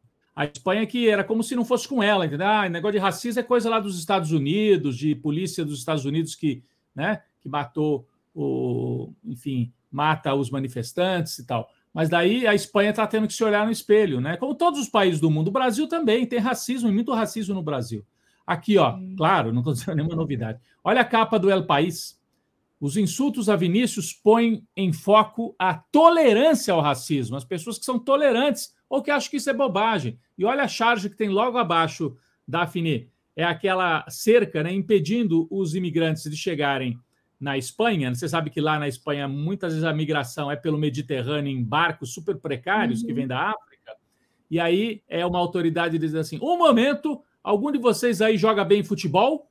Esses podem passar, os outros, quer dizer, o racismo é escancarado até por essa questão da imigração. E, e então a Espanha é, coloca diante de si esse espelho. Quer dizer, no futebol, os afrodescendentes são bem-vindos, né? porque alguns deles são craques mesmo, e, e a, a, agora os outros não, por uma questão de racismo, de evitar a entrada de africanos na, na Espanha ou de latino-americanos, né? Uh, mas é muito tem, tem muito mais o fluxo que vem da África nesse momento lá na Espanha. E curioso que um dos temas hoje, né, nessa mesma edição do El País, é que está faltando mão de obra na Espanha, Daphne. Eles vetam a migração e a Espanha está com uma crise de mão de obra. Metalúrgicas, setor hoteleiro, restaurantes, falta gente para trabalhar. Então está um debate. Os empresários espanhóis estão batendo na porta do governo e falam: não, tem que abrir um pouco, tem que deixar entrar imigrante para poder ter mão de obra para a indústria. A Espanha está tendo uma pequena recuperação industrial no pós-pandemia e está faltando mão de obra. Então, eles vetam a entrada dos, dos imigrantes, só no caso do futebol, né, os craques entram, e agora, no caso da, de alguns setores industriais ou de hotelaria e tal, eles também estão buscando mão de obra é, no exterior para poder dar conta da falta, da escassez de mão de obra dentro da própria Espanha. E isso faz também com que os espanhóis debatam o racismo é uma questão gravíssima. Né? A Espanha, como o Brasil, não resolveu bem a sua transição democrática, é, fez a transição, mas deixou lá a extrema-direita. O franquismo não foi afetado, ninguém foi punido. Né? O franquismo era o fascismo é, espanhol. Né? E estão lá até hoje, seja no partido tradicional, o, PP, que é de, considerado de centro-direita, mas na verdade é um partido de direita, em alguns casos extremista, seja agora nesse outro partido, o Vox, partido de extrema-direita, do qual é simpatizante o presidente da Federação de Futebol, lá da La Liga, né, que organiza o campeonato. Então é uma situação realmente para os espanhóis se, se colocarem no espelho e para a gente ter orgulho. O Vinícius Júnior, sozinho, um menino de origem simples, e está provocando esse debate mundial. Tem quatro. Era isso que eu ia falar. Quatro um... páginas no El País, quatro páginas. E tem gente dizendo assim: ah, mas o Vinícius Júnior tinha que se controlar melhor, porque senão. Não. E se controlar o quê, gente? É. Vai viver lá na pele do Vinícius Júnior? Exatamente. Vai aguentar o que ele aguentou. Ele tem 22 anos, gente. O que é isso? É um menino, né? Acabou de, de virar, de sair da adolescência, apenas 22 anos, se manteve ali, porque ele, ele tem dinheiro para dizer: olha, não quero mais, tchau Quer dizer, é. eu não sei quais são as leis do futebol, que, o que prende ele ali, mas ele podia tentar sair da Espanha né, e, e ir para um outro país que onde ele sofresse menos, mas ele decidiu enfrentar, foi lá apontar quem estava chamando ele de macaco e fazendo é, é, as, os gestos. Quando ele entrou, já tinha, já estavam chamando ele de macaco. Ele enfrentou e ele tem feito postagens importantíssimas.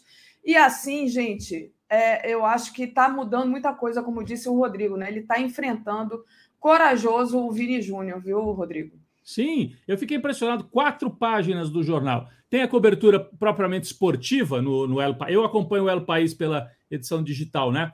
É, tem a cobertura esportiva, o que vai acontecer, o que não vai, mas tem outras duas páginas de cobertura da sociedade para fazer esse debate. Que história é essa? É. Porque veio, veio muita gente. Eu vi o jornal de Valência, por exemplo, que é lá da cidade onde ele foi é, atacado, ofendido, dizendo: ah, não foi tanto assim. O Vinícius exagerou. É, Eu vi o jornal argentino também, né? O Olé dizendo também, minimizando.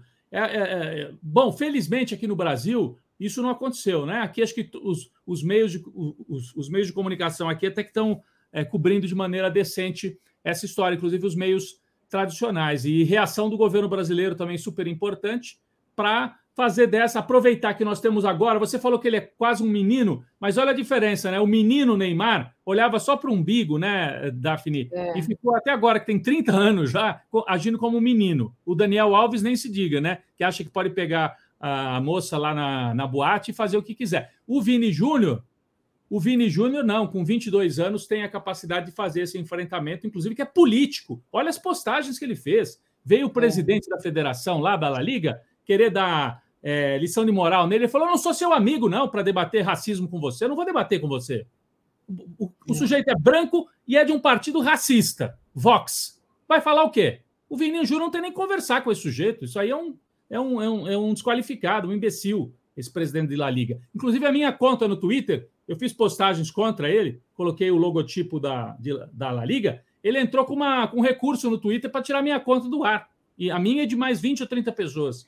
Esse, esse, esse, esse pessoal de La Liga. Porque ah, não pode usar a imagem. Vocês estão afetando a imagem de La Liga. Quem está afetando a imagem são eles que não agem. São né? eles mesmo com o racismo deles, né, é, Rodrigo? Muito bem, Rodrigo. Queria te agradecer demais. É, acho que foi importante a, também a análise a respeito dessa questão do Vini Júnior. Opa, travou aqui a Daphne. A Daphne travou, travou bem aqui no momento em que ela estava fazendo. Eu acho que é você que está travado. Ah, Opa, então tá. Então, vou, então vamos... Dizer, eu acho que eu não travei. Bom, a gente vai descobrir isso aqui através dos universitários.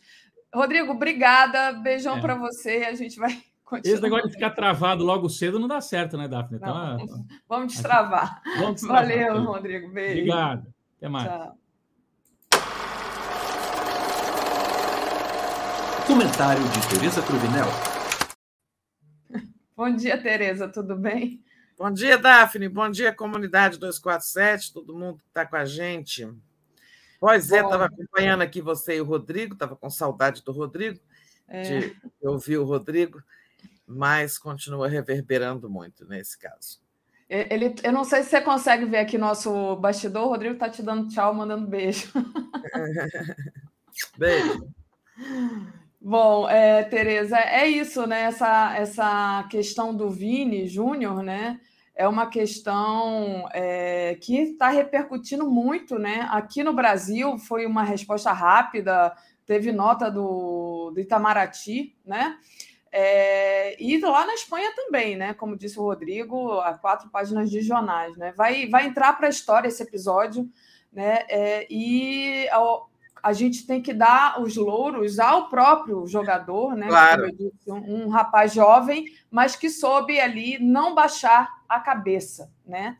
Ele foi muito é, altivo, digamos assim, como gosta de dizer o nosso Zé Reinaldo. Passo para você, Tereza. Então, é, Daphne, é uma coisa, um episódio que vai entrar para a história graças a essa atitude dele, né? É, eu acho que talvez possa mudar até essa conduta no futebol, que sempre foi assim: ah, esses xingamentos no estádio, isso é coisa do futebol. Os próprios, as próprias vítimas né, minimizavam, né? Os próprios agredidos minimizavam, isso é coisa do estádio, fica lá e tal. E não é, né? E lá nesse caso da Espanha, eu eu estava vendo que é, teve outras agressões, né? Há pouco tempo botaram um boneco com é, representando ele numa ponte, representando o Vinícius no, pendurado numa ponte, né? Coisas bem fascistas, dizendo que Madrid não, não, gosta do Real. É, existe, outras coisas já foram feitas contra esse rapaz né? Essa pessoa que abriu caminho na vida e enfrenta essas coisas todas já não é a primeira vez. Então acho que ele já estava assim, né? Ele já estava no limite e fez muito bem. Agora a postura do Brasil, a reação brasileira, né? O Itamaraty, além de soltar nota, chamou a embaixadora, né? É, a, a, quando se chama um embaixador, um embaixador ou embaixadora de um país, é, está se des, demonstrando grande desagrado, né? E isso que fez o Itamaraty. Mas a, a reação brasileira também é surpreendente. Eu acho assim, o conjunto de vozes que se erguem no Brasil, é uma coisa muito positiva. Né? É claro que se a gente ainda estivesse no governo Bolsonaro, é, o governo não ia ter nada com isso. Mas não, não foi só do governo, é a ação do governo, de instituições, da sociedade, da mídia como um todo. É muito nisso nessa né, reação brasileira, sinal de que a questão do racismo aqui, a consciência do racismo está ah, progredindo no Brasil, né? Isso a gente deve a gente deve gostar, a gente deve apreciar que o país esteja reagindo assim. Agora, reage assim num caso desse que aconteceu lá fora, com uma pessoa célebre, né? mas no dia a dia, milhares, milhares, sabe-se lá, né, de pessoas sofrem todos os dias agressões racistas no Brasil, que não, não tem é, repercussão, que não tem divulgação, e que ficam por isso mesmo. Né? Ele dá um exemplo, o Vinícius dá um exemplo isso para as pessoas também, a todas elas, não só as que têm, são pessoas notáveis, mas para que todas as pessoas reajam né, com a mesma indignação. Aqui no Brasil, quando você acusa alguém de ter tido um ato racista, e se você não provar, você acaba sendo processado né, por injúria, calúnia, denunciação caluniosa, etc. e tal. Eu estou rindo aqui, Tereza, porque, gente, hoje é aniversário da Tereza, vocês sabem, né? Porque Léo já falou aqui cedo e a Tereza falou: ah, eu não gosto de porque eu fico envergonhada, não sei o que. Eu falo: vai ser impossível. Bom, o mal está feito. Não fale isso no ar. Eu estou vendo as mensagens aí das pessoas. Eu falei, não, não vai ter jeito, Tereza. Eu não posso deixar de, de, de dar os parabéns. Bom, os parabéns para a Tereza eu já dei, gente, bem cedinho. Uhum. Mas olha aqui, ó, tem os parabéns da Luciana Zero, felicidades, paz, saúde, Tereza, da Cristina Vilas Boas, um brinde à vida da Tereza Cruvinel, vida longa e feliz, saúde. É, a Leni mandou também os parabéns e mandou também aqui falando do Vini, né? É, cadê? Ih, sumiu aqui. No... Ah, tá aqui. É, Vini Júnior coloca na vitrine do mundo a questão do racismo estrutural. Parabéns a esse cidadão consciente. Então, ela depois que deu parabéns para você, e muita gente aqui dando os parabéns para você, Tereza. É... Então, é, o que eu queria dizer é que eu sou inocente, eu tentei ficar quieta, mas não consegui. Então, hoje é aniversário da Tereza. Parabéns, Tereza. Obrigada, gente. Obrigada a todos aí, Luciana Zero, é, Cristina e todas. Essas duas é porque eu conheço pessoalmente, tá, gente? Mas todas as que estão aí, todos vocês é, que estão me mandando mensagens, nessa altura da vida a gente gosta de ficar quietinha, já foram muitos aniversários, né? Então a gente fica quietinha, assim, gosta, é, prefere já ficar no, no, no no mundo reservado. Eu falei, Daphne, por favor. Ela foi, me escreveu logo cedo, eu, por favor, não vai falar isso no ar. Mas vocês já sabem, então, obrigada a todo mundo, tá? Quero Vamos... dizer que a, a, culpa foi Zé Reinaldo, que já começou com a efeméride aqui do dia. Renata Rubim, parabéns, querida Tereza. Lindinha, com cabelo curto. Você cortou ah, o cabelo, Tereza, de novo? Cortei e ficou muito curto. Não, é, tá ótimo. Tudo bem, depois cresce. É, obrigada, Renata. Renata, lá de Porto Alegre. Muito bem. Giovana Meire está dizendo que é, vai completar aniversário também, então é, parabéns para Giovana antecipado. Isso. É, é, isso, Tereza. Muita gente aqui vai a, a, a manhã inteira vai continuar te dando parabéns. Não então, vai tá. ter jeito. A Daphne manda tudo para mim, tá, gente? Eu não, tô, não posso mencionar todo mundo aqui, mas receberei todas as mensagens pela Daphne. Vamos continuar, senão a gente passa o tempo falando de mim e não das notícias. Obrigada a todos. Então, o Rodrigo estava aqui nos bastidores, acabou de me mandar a notícia quentinha, né? A gente já sabia que tinham sido presos suspeitos daquela do enforcamento do Vini Júnior, mas agora são sete pessoas, Tereza, que foram é, detidas. Está aqui, deixa eu colocar aqui para você. Ah, o enforcamento é, é, o boneco, né? É, o, enforcaram um boneco do Vini Júnior, né? Um Uma tempo ponte, atrás. É. é. E aí, ó, sete suspeitos ligados a ataques racistas contra Vinícius Júnior foram presos, informa a polícia espanhola. Então, é, parece que foi. É, uns foi por conta desse, desse boneco enforcado, né? E o, os outros três, então, quatro é, pessoas suspeitas de estarem ligadas ao boneco que representava o atacante Vinícius Júnior, e os outros três são suspeitos de proferir insultos racistas contra o jogador durante a partida partida da La Liga no domingo. Então, aqueles que foram identificados ali através das câmeras, né, Tereza? Tirar aqui esse, esse globo. Pois é, a Espanha está dando uma resposta, né? Depois dessa, dessa grita mundial, né? O, o, o Rodrigo mostrou aí tantas repercussões em outros países também, em outros veículos é, de imprensa registrando e tal. Agora, sobre boneco enforcado, quero, deixa eu fazer uma pequena digressão aqui. É, eu, isso é uma coisa bem do fascismo, sabe? Essa é coisa de representação de pessoas forcadas, decapitadas, degoladas, essas coisas horríveis. E eu senti que algo de muito ruim estava começando no Brasil, né?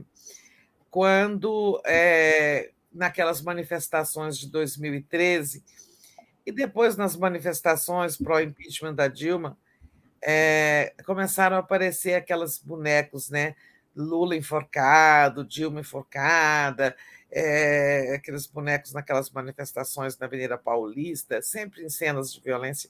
Isso é, aquilo, aquilo me deu uma sensação tão ruim naquele momento. Falei, olha, algo está acontecendo no Brasil que não existia, né? A gente não tinha essa coisa. Então são as sobrevivências do fascismo lá na Espanha é, ele ficou embutido, né? ele ficou no armário, aquele mesmo fascismo que derrotou a República, né? que ganhou a Guerra Civil e pôs o Franco no poder e sustentou uma ditadura de 36, 37 anos, mas ele sobreviveu né? e aflora sob, agora sob essa forma de racismo, e também aquele, é, aquela Vox lá, aquela é, organização de extrema-direita e tal. Por isso, o Rodrigo mencionou aí, é, a gente deve pensar, deve ficar atento que bolsonarismo, que é a tradução brasileira do fascismo, é, dessa extrema-direita, que representa o fascismo, ele não morreu no Brasil. E nós temos que ficar muito atentos, porque, olha, depois de tantos anos, lá na Espanha, a gente está vendo esse afloramento né, do fascismo franquista, que também é racismo, racista. Né? E, então, o bolsonarismo, que é a nossa tradução disso, não morreu. Né? Se demole, ele aflora com tudo. Fiquemos, fiquemos atentos, vigilantes. Certo. É, Tereza, temos aqui é, muitos parabéns para você. Deixa eu ler para a gente não acumular. É, mas antes de tudo, queria é, ler para você aqui a entrevista. A entrevista, estou ficando doida. A mensagem que a nossa querida Daiane Santos é, me enviou agora, estava aqui é, falando de coisas técnicas aqui da TV 247 com ela enquanto você falava para resolver alguns problemas aqui de entrevistas. Aí ela falou: "Mande meu beijo para Tereza. Ela é um espelho e tenho muito orgulho e honra de trabalhar com essa jornalista, que é uma uhum. referência para nós mulheres e todos os profissionais de jornalismo. Então tá aí o parabéns da Obrigada, Daiane. Maravilhosa, né? Vamos lá. Então, Olavo Lins, parabéns a Tereza, essa extraordinária profissional que tanto nos orgulha. Beijos. Lia Oliveira, parabéns à nossa Tereza. Fazemos aniversário juntas, mas eu sou sete anos mais antiga, então parabéns para Lia. Lia aqui do Rio, conheci a Lia, Tereza, muito Ah, pois é, a Lia também. Legal. Obrigada, Lia. Então, Júnia Lage, parabéns, Tereza, das montanhas de BH. A nossa querida Rosângela Pinheiro, bom dia, meninas. Tereza, você não ia tirar férias? Não estou querendo te mandar embora, não, hein? Adoro a hora de vocês no bom dia. Beijos. Eu vou, vou ficar aqui até sexta-feira, tá, gente? Só é. até sexta-feira, aí vou fazer uma pausa. Mas é, depois Tereza, a gente volta. Né? Tereza vai tirar um pouquinho de festa, está merecendo, está precisando, né? E depois ela volta. E a Érica Alanes entrou aqui como nova membro. Então, bem-vinda, Érica. Breda Bahia, parabéns, icônica Tereza.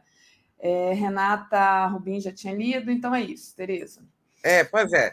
é. Vai só pondo no ar aí, vai só pondo na tela, porque senão você perde muito seu tempo é, de notícias é, em função de mim. Obrigada a todo mundo. Você merece, Vamos lá, Tereza, para com isso. Domésticos? Vamos a assuntos domésticos, mas antes, é, a, a, a, gente já teve comentários aqui bem, bem importantes, né? Mas queria saber sua opinião é, sobre o TRF4 que barrou o juiz Ápio, né? É, que inclusive ontem deu uma entrevista metendo o dedo ali no Jato de uma maneira impressionante, Tereza. Então, acho que vocês ouviram há pouco o Rodrigo Viana e o Rodrigo falou muito bem sobre esse assunto, Daphne. Eu até eu nem tenho tanto a acrescentar o que o Rodrigo disse, como foi há poucos minutos. É, é, vou ficar é, com um resumo do que o Rodrigo disse. Olha, a Lava Jato continua incrustada em algumas em alguns nichos do Poder Judiciário. Né? É, esse TRF4 é, é um local de sobrevivência da Lava Jato, né? O juiz afastado é o juiz que estava é, fazendo, digamos assim, é, limpando né, ali a, a, o tapete, tudo que tem debaixo do tapete da Lava Jato.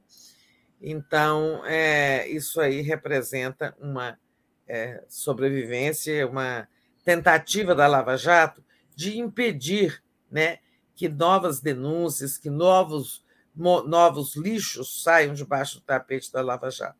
Acho que o Rodrigo explicou muito bem o que, que, é, que, que significa o afastamento do juiz Zápio.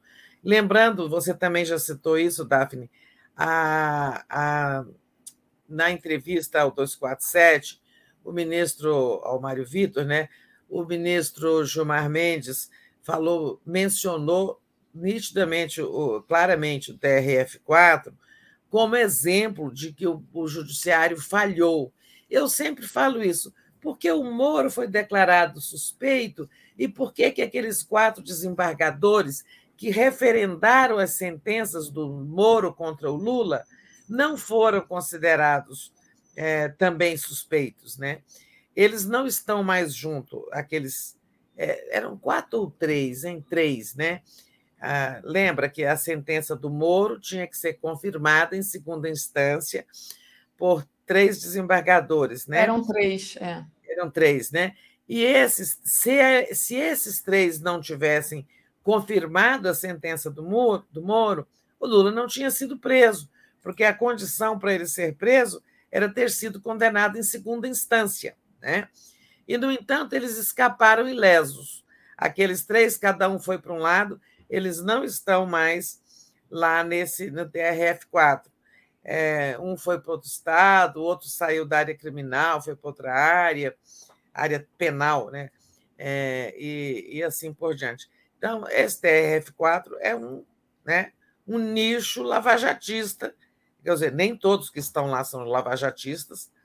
Até esses dias eu conheci um desembargador de lá, só que da área previdenciária, é, nem todos lá são lavajatistas, mas ali, ali é um ponto, um ponto onde a, a, a Lava Jato fez ninho também, e por isso essa decisão lá. Mas tá bem, vamos em frente. Vamos em frente. Tereza, um. um... Ó, gente, li todo mundo que passou aí na tela, tá? Obrigadíssimo. Depois eu agradeço de, um, de, um, uma, de uma lida só. É, Tereza, é, bom, o Lula já deve estar no Brasil, né? Mas não vai descansar como a gente acha que ele deveria descansar. Hoje vai ser um dia é, que ele vai deve ter intensas articulações para votação do regime fiscal, né, do marco fiscal. Então, Lula é, tem essa, essa missão aí, que é uma missão importante, né, Tereza? Vou te deixar sozinha na tela, mas eu estou te escutando, tá? Tá. É, olha, a gente até, eu até falava que o presidente devia fazer uma paradinha depois dessa, é, dessa viagem longa para o Japão, cansativa, mas depois de amanhã ele já faz a primeira viagem doméstica. Depois de amanhã ele vai a São Paulo participar, eu acho que na Fiesp, de uma, um evento lá, o Dia da Indústria. Coitada da indústria brasileira que está precisando muito de sofrer, de receber uma massagem para ela reagir, para ela crescer e recuperar-se, né? E, mas eu acho que nessas, nesse momento o presidente precisa mesmo é, emprestar a sua habilidade, sua capacidade de dialogar e até de seduzir, no sentido político, é, para ajudar ali os, os articuladores, seus líderes no Congresso. Porque, embora a votação é, do, do arcabouço é, vamos abolir essa palavra, regime fiscal, é, embora a urgência tenha sido aprovada ali por 367 votos, é, não está assim certo, esse número não deve se repetir, o governo vai ter menos votos, essa votação deve acontecer amanhã, acho que hoje ocorre só a leitura, e depois o Centrão é, está preparando novas derrotas para o governo. Tá? É, então, o que isso significa? Que o marco fiscal está tramitando é, isso graças muito ao trabalho do Arthur Lira, que quer aprovar o, o regime fiscal, dando uma demonstração de força. Então, ele abraçou o projeto, ele se encontrou ontem com a Haddad, ele tem feito o discurso de que esse é um projeto de Estado, né? uma política de Estado e não de governo, então não deve ser confundido, isso não deve entrar na disputa governo-oposição mas isso não quer dizer que o governo tenha base. Né? Então, o Lula, nesse retorno, deve ajudar um pouco. É, eu não sei o que está programado, eu só acho sim. Está muito ruim lá e o governo correndo o risco de sofrer derrotas importantes. Por exemplo, ó, eu falei aqui, acho que ontem, é, ou no, semana passada, o risco que correm algumas medidas provisórias. E entre elas, aquela que redesenha a estrutura do governo, né? cria um novo organograma, cria ministérios, desmembra ministérios e tal. E o relator ali está fazendo muitas mudanças nessa medida que está quase caducando, né? É, perdendo a validade por decurso de prazo. E o relator está ali alterando é, ministérios, tirando competências de ministérios ocupados por petistas e passando para ministérios ocupados pela direita, sabe? Porque a, a, a medida provisória ela define, é, ela cria um ministério, por exemplo, se é quando é um ministério novo, ou se não cria, ela define as competências de cada ministério e ele está mexendo.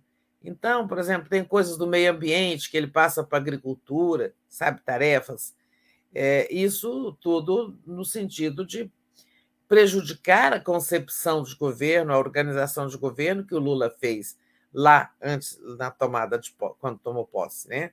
Baixou essa medida no dia que tomou posse. Então tem muitos riscos ali ainda tem a, a, as outras medidas provisórias do novo mais médicos, novo Bolsa Família, medidas que estão correndo riscos é, medidas do revogaço, medida provisória do revogaço, bancada da bala ali querendo mexer, é, tem todas assim, tem todo um conjunto de, de coisas que eh, estão no alvo das forças conservadoras desse Congresso. O, claro que o Lula não vai dar jeito nisso. Ele sempre fala, ah, é o Congresso que o povo elegeu, né? Ele sempre lembra isso. É, mas é, eu achei graça de alguma coisa que eu li aí. Mas eu acho que ele precisa entrar, sabe, nessa, nessa articulação é, para garantir o, o, de hoje para amanhã, amanhã possivelmente, a votação do regime fiscal, que é importante para toda a política econômica que o ministro Fernando Haddad está tocando, é, é dessa política econômica que depende o crescimento do país, a retomada das atividades, a, a intensificação do comércio, da indústria, da agricultura e tudo mais, e para que isso gere emprego, renda, dinâmica econômica e melhoria social, né? É, tudo isso depende desse regime fiscal. Acho que vai passar, é, com, mas não vai ser tão de lavada daquele jeito, né? como foi na urgência. E tem essas outras matérias que estão correndo risco, que eu apontei algumas, é, e além das CPIs hostis, né? Como a CPI do MST, né? É, essa é hostil, é, a outra nem tanto, a, a, americanas é uma questão ali econômica, a outra do esporte, é, é, essa que trata de irregularidades. Você vê como o futebol está vítima de coisas atrasadas, né? É o racismo aí, como a gente está vendo, e também corrupção, como o caso da, né, dessas manobras aí para garantir a, é, gente ganhando dinheiro com apostas em futebol e manipulando jogadores para obter resultados favoráveis né, às suas apostas. É muito triste ver o esporte, que é a paixão nacional, tão. Né, é, é a paixão nacional, não, é paixão mundial o futebol hoje em dia, mas tem essas coisas nefastas permeando o futebol. Né? É isso, Daphne, sobre votações.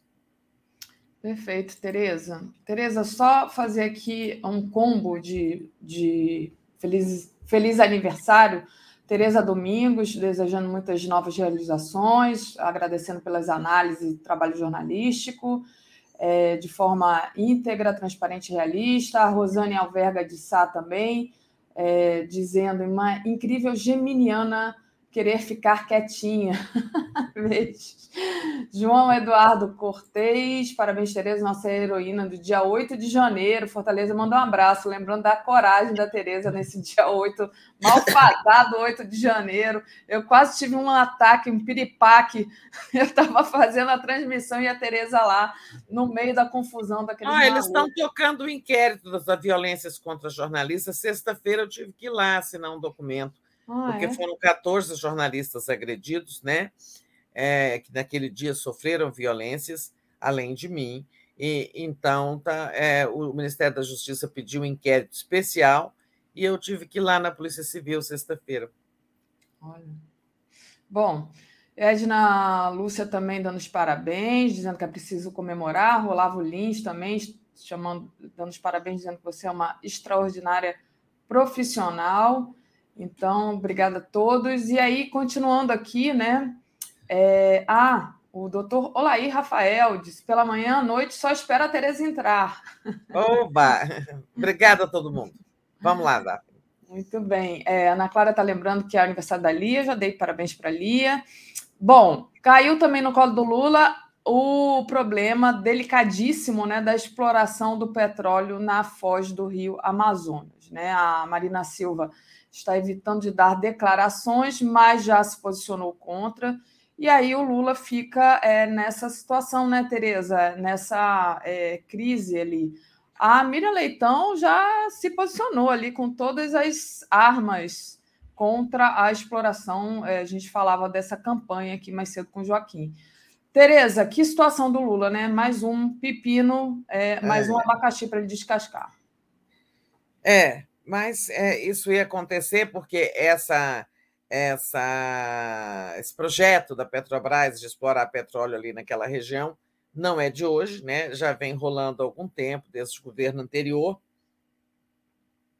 E o IBAMA diz que os estudos técnicos é, do IBAMA, é, da Petrobras, são muito incompletos, têm muitas falhas, muitas coisas é, sem muitos problemas que, sem solução. Né? Em, em, suma, esse foi o argumento do IBAMA para não, é, não aprovar, não autorizar essa exploração, não conceder a licença ambiental. Agora a coisa aflorou né, com essa divulgação da negativa da licença. Eu acho que o governo Bolsonaro empurrou isso, sabe? Não enfrentou esse problema. É porque até foi um favor, né? Porque é, se dependesse dele, eu acho que dele pessoalmente essa licença teria sido concedida. Eu acho que o IBAMA é, foi postergando. Mas, na medida em que veio essa negativa, a coisa é, ganhou volume, ganhou ressonância. E o que, que a gente teve? Né? Com Lula, lá, isso aconteceu com o Lula no Japão. É, o Lula, ao chegar, ainda lá no Japão, perguntaram né, se ele acha que podem, podem ocorrer é, danos ambientais graves em função dessa eventual exploração, e ele respondeu: acho difícil. É, tem gente distorcendo já esse acho difícil do Lula, de que ele teria dito assim: é, a Petrobras pode ser impedida de fazer exploração, e que ele disse: acho difícil. Não foi isso. Ele disse que acha difícil que ocorram danos ambientais severos. Né? Mas pode-se ler nisso uma inclinação favorável à exploração. Se ele acha difícil que ocorram danos severos, é, é, pode, é legítimo é, inferir que ele tenha simpatia pela, pelo projeto, que economicamente é muito importante. Agora, ambientalmente é muito delicado. Então, é, é preciso é, pensar em tudo, inclusive na repercussão muito negativa que haveria para o Lula se essa exploração começasse de forma não segura que o governo brasileiro pudesse responder a todas as críticas que virão lá de fora. Né? Então, o governo também tem que pesar esse dano de imagem. Tem questão econômica, é importante, é relevante. É, o Lula disse muito lá também no Japão que na Amazônia moram 28 milhões de pessoas e que elas querem ter direito a, a, a tudo que as outras têm, elas querem ter uma vida melhor, querem acesso a bens e serviços né, e tal. Mas lá também tem os indígenas, né, que querem viver ao seu modo. E na medida em que você vai ter uma atividade é, exploratória importante ali, é, você vai ter mais crescimento das cidades, mais é, uma urbanização, né? É, você vai ter mais aviões pousando, mais gente chegando, mais serviços se instalando, é, porque haverá uma, um formigueiro ali. Embora a exploração seja no mar, né, a 500 quilômetros, mas a, a, a base ter, tem que ter uma base terrestre, né, para receber o produto, para distribuir o produto. E isso vai ser ali, no Amapá. Né? É, tudo isso tem que ser pesado. O que, que aconteceu ontem? Essa fala do Lula, acho difícil, foi muito entendida como simpatia pelo projeto, e a Marina, inicialmente, a primeira reação dela foi só uma postagem dizendo destruir presente de Deus é ingratidão, né? Que aquela natureza, toda aquela riqueza ali era ingratidão. Mais tarde, ela foi num evento lá no, no Ibama, porque ontem era Dia Nacional da Biodiversidade. E essa a biodiversidade é exatamente o que se alega que a exploração de petróleo ali vai acabar com a diversidade marinha, além do impacto terrestre que haverá, né? É sobre floresta, meio ambiente terrestre. Porque, como falo, não fica só no mar, né? É, tem também um impacto ali, uma atividade econômica que envolve toda uma infraestrutura. Né? A Petrobras fica lá numa plataforma lá na 500 quilômetros da costa, mas tudo isso impacta também a movimentação em terra. Né?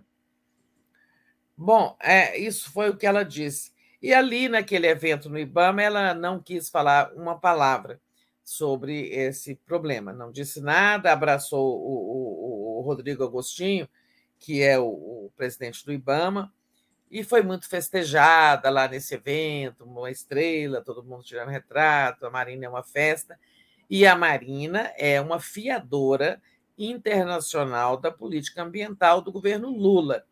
Então, o Lula tem que tomar muito cuidado, o presidente Lula, para que não se repita 2008, quando, por negação de licença de licenças do IBAMA para a hidrelétrica de Belo Monte, isso foi se agravando, o caldo foi azedando até que a Marina saiu do governo, rompeu com o PT e tal. Isso foi muito ruim para o Lula, para o PT, para o país, para ela, então, todo mundo. Né? O é, que, que eu acho que vai acontecer? primeiramente, eu acho que a primeira iniciativa. Ah, o, lembrando que é o seguinte: é, o Alckmin, o, vice-presidente Geraldo Alckmin, na ausência do Lula, ele estava eh, ocupando a presidência, né? Claro que ele não ia querer resolver um problema desse, mas ele ouviu separadamente a Marina, fez reunião, uma reunião com a Marina, fez uma reunião com o ministro das Minas e Energia, né, Alexandre Silveira, e claro, é quando o presidente chega, o vice dá um relato para ele, né? Olha, na sua ausência ouvi isso, aquilo, aquilo outro, né? E claro que o Alckmin já vai antecipar para o Lula o que, que ele ouviu de um lado e de outro da contenda.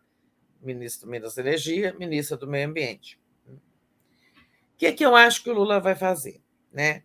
Num primeiro momento, ele vai pedir que a Petrobras refaça o estudo de impacto ambiental dela. Né? Bom, o presidente do IBAMA disse que o estudo, os estudos da Petrobras têm muitas falhas não apresentam soluções para muitos problemas, né? Tem, teve, não respondeu. É, o IBAMA disse que fez avisos à Petrobras. Olha, falta isso, aquilo, aquilo outro, apontando falhas, é, defeitos ali no projeto, né? e, e o, o, a Petrobras não respondeu. Né? Bom, aí é uma falha grave da Petrobras. Né? se o órgão ambiental diz resolva, tem essa e essa pendência, você tem que sanar as pendências. Eu acho que o presidente Lula vai mandar refazer o, o projeto, sabe? Que a, que a Petrobras responda às questões levantadas pelo IBAMA e melhore né, a, o seu projeto de exploração, levando em conta as questões ambientais.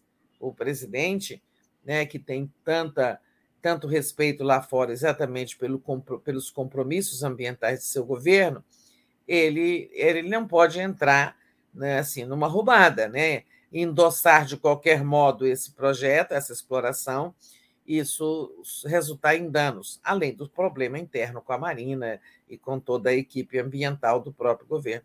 Mas é, o presidente tem lá suas habilidades, sua experiência, ele sabe. Eu acho que ele saberá conduzir isso. Perfeito, Tereza. É uma questão bem delicada, né? Como a gente é, falou aqui. Maria Antônia Gonçalves contribui aqui para a gente e o pessoal continua aqui no chat é, mandando parabéns para você. Eu li todos, tá? Agradeço todo mundo. Eu já li as mensagens todas na tela aí que a Daphne. Se ela, ela passa o programa lendo as mensagens, vocês são muito graciosos, generosos é, e tal. Legal. Tereza, é... bom, Flávio Bolsonaro não tem muito o que fazer no Senado, né? Deve ser igual o, o pai dele, quando era deputado, que não fazia nada, só ficava ali cochilando, né? Ele conseguiu uma liminar para anular a nomeação do Jorge Viana para a presidência da Apex, alegando é, que o Jorge Viana não é fluente em inglês, né? Então, Tereza, que, que, o Flávio, o que, que faz o Flávio Bolsonaro além de atrapalhar a vida do brasileiro? que coisa. Olha, eu achei essa uma coisa tão assombrosa, né? É, o Jorge Viana é, foi governador do Acre, o Jorge Viana foi senador da República, né? é uma pessoa com uma longuíssima experiência, já passou pelo setor privado também, já dirigiu empresa no setor privado, é, é uma pessoa com muita articulação internacional, né? É, também vem da questão ambiental. Né? Ele foi, ele criou o conceito de governo da floresta, né? quando foi governador do Acre. E o Lula contava muito com ele, com a sua disposição, com seu trânsito também internacional e sua articulação nacional. Conhece a elite econômica do Brasil, né? empresários, exportadores e tal, o, o, presidente Lula escolheu a dedo o Jorge Viana. Ele podia ter colocado o Jorge Viana como ministro do Meio Ambiente. Houve um momento que o, o, o Jorge foi contado para ser ministro do Meio Ambiente ou de outra pasta, mas ele queria Jorge Viana na Apex, né, a Agência Brasileira de Promoção das Exportações, para é, fazer um trabalho intenso de é, incrementar as exportações brasileiras. Tanto que o Jorge, cada viagem internacional que o Lula faz, o Jorge o acompanha, organiza uma empresa, uma comitiva de, de, de empresários, né? É, essa do Japão não teve empresários, porque não era uma viagem bilateral, mas nessas outras quase sempre tem, o Jorge organiza isso. A Apex é muito importante né, para nossas exportações. E aí vem o senador com isso, sabe? Porque havia lá num, um dispositivo, é, acho que no regimento interno, sei lá, em algum documento lá, que falava que o presidente tinha que falar, dominar a língua inglesa, e houve uma mudança lá, porque isso não faz sentido. Né? É, se o próprio presidente da República não domina o inglês, e isso né, de forma alguma né, e, é, dificulta o, protagonismo tão grande que o Lula vem tendo né, nesse curto período de, de mandato. Olha, nesse curto período de mandato, o presidente Lula já teve mais encontros bilaterais com chefes de governo de Estado. Só lá no Japão foram 11. É, nós vamos falar um pouquinho do Japão depois aqui é, ainda essas querelas que continuam, né? É, mas só lá no Japão foram 11. O Lula teve, nesses quatro meses de governo, cinco meses, vamos dizer, mais encontros bilaterais do que o Bolsonaro em quatro anos de governo. Né? É, e então, você vê, e inglês atrapalha isso? Lula não fala inglês. É, isso atrapalhou? De nenhuma forma. Como é que o presidente da não pode ser presidente da APEC sem falar inglês? Sabe, intérpretes existem para quê? E, e eu nem sei se é verdade que o Jorge não domina a fluência de inglês. Isso alegou o Flávio Bolsonaro nessa ação. Então, assim, eu expresso minha solidariedade ao Jorge Viana, de quem eu me considero amiga, pessoa que eu admiro por sua competência, é, é, sua competência, sua habilidade, é um, um, um político muito habilidoso, o Jorge Viana. É, ele está, sabe, essa, o, o, Flávio conseguiu essa liminar, afastando o Jorge Viana do cargo. A Advocacia Geral da União, como trabalha né, o doutor Jorge Messias, porque toda hora tem que entrar na justiça com uma ação. É, é, o, o, o advogado-geral da União está entrando com uma ação contra para derrubar essa liminar que tirou literalmente o Jorge Viana da presidência da Apex. É, lembrando né, que família Bolsonaro queria que o Dudu Bananinha, com a vasta experiência dele de fritar hambúrguer nos Estados Unidos, fosse embaixador, né? E... É, é, fosse embaixador nos Estados Unidos. Que coisa gente, muita gente lembrou disso aqui, dessa questão aqui no chat né, do Bananinha. Enfim, é isso, mas conseguiu, né, Tereza? E aí, mais um problema para ser resolvido, porque esse povo só está lá para atrapalhar é, o Brasil e é, o brasileiro é. e o governo. E eles sabem, né? Eles sabem muito bem que isso não é impedimento, eles querem é só atrapalhar o governo, né? criar dificuldades. É, é uma coisa assim, uma firula, né? É, e ainda, o juiz ou juíza, não sei que deu essa liminar, uma juíza, ah, deu quatro meses para o Jorge Viana demonstrar sua fluência em inglês, sabe? Como se isso fosse uma escolinha, uma, é, essa, decisão da juíza. Isso não, não tem é, cabimento, uma coisa dessa, você está impedindo pessoas com base nisso. E, e eu acho que o, o Jorge pode não ter um inglês de Oxford, né? E tal, mas ele sempre viajou, algum inglês ele fala com certeza. É, e, e, ainda que não falasse nem good morning, é, isso não é o menor problema para alguém dirigir uma instituição brasileira, né? Exatamente, ele está ali para dirigir, para comandar, né? Não para ficar. É, é ficar falando é, com pessoas. Né?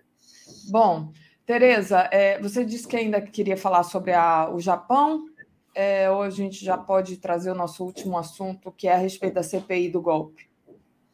Ah, vamos para a CPI, depois, se sobrar tempo, a ah. gente fala. Não, o Japão já falamos muito, mas se sobrar tempo, a gente ah. fala. Então, a, a CPI... CPI... Fala. É. Fala. É ruim, né? Assim, o que está havendo ali, a CPI do golpe vai começar a trabalhar quinta-feira, né? Marcelo Auler está aqui é, a postos, trabalhando, acompanhando tudo. Ele saberia dizer, falar mais sobre o que é a CPI. Mas o fato é que depois que o Renan Calheiros, Renan Calheiros foi uma estrela da CPI, foi o relator da CPI da pandemia. Aí, como não deixaram ele ser é, relator nem presidente, por conta das suas diferenças com o presidente da Câmara, Arthur Lira, lá em Alagoas, eu acho que ele é aborrecido, resolveu não participar.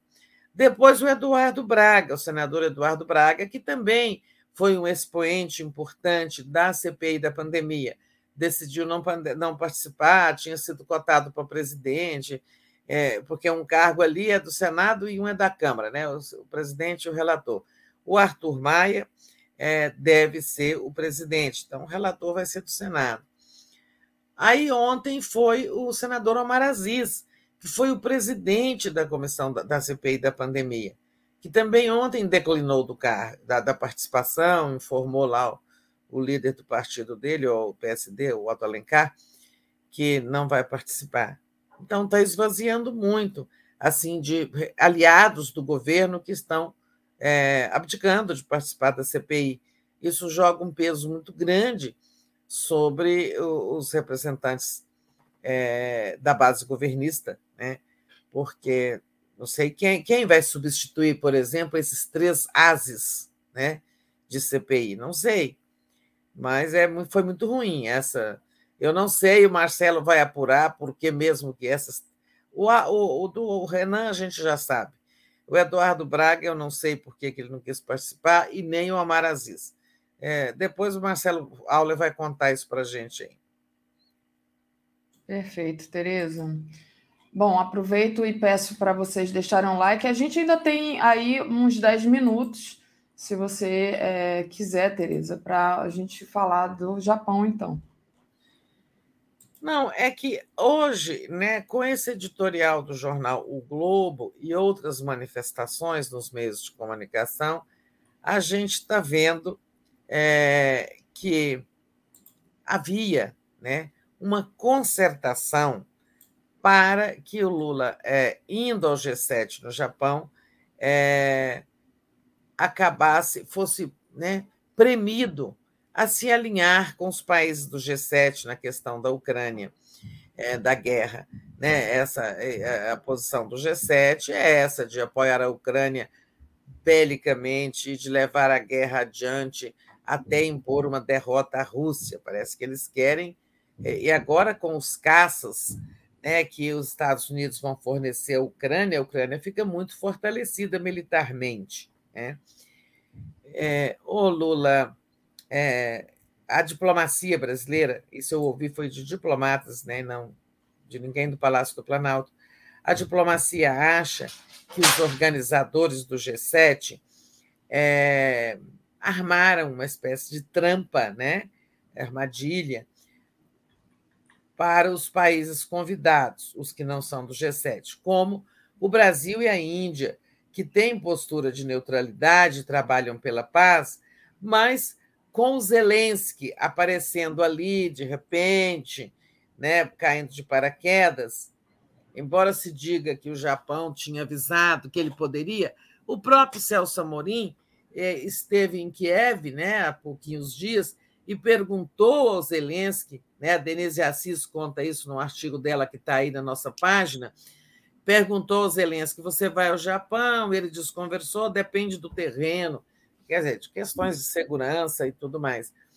Eu não sei se ele falava do terreno político ou do terreno em matéria de segurança. Eu sei que ele não tinha essa confirmação e ele aparece lá e cria uma saia justa, porque é, o G7, os sete governantes do G7, né, correram a abraçá-lo, paparicá-lo, o menino mimado do Ocidente e tal.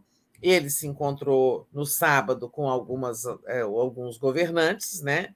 o, o, o Zelensky manifestou interesse no encontro com Lula, que ficou para domingo, ia ser às 18 horas, eles mesmos disseram que 18 horas estava bom, depois ia ser às 17, a, a pedido da Ucrânia sempre. Não, 18 não dá para o Zelensky, 17. Tá bom, 17. Ah, 17 não dá, 15 horas. 15 horas. O Lula remanejando a agenda, recebe o presidente do, do Vietnã no lugar e tal foram eh, ajeitando ali, e às 15 horas ninguém da Ucrânia apareceu e a, a comunicação, acho que via mensagens de celular, foi interrompida, eles não respondiam mais. Né?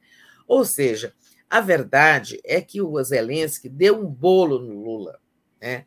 Talvez ele tenha ficado é, ressentido, porque naquela, naquele painel reunindo todos os chefes de Estado presentes, em que ele chegou, foi muito festejado.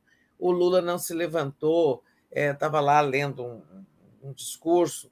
O Biden também não se levantou, mas todos foram ali dar tapinha nas costas do Zelensky, o Lula não foi.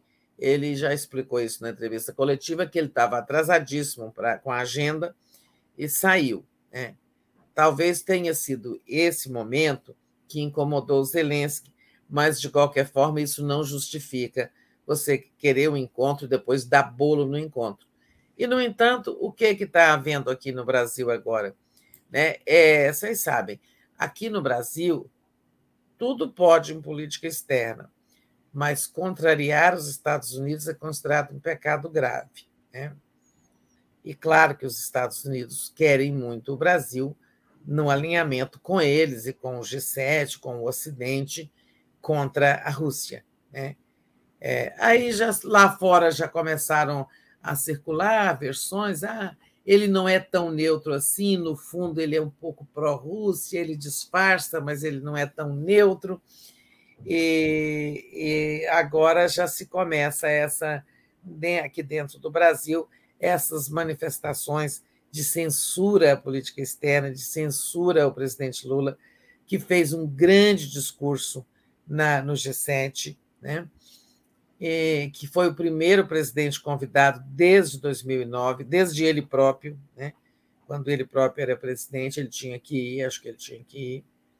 O Brasil em breve vai assumir a presidência do G20, vai ficar muito em evidência. Né? O G20 foi criado para se contrapor ao G7, então é o G20 é das maiores, das 20 maiores economias, hoje tem mais de 20, né? se contrapondo a esse clube que já foi G6, já foi G7, já foi G8, depois expulsaram a Rússia, voltou a ser G7, né? É, enfim, tem esse editorial do jornal o Globo, criticando muito a política externa e, e, e, o presidente, e outros veículos também, não sei se tem outros aí no, ao longo do dia, deve ter um do Estadão aí, se não está em hoje, vai ter amanhã, depois. É, em suma, essa pressão dos setores americanistas, né? eu chamaria assim, é, que não, não aceitam qualquer postura divergente dos Estados Unidos. O Brasil vai, é muito importante a relação com os Estados Unidos. O Brasil vai ter muitos alinhamentos com os Estados Unidos em muitas coisas, mas não é obrigado a estar alinhado em tudo. Né? E nessa questão aí, a política externa está seguindo é, essa orientação do presidente da República, é de neutralidade em relação à guerra, não colaboração com nenhum dos lados, não fornecendo armas nem coisas nenhuma a, a nenhum dos lados. E o Brasil fez um gesto, mandou o Celso Amorim lá, como disse o Celso, viajei 40 horas, será que isso não conta? Viajei 40 horas para encontrar o Zelensky. Né? É. E eu, a gente não tem mais tempo, mas eu ia perguntar para você se escrever num editorial, né, é, que o Lula nem conseguiu uma reunião bilateral com os Zelensky, que não seria considerado fake news. Que foi, é isso que está escrito no editorial do Globo, que o Lula não conseguiu, ele nem conseguiu. Tipo assim, o Lula é tão desimportante que ele não conseguiu. É, é, é uma, é, eu acho que é fake news, você tem razão. O Lula teve 11 encontros bilaterais no, no, no Japão. 11. Né? É, então, é, sabe, isso não teve com o Biden, eles só se encontraram assim, olá como vai e tal, tal. Mas teve com Macron, teve com o Scholz, teve com tantos outros. É. É, eu acho um absurdo esse. Eu até vou ler esse editorial com mais calma, mas é como você disse, essa é uma notícia falsa. Agora, o Zelensky armou desse jeito, né? Eu acho que desde o momento em que o Lula não foi lá fazer festinha para ele, na, no painel coletivo, né? ali ele resolveu criar uma situação que deixasse o Lula mal. Fez de conta que queria o encontro e depois sabotou, né? deu bolo e, e saiu dizendo: ah, ele deve ter ficado desapontado, quer dizer, não conseguiu falar comigo. Olha como eu sou importante, né? Pois é, Tereza. Tereza, é, hoje a gente tem aqui, é, ainda nesse mesmo link, né, nessa mesma transmissão, é, o programa Helena e Mário Vitor. Helena está de folga, não sei é, quem vai acompanhar Mário Vitor hoje, mas daqui a pouquinho ele está entrando. É, só queria dizer para vocês que depois daqui do Helena e Mário Vitor, a gente tem o Giro das 11, às 13 horas está previsto o Contra a Mola com Walter Pomar, mas ainda não está garantido. De qualquer forma, a gente vai ter uma transmissão aqui. Às 14 horas a gente tem Estação Sabiá, onde a Regina Zappa vai entrevistar o autor de teatro e ator Cleiton Nascimento com é, falando sobre macacos, que eu acho que é uma peça de teatro. Acho que a Regina até escreveu sobre isso. 15 horas Brasil agora, é, 17h20 Léo Quadrado, 17h50 Boa Noite, 247, 22 horas do dia 20 minutos e 23 horas a live do Conde Tereza. Obrigada. É, queria agradecer a todo mundo que esteve aqui conosco, todos os felizes aniversários para a Tereza. E aí vou trazer aqui o nosso querido Mário Vitor. Espera aí, deixa eu agradecer aqui antes, deixa eu agradecer você pelo carinho, pela atenção de sempre.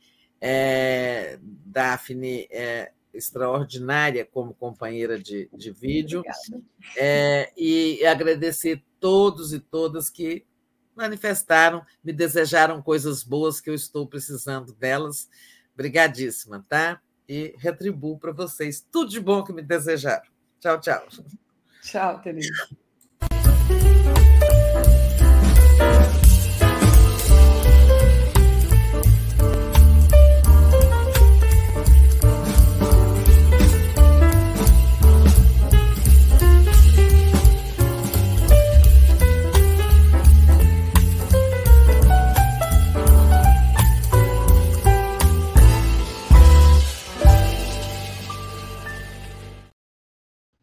Olá, olá, olá, bom dia. Estamos ao vivo com Helena e Mário Vitor, Mário Vitor e Helena, aqui pela TV 247. São 10 horas e 1 minuto desta terça-feira, 23 de maio de 2023. Hoje, eh, como vocês sabem, eh, Helena está tá de férias. Ah, ah, hoje é o último dia das férias dela. Então, na quinta-feira ela já está de volta. E nesse período em que ela tem de, de, de, de férias, nós eh, temos convidados eh, especiais para participações muito especiais. Já tivemos ah, o Florestan Fernandes, já tivemos o Luiz Costa Pinto, o ah, Joaquim de Carvalho, e hoje temos o querido uh, e muito uh, competente analista Jefferson Miola, que está aqui nos bastidores e já entrou, já aí pontualmente já estava presente para nossa para nossa conversa. Jefferson Miola, está me ouvindo? Bom dia. Opa, Mário, te ouço perfeitamente. Quanto tempo e, e quanta alegria estar tá aqui com, contigo outra vez. Obrigado pelo convite. O, o Jefferson Miola é presença habitual nos programas da TV 247, às quintas-feiras, no Giro das Onze, não é isso também? Não é? Estou certo? Exato, o, o exato. exato. E, e o Miola é, sempre aporta muita qualidade para os comentários dele. Então, é, é uma satisfação, um privilégio, uma alegria ter de volta o Miola. Nós já nós já compartilhamos alguns momentos de, é, de análise, de alguns períodos mesmo, em que dividíamos um espaço no, no Giro das Onze. Exatamente. E depois eu, eu saí para outras atividades e o Miola continua ainda sendo presença muito requisitada. É, a, a TV 247 precisa, precisa engolir o Miola alguma vez e, e, que exagero. abusar mais da qualidade do trabalho dele. É, amigos, é o seguinte: hoje, é, é, bom, Helena e Mário Vitor continua e Helena volta na quinta-feira. ao que eu estou informado, ela volta na quinta-feira. E, e, mas a gente continua fazendo o programa do jeito que a gente faz, com esses convidados muito, muito, muito especiais. O, o, o, antes de qualquer coisa, eu pedia, queria pedir a vocês que chegaram agora, que deem os likes, compartilhem, é, enviem comentários, sugestões, é, observações aqui na área de comentários. E, e, e, e como é, as pessoas estão dizendo coisas assim, Miola é gênio, Miola, as pessoas estão dizendo que adoram seus comentários, como a Diana Soares. É, aí a, a, um gaúcho não jamais esquecerá, meu contemporâneo, um, um, um dos gaú poucos gaúchos que me orgulham. É, é, muito bom.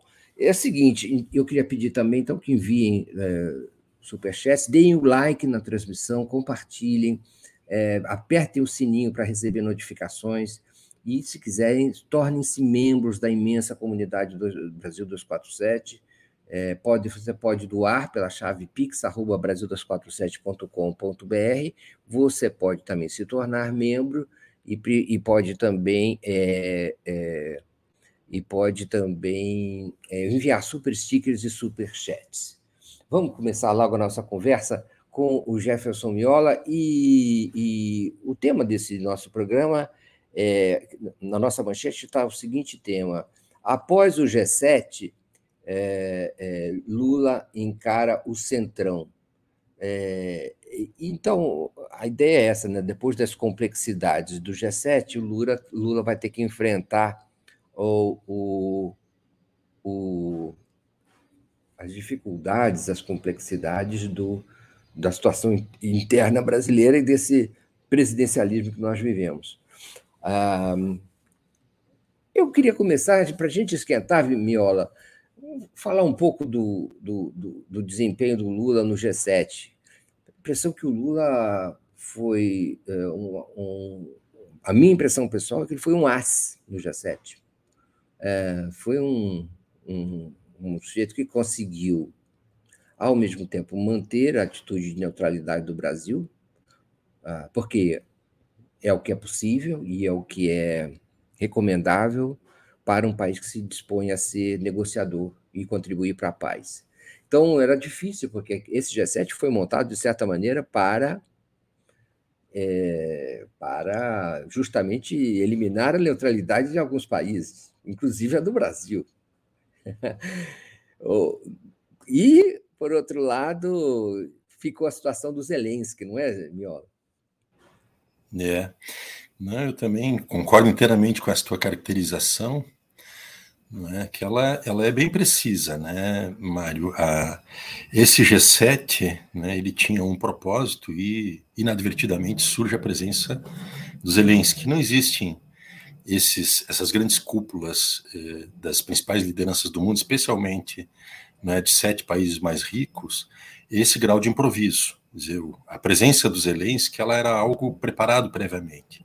E isso foi um resultado que parte da imprensa colonizada é, é, destacou como sendo uma espécie de uma humilhação é, do presidente Lula em relação ao Zelensky, né, isso integra não é, um script que estava desenhado, inclusive alguns veículos da mídia internacional já destacam é, que foi uma espécie de uma pantomima armada pelos Estados Unidos para constranger é, o presidente Lula e o Brasil forçando é, uma, uma posição é, pró-OTAN é, e pró-Estados Unidos.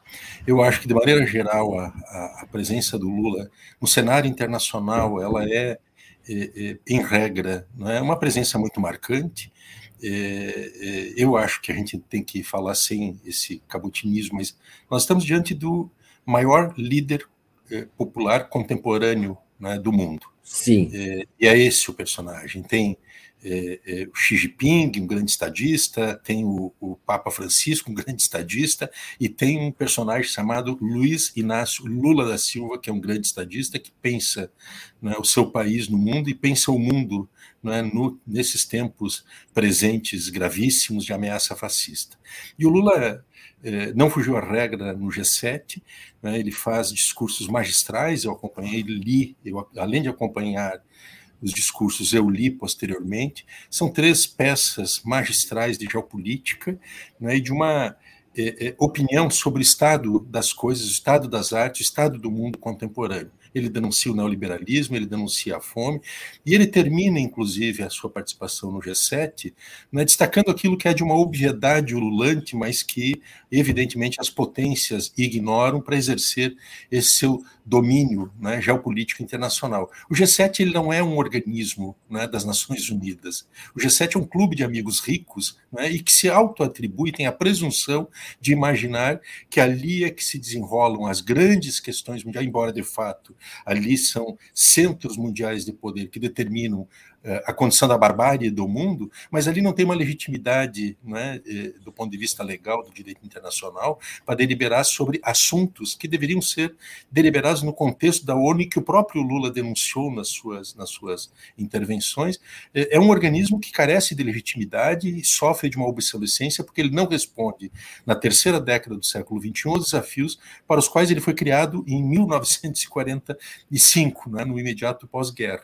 Então, é, é é, é, é, e o Lula, inclusive, evoca o papel do, do, do, não só do Conselho de Segurança da ONU, mas da Assembleia Geral da ONU, para debater imediatamente né, a, a, a isto que é um tema central da conjuntura internacional, que é o tema da guerra. Eu não preciso esperar a Assembleia Geral da ONU, a Assembleia Anual, em agosto, em setembro. Por que não fazer já imediatamente? Por que o, o G7 tem que ser reconhecido enquanto foro para debater isso e não a própria ONU? Então, eu, entendo, Mário, que o, o isso, essa tua expressão que o Lula foi um as né, do G7, o Lula foi magistral mais uma vez, mas eh, não só pela sua performance pessoal, mas para, por colocar os temas centrais não é, no seu devido lugar e colocar as coisas, dar o nome das coisas como elas de fato são.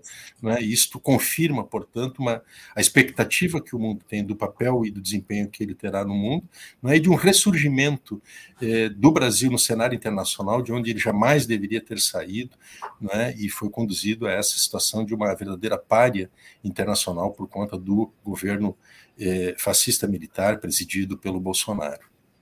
Fiquei impressionado também, Miola, com a, ao que parece, a unidade da diplomacia brasileira. O comando da diplomacia, para mim, surpreendente. Firmeza, é, rigor, clareza da sua posição, ao mesmo tempo é, articulada com, com o presidente da República e com. Achei como nunca o Lula no controle das declarações, de acordo com essa linha da diplomacia e dele próprio. Uma, uma complexidade é, que funcionou do, da formulação até a, até a expressão da, das opiniões. O Lula ficou menos como é que eu posso freelancer ali, sabe, jogado para falar o que lhe dava na cabeça. Não, ele foi em todos os pronunciamentos retilíneo e sem abrir mão da, da, da agressividade, não, mas da assertividade necessária. Isso. Como você falou, até mesmo é, questionando o palco em que ele estava. Exatamente. Corajoso, né, Mário? Corajoso, corajoso. Então, mas aquele, aquele corajoso sem aventura envolvido. Sim, sim, muito perspicaz, não é? E muito, muito, muito. Não, é exatamente isso. É, é, a diplomacia brasileira, que ela tem uma, uma característica né, de ser uma diplomacia bastante profissional, né, em que pese, evidentemente, as suas idiosincrasias, como todas essas instituições, essas carreiras típicas de Estado, não é? elas, elas, elas produzem não é? e elas têm uma relação digamos, eh, endógena, não é que favorece em certas culturas problemáticas, idiosincrasias, mas eh, a diplomacia brasileira ela tem um grau de profissionalismo muito importante, é uma formação né, ultra qualificada. Né? Nós tivemos uma experiência desastrosa né, e ruinosa durante o período do governo anterior, mas isso é a exceção à regra. É?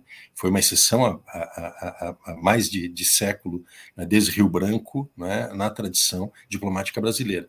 Mas ela tem uma condição que é uma condição de uma, uma espécie de uma diplomacia presidencial, além das, das questões de Estado brasileiro que o Itamaraty, com exceção desse breve período recém-passado, recém-superado, é, é, mantém, que são posições clássicas do Brasil no mundo em relação, por exemplo, à questão palestina, não é, a, a, a autodeterminação dos povos, não é, a questão da paz mundial, é, ao tema de Cuba.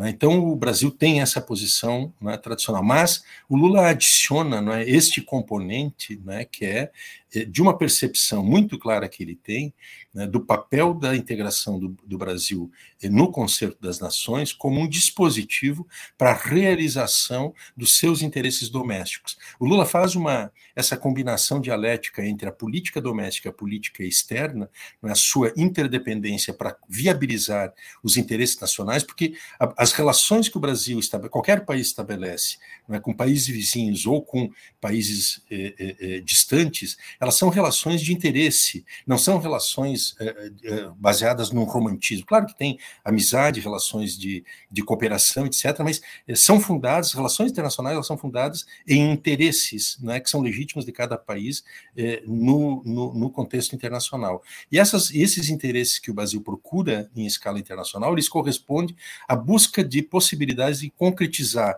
a partir dos aportes de fora para dentro do país, os seus interesses domésticos. E o Lula faz isso com uma maestria extraordinária né, e posiciona o Brasil né, num, num, num topo da, da, da, do reconhecimento internacional, onde ele chega com altivez, ele chega né, com, com muita é, muito ativismo político, mas, sobretudo, né, com uma perspectiva não colonizada, de independência, né, de autonomia em relação e de não alinhamento em relação às principais potências do globo. E eu, eu vejo essa diplomacia que o Lula desempenha, né, ela cada vez mais relevante, ocupará né, no contexto dos temas centrais que a humanidade enfrenta, a crise climática, a questão da fome, da miséria, né, da desesperança no mundo e, sobretudo, o enfrentamento ao surgimento da extrema-direita e do fascismo nesses tempos que nós vivemos, a diplomacia que o, o governo eh, do presidente Lula desempenhará, essa diplomacia presidencial, será cada vez mais bem-vinda e parte de grandes soluções das equações que o mundo enfrenta hoje. Exato o, o, a situação era complexa, a, a, questão da neutralidade, por causa dos fatores envolvidos. Era muito fácil aderir às teses do G7 ali e simular uma amizade ou uma concordância que não seria sincera. O Brasil e Lula, a diplomacia brasileira, a posição oficial da diplomacia brasileira é de neutralidade e de se oferecer como negociadora do, do, de uma paz. É, é, por outro lado, o Brasil pertence a uma certa área geográfica de influência americana, mas isso não impede que o Brasil exerça suas opiniões com independência. Ainda falando outra coisa, há forças que não estavam na reunião do G7 que são fundamentais nesse conflito, como a China e principalmente a Rússia. Países que são uh, politicamente muito relevantes e que são economicamente muito significativos. A Rússia, tanto pelo petróleo, como derivados e como os famosos fertilizantes. E a China por tudo. Inclusive pelo fato de estar desviando parte das compras que faz nos Estados Unidos para o Brasil. Soja, inclusive, o principal parceiro comercial do Brasil e que, ao, ao que parece, pretende aumentar o fluxo de comércio com o Brasil, tanto exportando quanto importando do Brasil. Ou seja, é, Lula, como, como sabemos, é também, e não poderia deixar de ser, um vendedor das coisas do Brasil. Não pode ignorar esse, essa, essa realidade, a política, talvez a principal, mas essa outra tão, tão importante, talvez, quanto que é a realidade econômica e essa evidente disputa com os Estados Unidos no plano comercial em relação à China. É, disputa que o Brasil já está acostumado a ter, porque sabe que os Estados Unidos são, é, são é, um fator que pode ser complicador da situação interna brasileira e, e, e, e por razões, inclusive, comerciais, industriais e, estratégicas.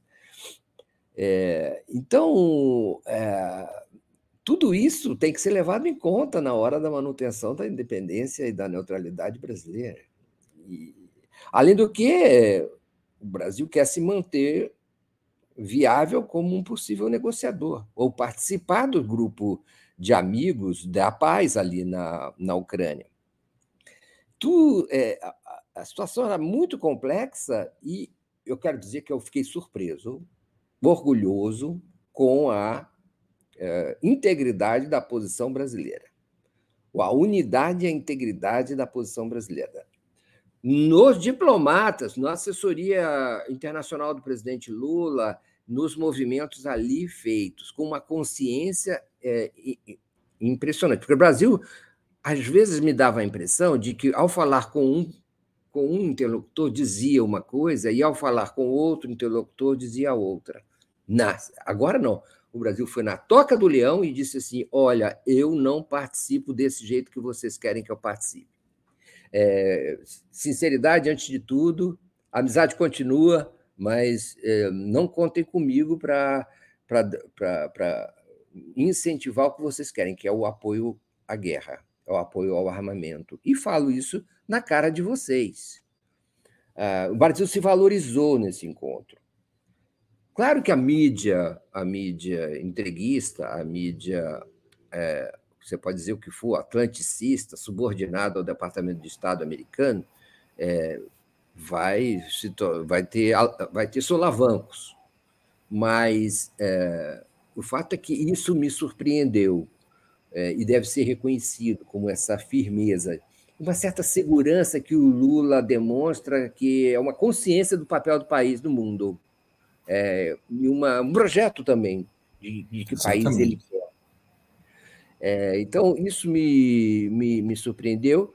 E por, por último, né, Vimola, às vezes o, o, o Zelensky parece que foi uma surpresa, como você disse, uma espécie de um, algum acerto que houve ali para encaminhar essa pressão sobre os países é, não alinhados, inclusive a Índia, é, Indonésia e outros, mas também teve ali, é, eu acho, sabe, um detalhezinho uma, um movimento de mídia, de assim uma espécie de golpe de golpe para a mídia, um pouco para desviar o assunto da derrota em Artyomovsk ou Bakhmut, é, naquela região estratégica. Era no mesmo momento em que a derrota estava sendo declarada e reconhecida, ele estava em Hiroshima para, para criar um outro evento de mídia que disputasse com aquele outro em relação ao em, com a, a, derrota em relação a Bakhmut. É, Miola. Não, mas isso, o, o Zelensky é um vigarista internacional. Não pode ser levado a sério, né, Mário? Ele é um vigarista internacional, ele, ele se presta a esses espetáculos, né? ele é, é, é ele está desempenhando uma guerra por procuração, né? e portanto ele é beneficiário né, deste cortejo que ele recebe, né, especialmente da, da União Europeia, da OTAN, né, que inclui também os Estados Unidos.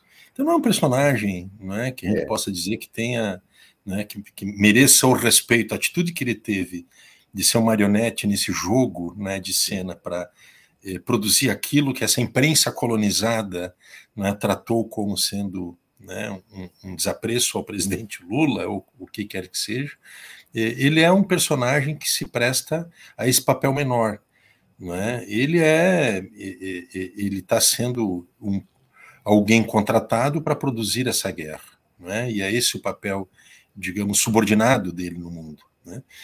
Mas eu, eu acho que as coisas, como tu bem destacaste, as coisas ficaram nos seus devidos lugares. Né? Embora essa tentativa de eh, eh, impor uma derrota simbólica ao Brasil e ao presidente Lula e à sua diplomacia né, eh, tenha sido tentada, o resultado final ele não foi esse, porque o Lula não só né, demonstrou a sua disponibilidade para conversar com quem quer que seja, imagina se o Lula conversa até com seus algozes né, no período recente aqui no Brasil, você não conversaria com qualquer outro personagem, né, mesmo que menor, da política internacional. Né?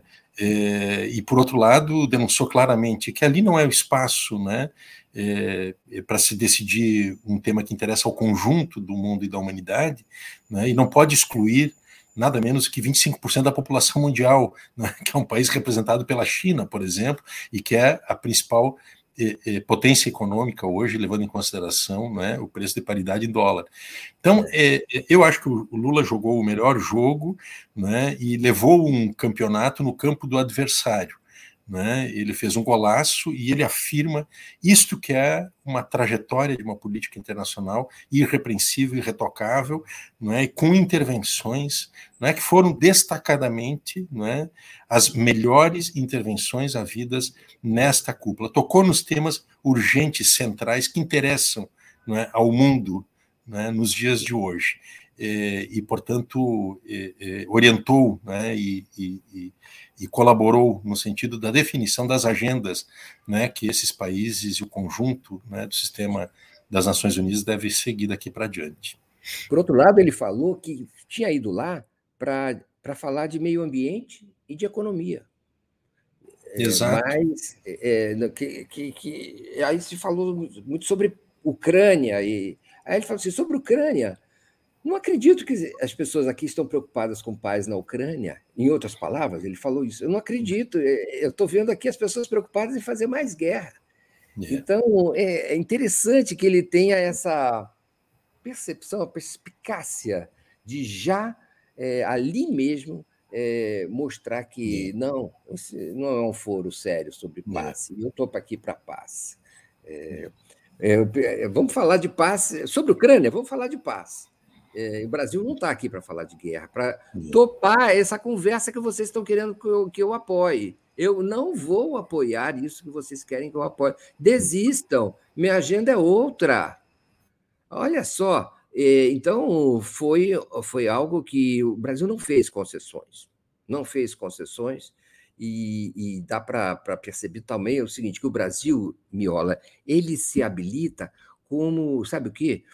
Como um, um candidato, é, junto com outros, a liderar o sul global. Nessa, nesse concerto, digamos assim, em que é, Índia, a própria China, Indonésia e outros países são considerados é, para, enfim, expressar uma opinião é, dos que querem a paz e que podem contribuir para a paz. Nesse sentido, o, a participação do Lula, a mera presença do Lula já o coloca numa posição. América do Sul e, e mesmo a América Latina, eu, creio, eu tenho a impressão que isso já é muito claro, mas eu acho que isso é, extrapola para a África e para outros, eh, e para outros é, contextos em que o Sul global vem a ser, o chamado Sul global vem a ser considerado. Tudo isso é um balanço de uma viagem que, a meu ver, é muito bem sucedida. É, é. O Brasil, o Brasil é, tem uma, uma, uma importância é, estratégica, né, tanto para os interesses dos Estados Unidos, né, quanto nesse rearranjo é, no trânsito para uma para um mundo multipolar, né, superador dessa unipolaridade definida pelo Império Estadunidense. É, é, e o, o, o, ocupa não é, uma situação, seja do ponto de vista demográfico, do ponto de vista territorial, é, e do, da sua extensão e do, das fronteiras que ele tem. O Brasil faz fronteiras com 10 dos 12 países, 13 países da, da, da América do Sul. Né?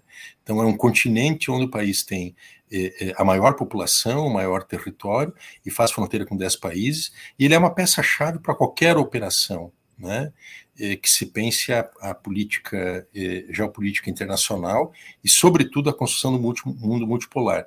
E o Brasil está no meio dessa tensão geopolítica, dessa luta geopolítica entre Estados Unidos por um lado e Rússia e China por outro, né, onde a, a, a China ela, na minha percepção, ela consegue aportar e oferecer ao Brasil, do ponto de vista pragmático dos seus interesses de desenvolvimento, muito mais que os Estados Unidos. Os Estados Unidos exerce não é, uma influência e tenta eh, preservar a sua hegemonia eh, hemisférica baseada na pressão econômica através dos organismos internacionais né, e do seu poderio militar, mas os, a China ela oferece o que os Estados Unidos não têm, que é eh, eh, recurso financeiro para viabilizar o desenvolvimento. A China detém boa parte né, da dívida dos Estados Unidos e tem uma, uma disponibilidade financeira hoje para desenvolver projetos em escala planetária, especialmente né, voltados aqui para a nossa região região. Então, isso não significa não é, um alinhamento subordinado a quem quer que seja, e o, e o Brasil não faria isso jamais, mas significa escolhas muito pragmáticas eh, que qualquer país deve fazer, é, no contexto da sua integração e, e, especialmente dessas lógicas de disputa por poder internacional, onde ele pode buscar as suas conveniências dentro dessa disputa que ela tem uma legitimidade em si, que são grandes potências que estão disputando a hegemonia é, mundial, e nós queremos que seja um mundo cada vez mais multipolarizado e menos né, concentrado em modos unipolares de exercício de poder. Então, o Brasil pode ser enormemente beneficiado por isso, e eu acredito, Mário, que em termos eh, eh, financeiros eh, específicos, a China ela representa hoje, não só para o Brasil, mas para o continente americano, sul-americano e também para o continente africano, a melhor possibilidade né, de que esses países dessas regiões possam se desenvolver com apoios importantes da China. Bom, tem um problema da penetração dos capitais chineses né, e a compra de energia, de água né, da nossa região para atender as necessidades chinesas. Mas, de qualquer maneira, né, quem pode vincular o país a um processo virtuoso de aquisição de novas tecnologias, desenvolvimento de novos, eh, eh, novos sistemas de produção eh, não dependentes unicamente né, de commodities e de minérios, pode ser exatamente a China. Os Estados Unidos não têm essa condição mais. E exatamente por isso que os Estados Unidos vêm perdendo cada vez mais essa condição né, de uma eh, potência incontestável no mundo. É um hegemon que está em crise. Né? Não estou dizendo aqui que será num passe de mágica que haverá a quebra né, desse poder unipolar dos Estados Unidos. Mas nós estamos diante de um processo e, e, esta substituição dos intercâmbios comerciais do dólar por moedas locais, ele é um passo muito importante para diminuir o poder que os Estados Unidos exercem no mundo, porque retira um componente integral da estratégia de dominação imperial é, é, é, no mundo, que é exatamente a aplicação de sanções a quem os Estados Unidos consideram os seus inimigos. Se tu retira o peso do dólar no mundo, tu retira muito né, o poder dos, dos, Estados Unidos de continuar exercendo esse, essa sua hegemonia com base na coerção né, e formas violentas de imposição a, aos países que ele considera seus inimigos né, de, de, de, de sanções que são inaceitáveis, inclusive são ilegais do ponto de vista das Nações Unidas. Então, eu acho que o Brasil ele joga esse jogo e na, na condição desta da, da, da, da, diplomacia brasileira com o presidente Lula, isso tem uma, uma, uma inteligência ainda né, mais destacada por conta das qualidades do talento né, inato que o presidente Lula possui. Para a gente fechar esse ponto, né, a, o Zé Mendes fala: Zelensky é um cômico profissional, não é político. Faz o papel de homem de palha dos Estados Unidos da América a destruir a Ucrânia e atacar a Rússia. Aí eu só lembraria também sobre esse aspecto. Né? É, alguém comentou que ele parece um, um, um garoto propaganda da camiseta Ering. É, é, o, o fato dele não ter aparecido na reunião que marcou com o Brasil. É, ele ter, sabe, fugido da reunião e ainda foi irônico diante do fato, quando foi perguntado, é, ele não respondeu porque não foi, não, não se desculpou, e ainda disse: acho que eles ficaram chateados, né? É uma coisa assim, ofensiva mesmo, não é? O presidente Lula, sem graça, disse Talvez tenham, tenha, tenha, tivesse tido um outro compromisso na mesma hora. Mas, gente, como um chefe de Estado é, é, é, se comporta dessa maneira, não é? É inqualificável. Mostra a baixa qualidade do material que os Estados Unidos estão usando na guerra da Ucrânia. É, material humano também, não é? Essa liderança, onde vai essa liderança? É, desse jeito né? O Brasil talvez tivesse outro desdobramento essa reunião se o Zelensky não tivesse faltado, não é? Talvez o Brasil pudesse vacilar nesse momento, diante da presença física do uh, presidente eh, eh, ucraniano. Mas acho que ele eh, acabou ajudando, num certo sentido, acabou mantendo uh, dando mais certeza ao presidente Lula em relação à atitude que tem que ter nesse momento.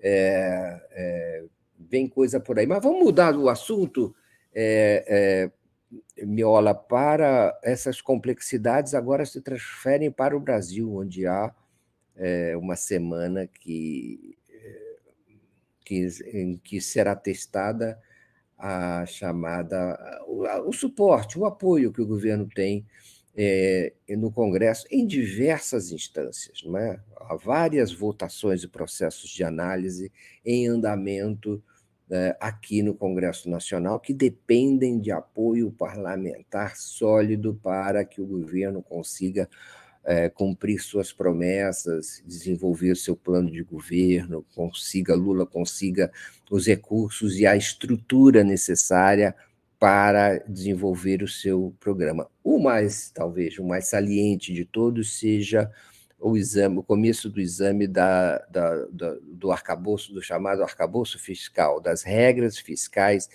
de administração, dos grandes números, eh, dos grandes agregados de dívida, receita, eh, intenções de pagamento, gestão da, da, da dívida pública, gestão da dívida global e da dívida líquida é, ao longo dos próximos anos, em função da arrecadação. O grande plano do ministro Fernando Haddad vai para exame no Congresso. Já começou a ser examinado pela Câmara, que decretou regime de urgência na semana passada, com uma votação expressiva, se eu não me engano, 300 e 300 e tanto, 367 a 100, 367 a 102 foi essa a votação do regime de urgência. Então, essa urgência já está vigindo, já está vigorando, e vamos para esses exames. Há também questões importantes administrativas é, de, é, de medidas provisórias a serem examinadas,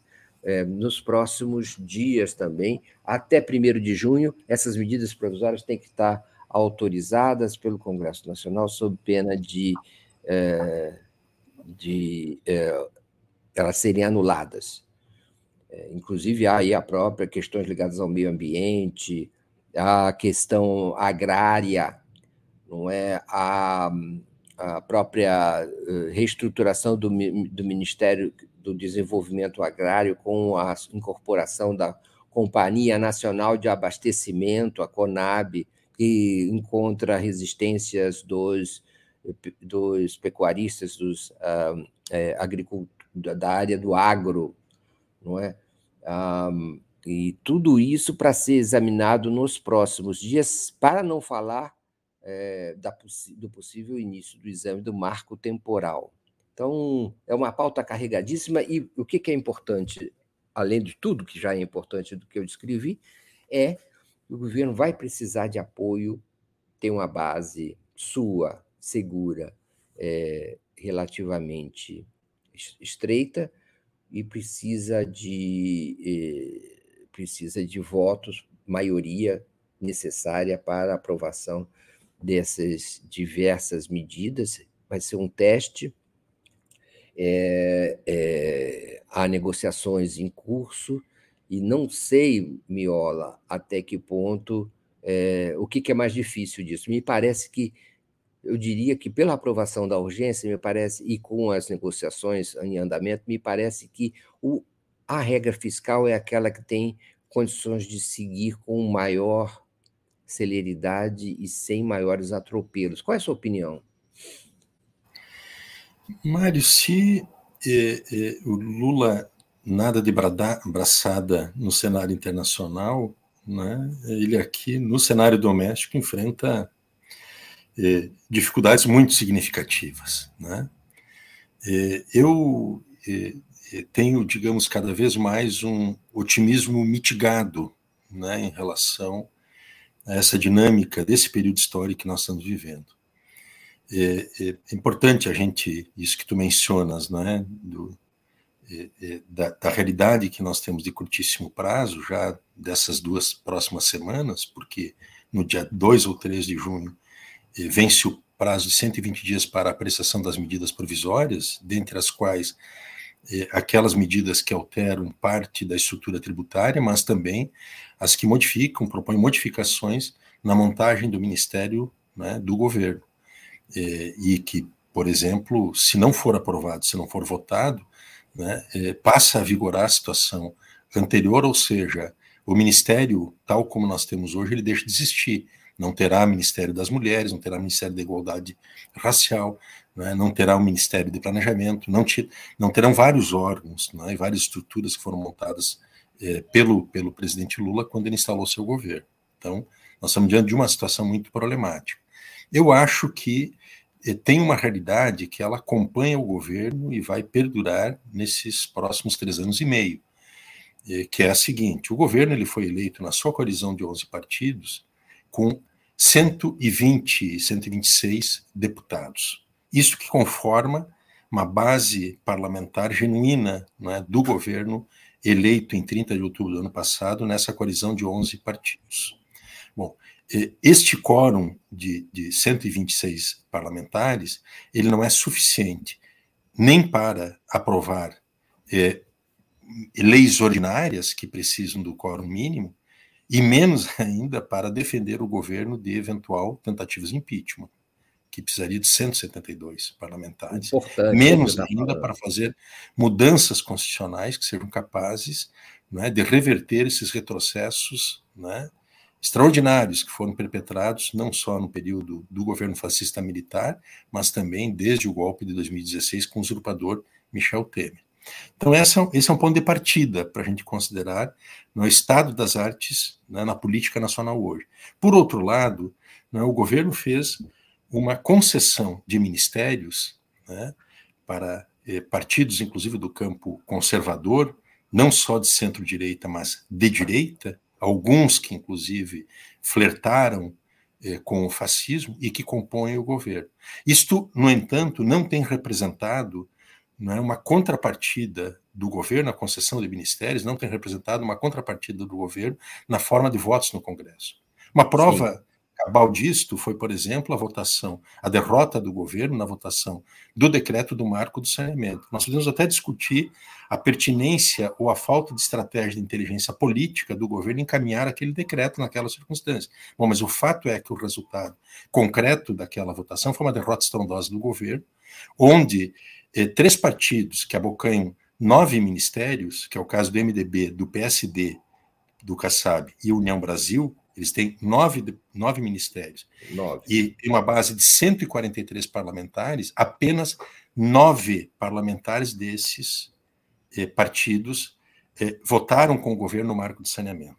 Então, esse é um segundo aspecto para a gente se dar conta que esse modelo baseado né, no que era antigamente chamado de presidencialismo de coalizão, que desapareceu, né? Nós podemos fazer uma discussão à parte sobre isso, eu tenho uma caracterização sobre esse assunto que eu tenho chamado do que é a emergência, não é? a partir do, do, do, do, robustecimento dos instrumentos de poder e da força do legislativo, a partir do orçamento impositivo com o Cunha e, finalmente, orçamento secreto com o Arthur Lira, nós estamos diante hoje que é uma espécie de uma, que eu chamaria de uma deputadocracia. Há um sistema de poder baseado na extorsão e na chantagem e na pressão, que é exercido né, pelos deputados, por essa deputadocracia, um sistema deputadocrático, que tem na sua liderança, como chefe dessa deputadocracia, ninguém menos que o Arthur Lira, que é um gênio né, do mal, muito pior do que foi o Eduardo Cunha. Então, eu falo isto, Mário, porque me preocupa enormemente. Né, o governo ele está enfrentando uma situação não é? Que é uma situação, inclusive, de destino. O governo está paralisado, não conseguiu aprovar absolutamente nada no Congresso brasileiro. Né? Nas tentativas que fez o Marco Saneamento, sofreu essa derrota estrondosa. Né? O governo está sob uma ameaça de que as suas, o seu projeto de estruturação do ministério ele seja desfigurado. Veja que, fruto dessas negociações, do poder de chantagem né, e depressão e distorção dessa deputadocracia, eh, a Conab, ela que estava sendo prevista dentro do Ministério do Desenvolvimento Agrário, ela vai ser compartilhada entre o Ministério do Desenvolvimento Agrário e o Ministério da Agricultura, né, ou seja, com os ruralistas, que passarão a, eh, que continuarão mandando na Conab.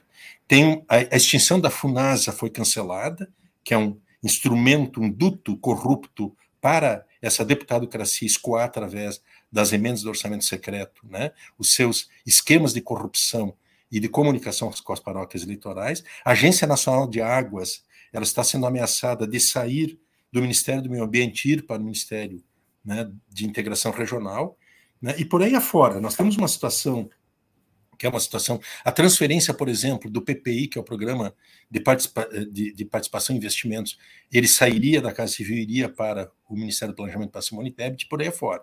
Então veja que há um cenário que está prefigurado, que pode ser de dificuldades para o governo e resultado de uma correlação de força extremamente desfavorável. E segundo, né, finalizo, é, que eu acho que a situação do arcabouço fiscal, o novo arcabouço fiscal tem uma, uma apreciação, digamos, que, que divergente um pouco da caracterização do governo. Eu acho que pode ser um perigo para o próprio governo essa essa, essa, essa proposta de arcabouço fiscal, por várias razões que estão sendo arroladas, debatidas né, publicamente, mas ela, ela vai condicionar, vai limitar a capacidade do governo, em última instância, de realizar as políticas fundamentais que foram foram pro, pro, promessas de campanha e, portanto, poderão produzir uma reversão das expectativas sociais e uma perda da base social de apoios ao governo Lula. Isso poderá nos confrontar com uma situação de governabilidade é, é, debilitada, é? logo, logo ali adiante. Tá? Nesse próprio é, exercício 2023 e especialmente a partir de 24. Mas esta proposta, ela paradoxalmente ela prova. Por quê?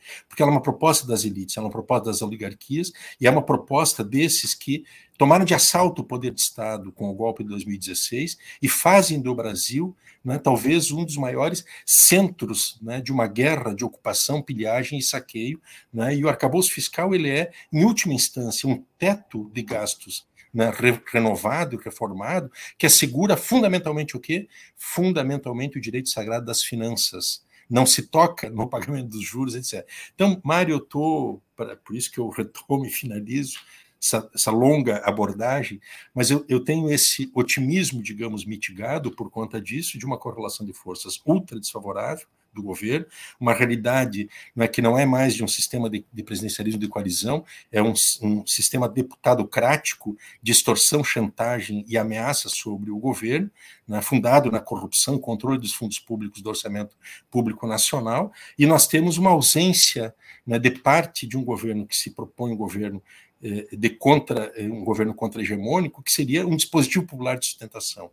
Então, eu, eu tenho muitas preocupações em relação ao futuro imediato do, do, do, do, governo do presidente Lula, né, e as suas possibilidades de ele concretizar as suas políticas e, o, e, e, realizar o programa que foi eleito em 30 de outubro, sob pena de sofrer uma erosão da sua base social e acontecer aquilo que aconteceu com a presidente Dilma em 2015, um processo acelerado de desestabilização, de perda da governabilidade, e no caso concreto de uma eventual revés do, do governo do presidente Lula, não é só não é uma derrota do campo da esquerda não é? O, o, o e do petismo, mas é uma, uma, uma, um risco à própria sobrevivência da nossa democracia, porque nessa conjuntura não tem espaço né, para setores, digamos, democráticos da direita. Nós estamos falando aqui que, do outro lado, quem aparece e beneficia de uma conjuntura de dificuldades para o campo da democracia eh, e, do, e do progressismo não é, não é a direita, é a extrema-direita, é o fascismo, e ele volta com plena força né, para ocupar o governo brasileiro. O, o, vamos por aí, vamos por aí mesmo. É, são 10 horas e 47 da manhã deste, desta terça-feira, 23 de maio de 2023. Nós estamos ao vivo aqui na TV 247 com Helena e Mário Vitor, Mário Vitor e Helena, hoje com a participação muito especial do Jefferson Miola nas férias da Helena Chagas. É, muito obrigado pelos comentários, pela audiência. Deem likes, compartilhem e podem enviar é, é, com, é, comentários, observações.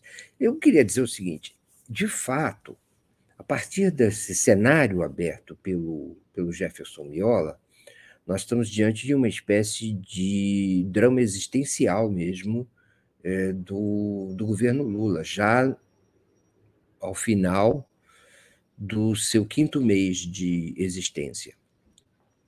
É, é um encontro com a verdade agora. Como diz alguém aqui no, nos comentários, me, me perdoem por não estar lembrando agora quem foi, ou encontrando aqui, é, o Luiz Matos. Pois é, de que adiantou as alianças? Luiz Matos é, é quase que faz uma espécie de drama é, ser ou não ser, hamletiano, do, do governo Lula.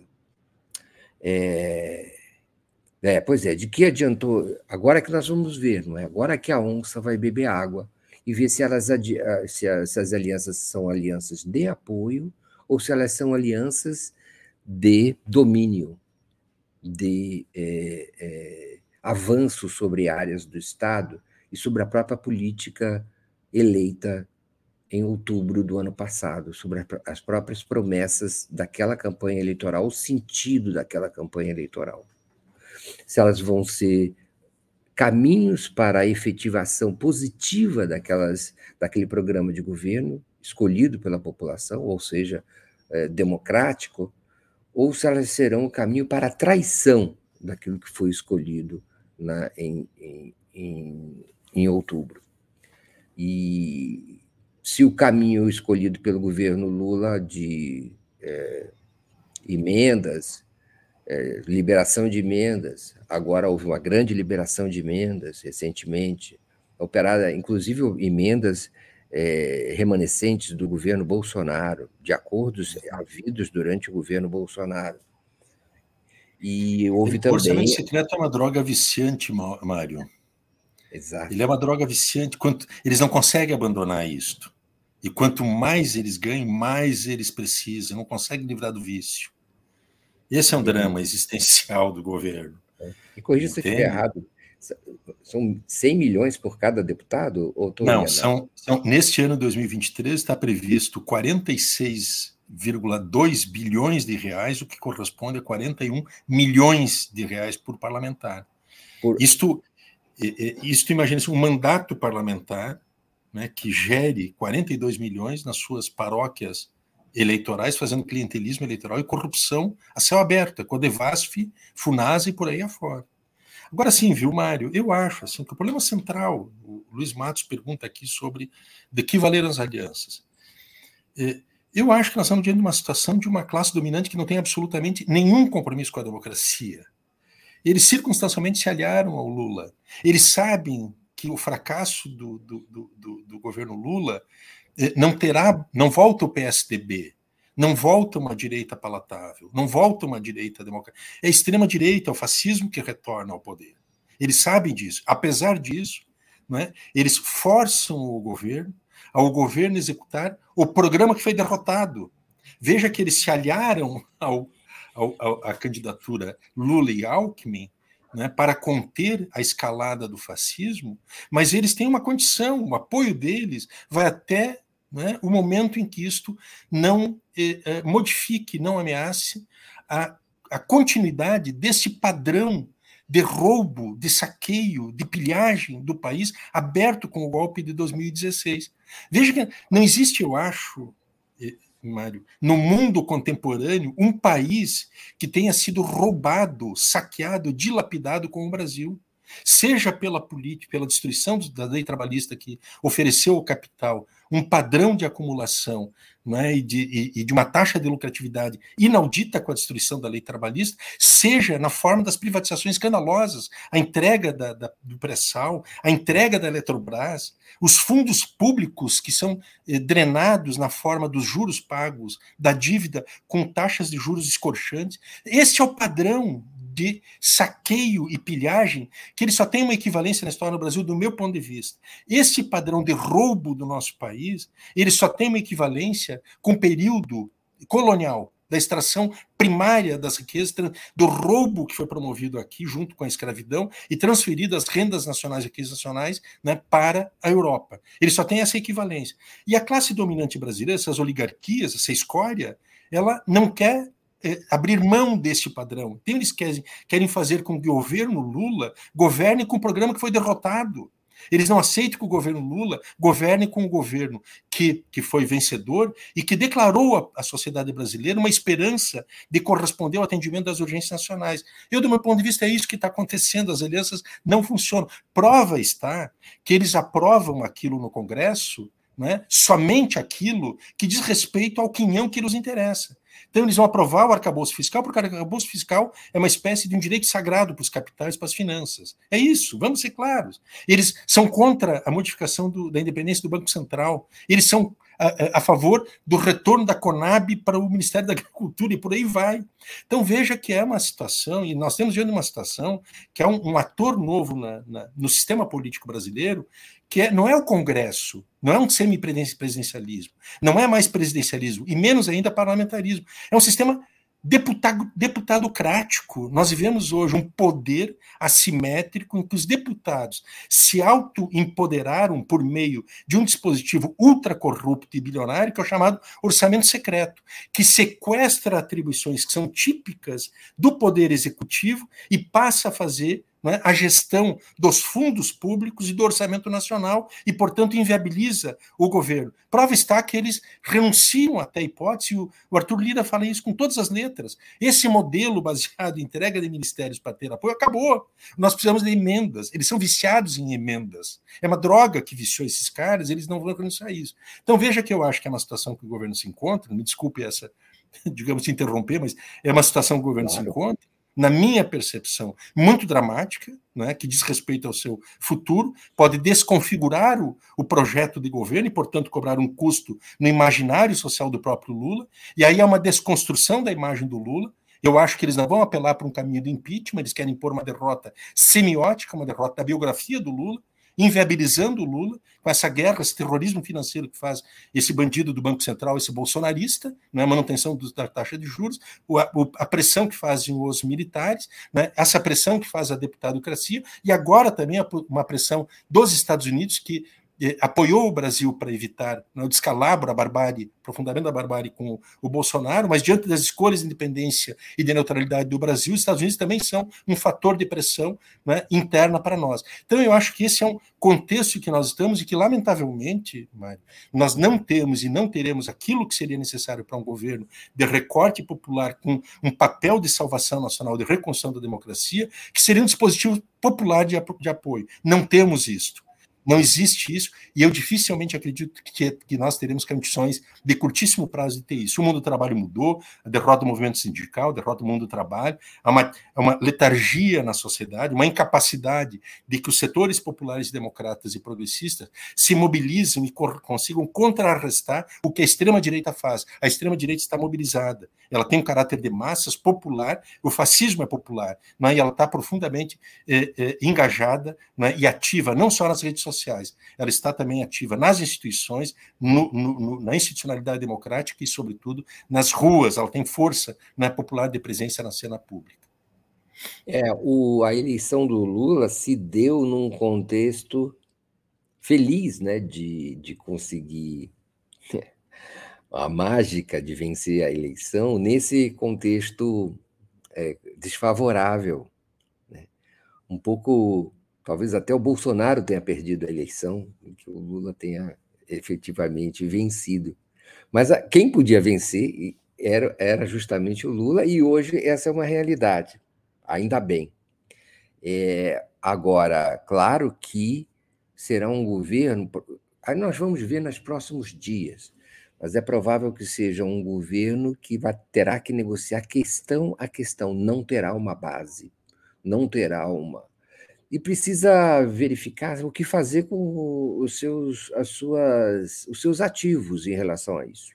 Se vai continuar é, é, passivamente alimentando uma máquina que joga contra o próprio governo e compartilhando é, cargos, posições de poder, partes da máquina pública é, com gente que joga na oposição e que tem um outro programa, ou se vai é, aí se render à realidade de que não tem maioria e que aí precisa é, estabelecer uma, uma guerra mesmo, permanente, contra é, seus opositores, onde eles estiverem, inclusive abandonando as ilusões de que tenha uma maioria, de que possa vir a ter é, e as ilusões de que esse tipo de estratégia de emendas e de compartilhamento de, da máquina pública possa gerar o apoio político que ele tanto necessita.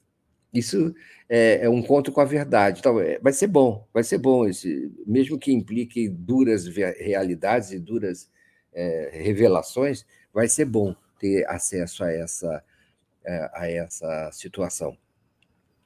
É, mas eu queria dizer o seguinte: o Lira foi apro, a, a, aplaudido de pé no encontro da LID em Nova York nesse fim de semana, quando prometeu que não iria ceder em nenhuma das medidas neoliberais, é, é as privatizações, em nada ele cederia.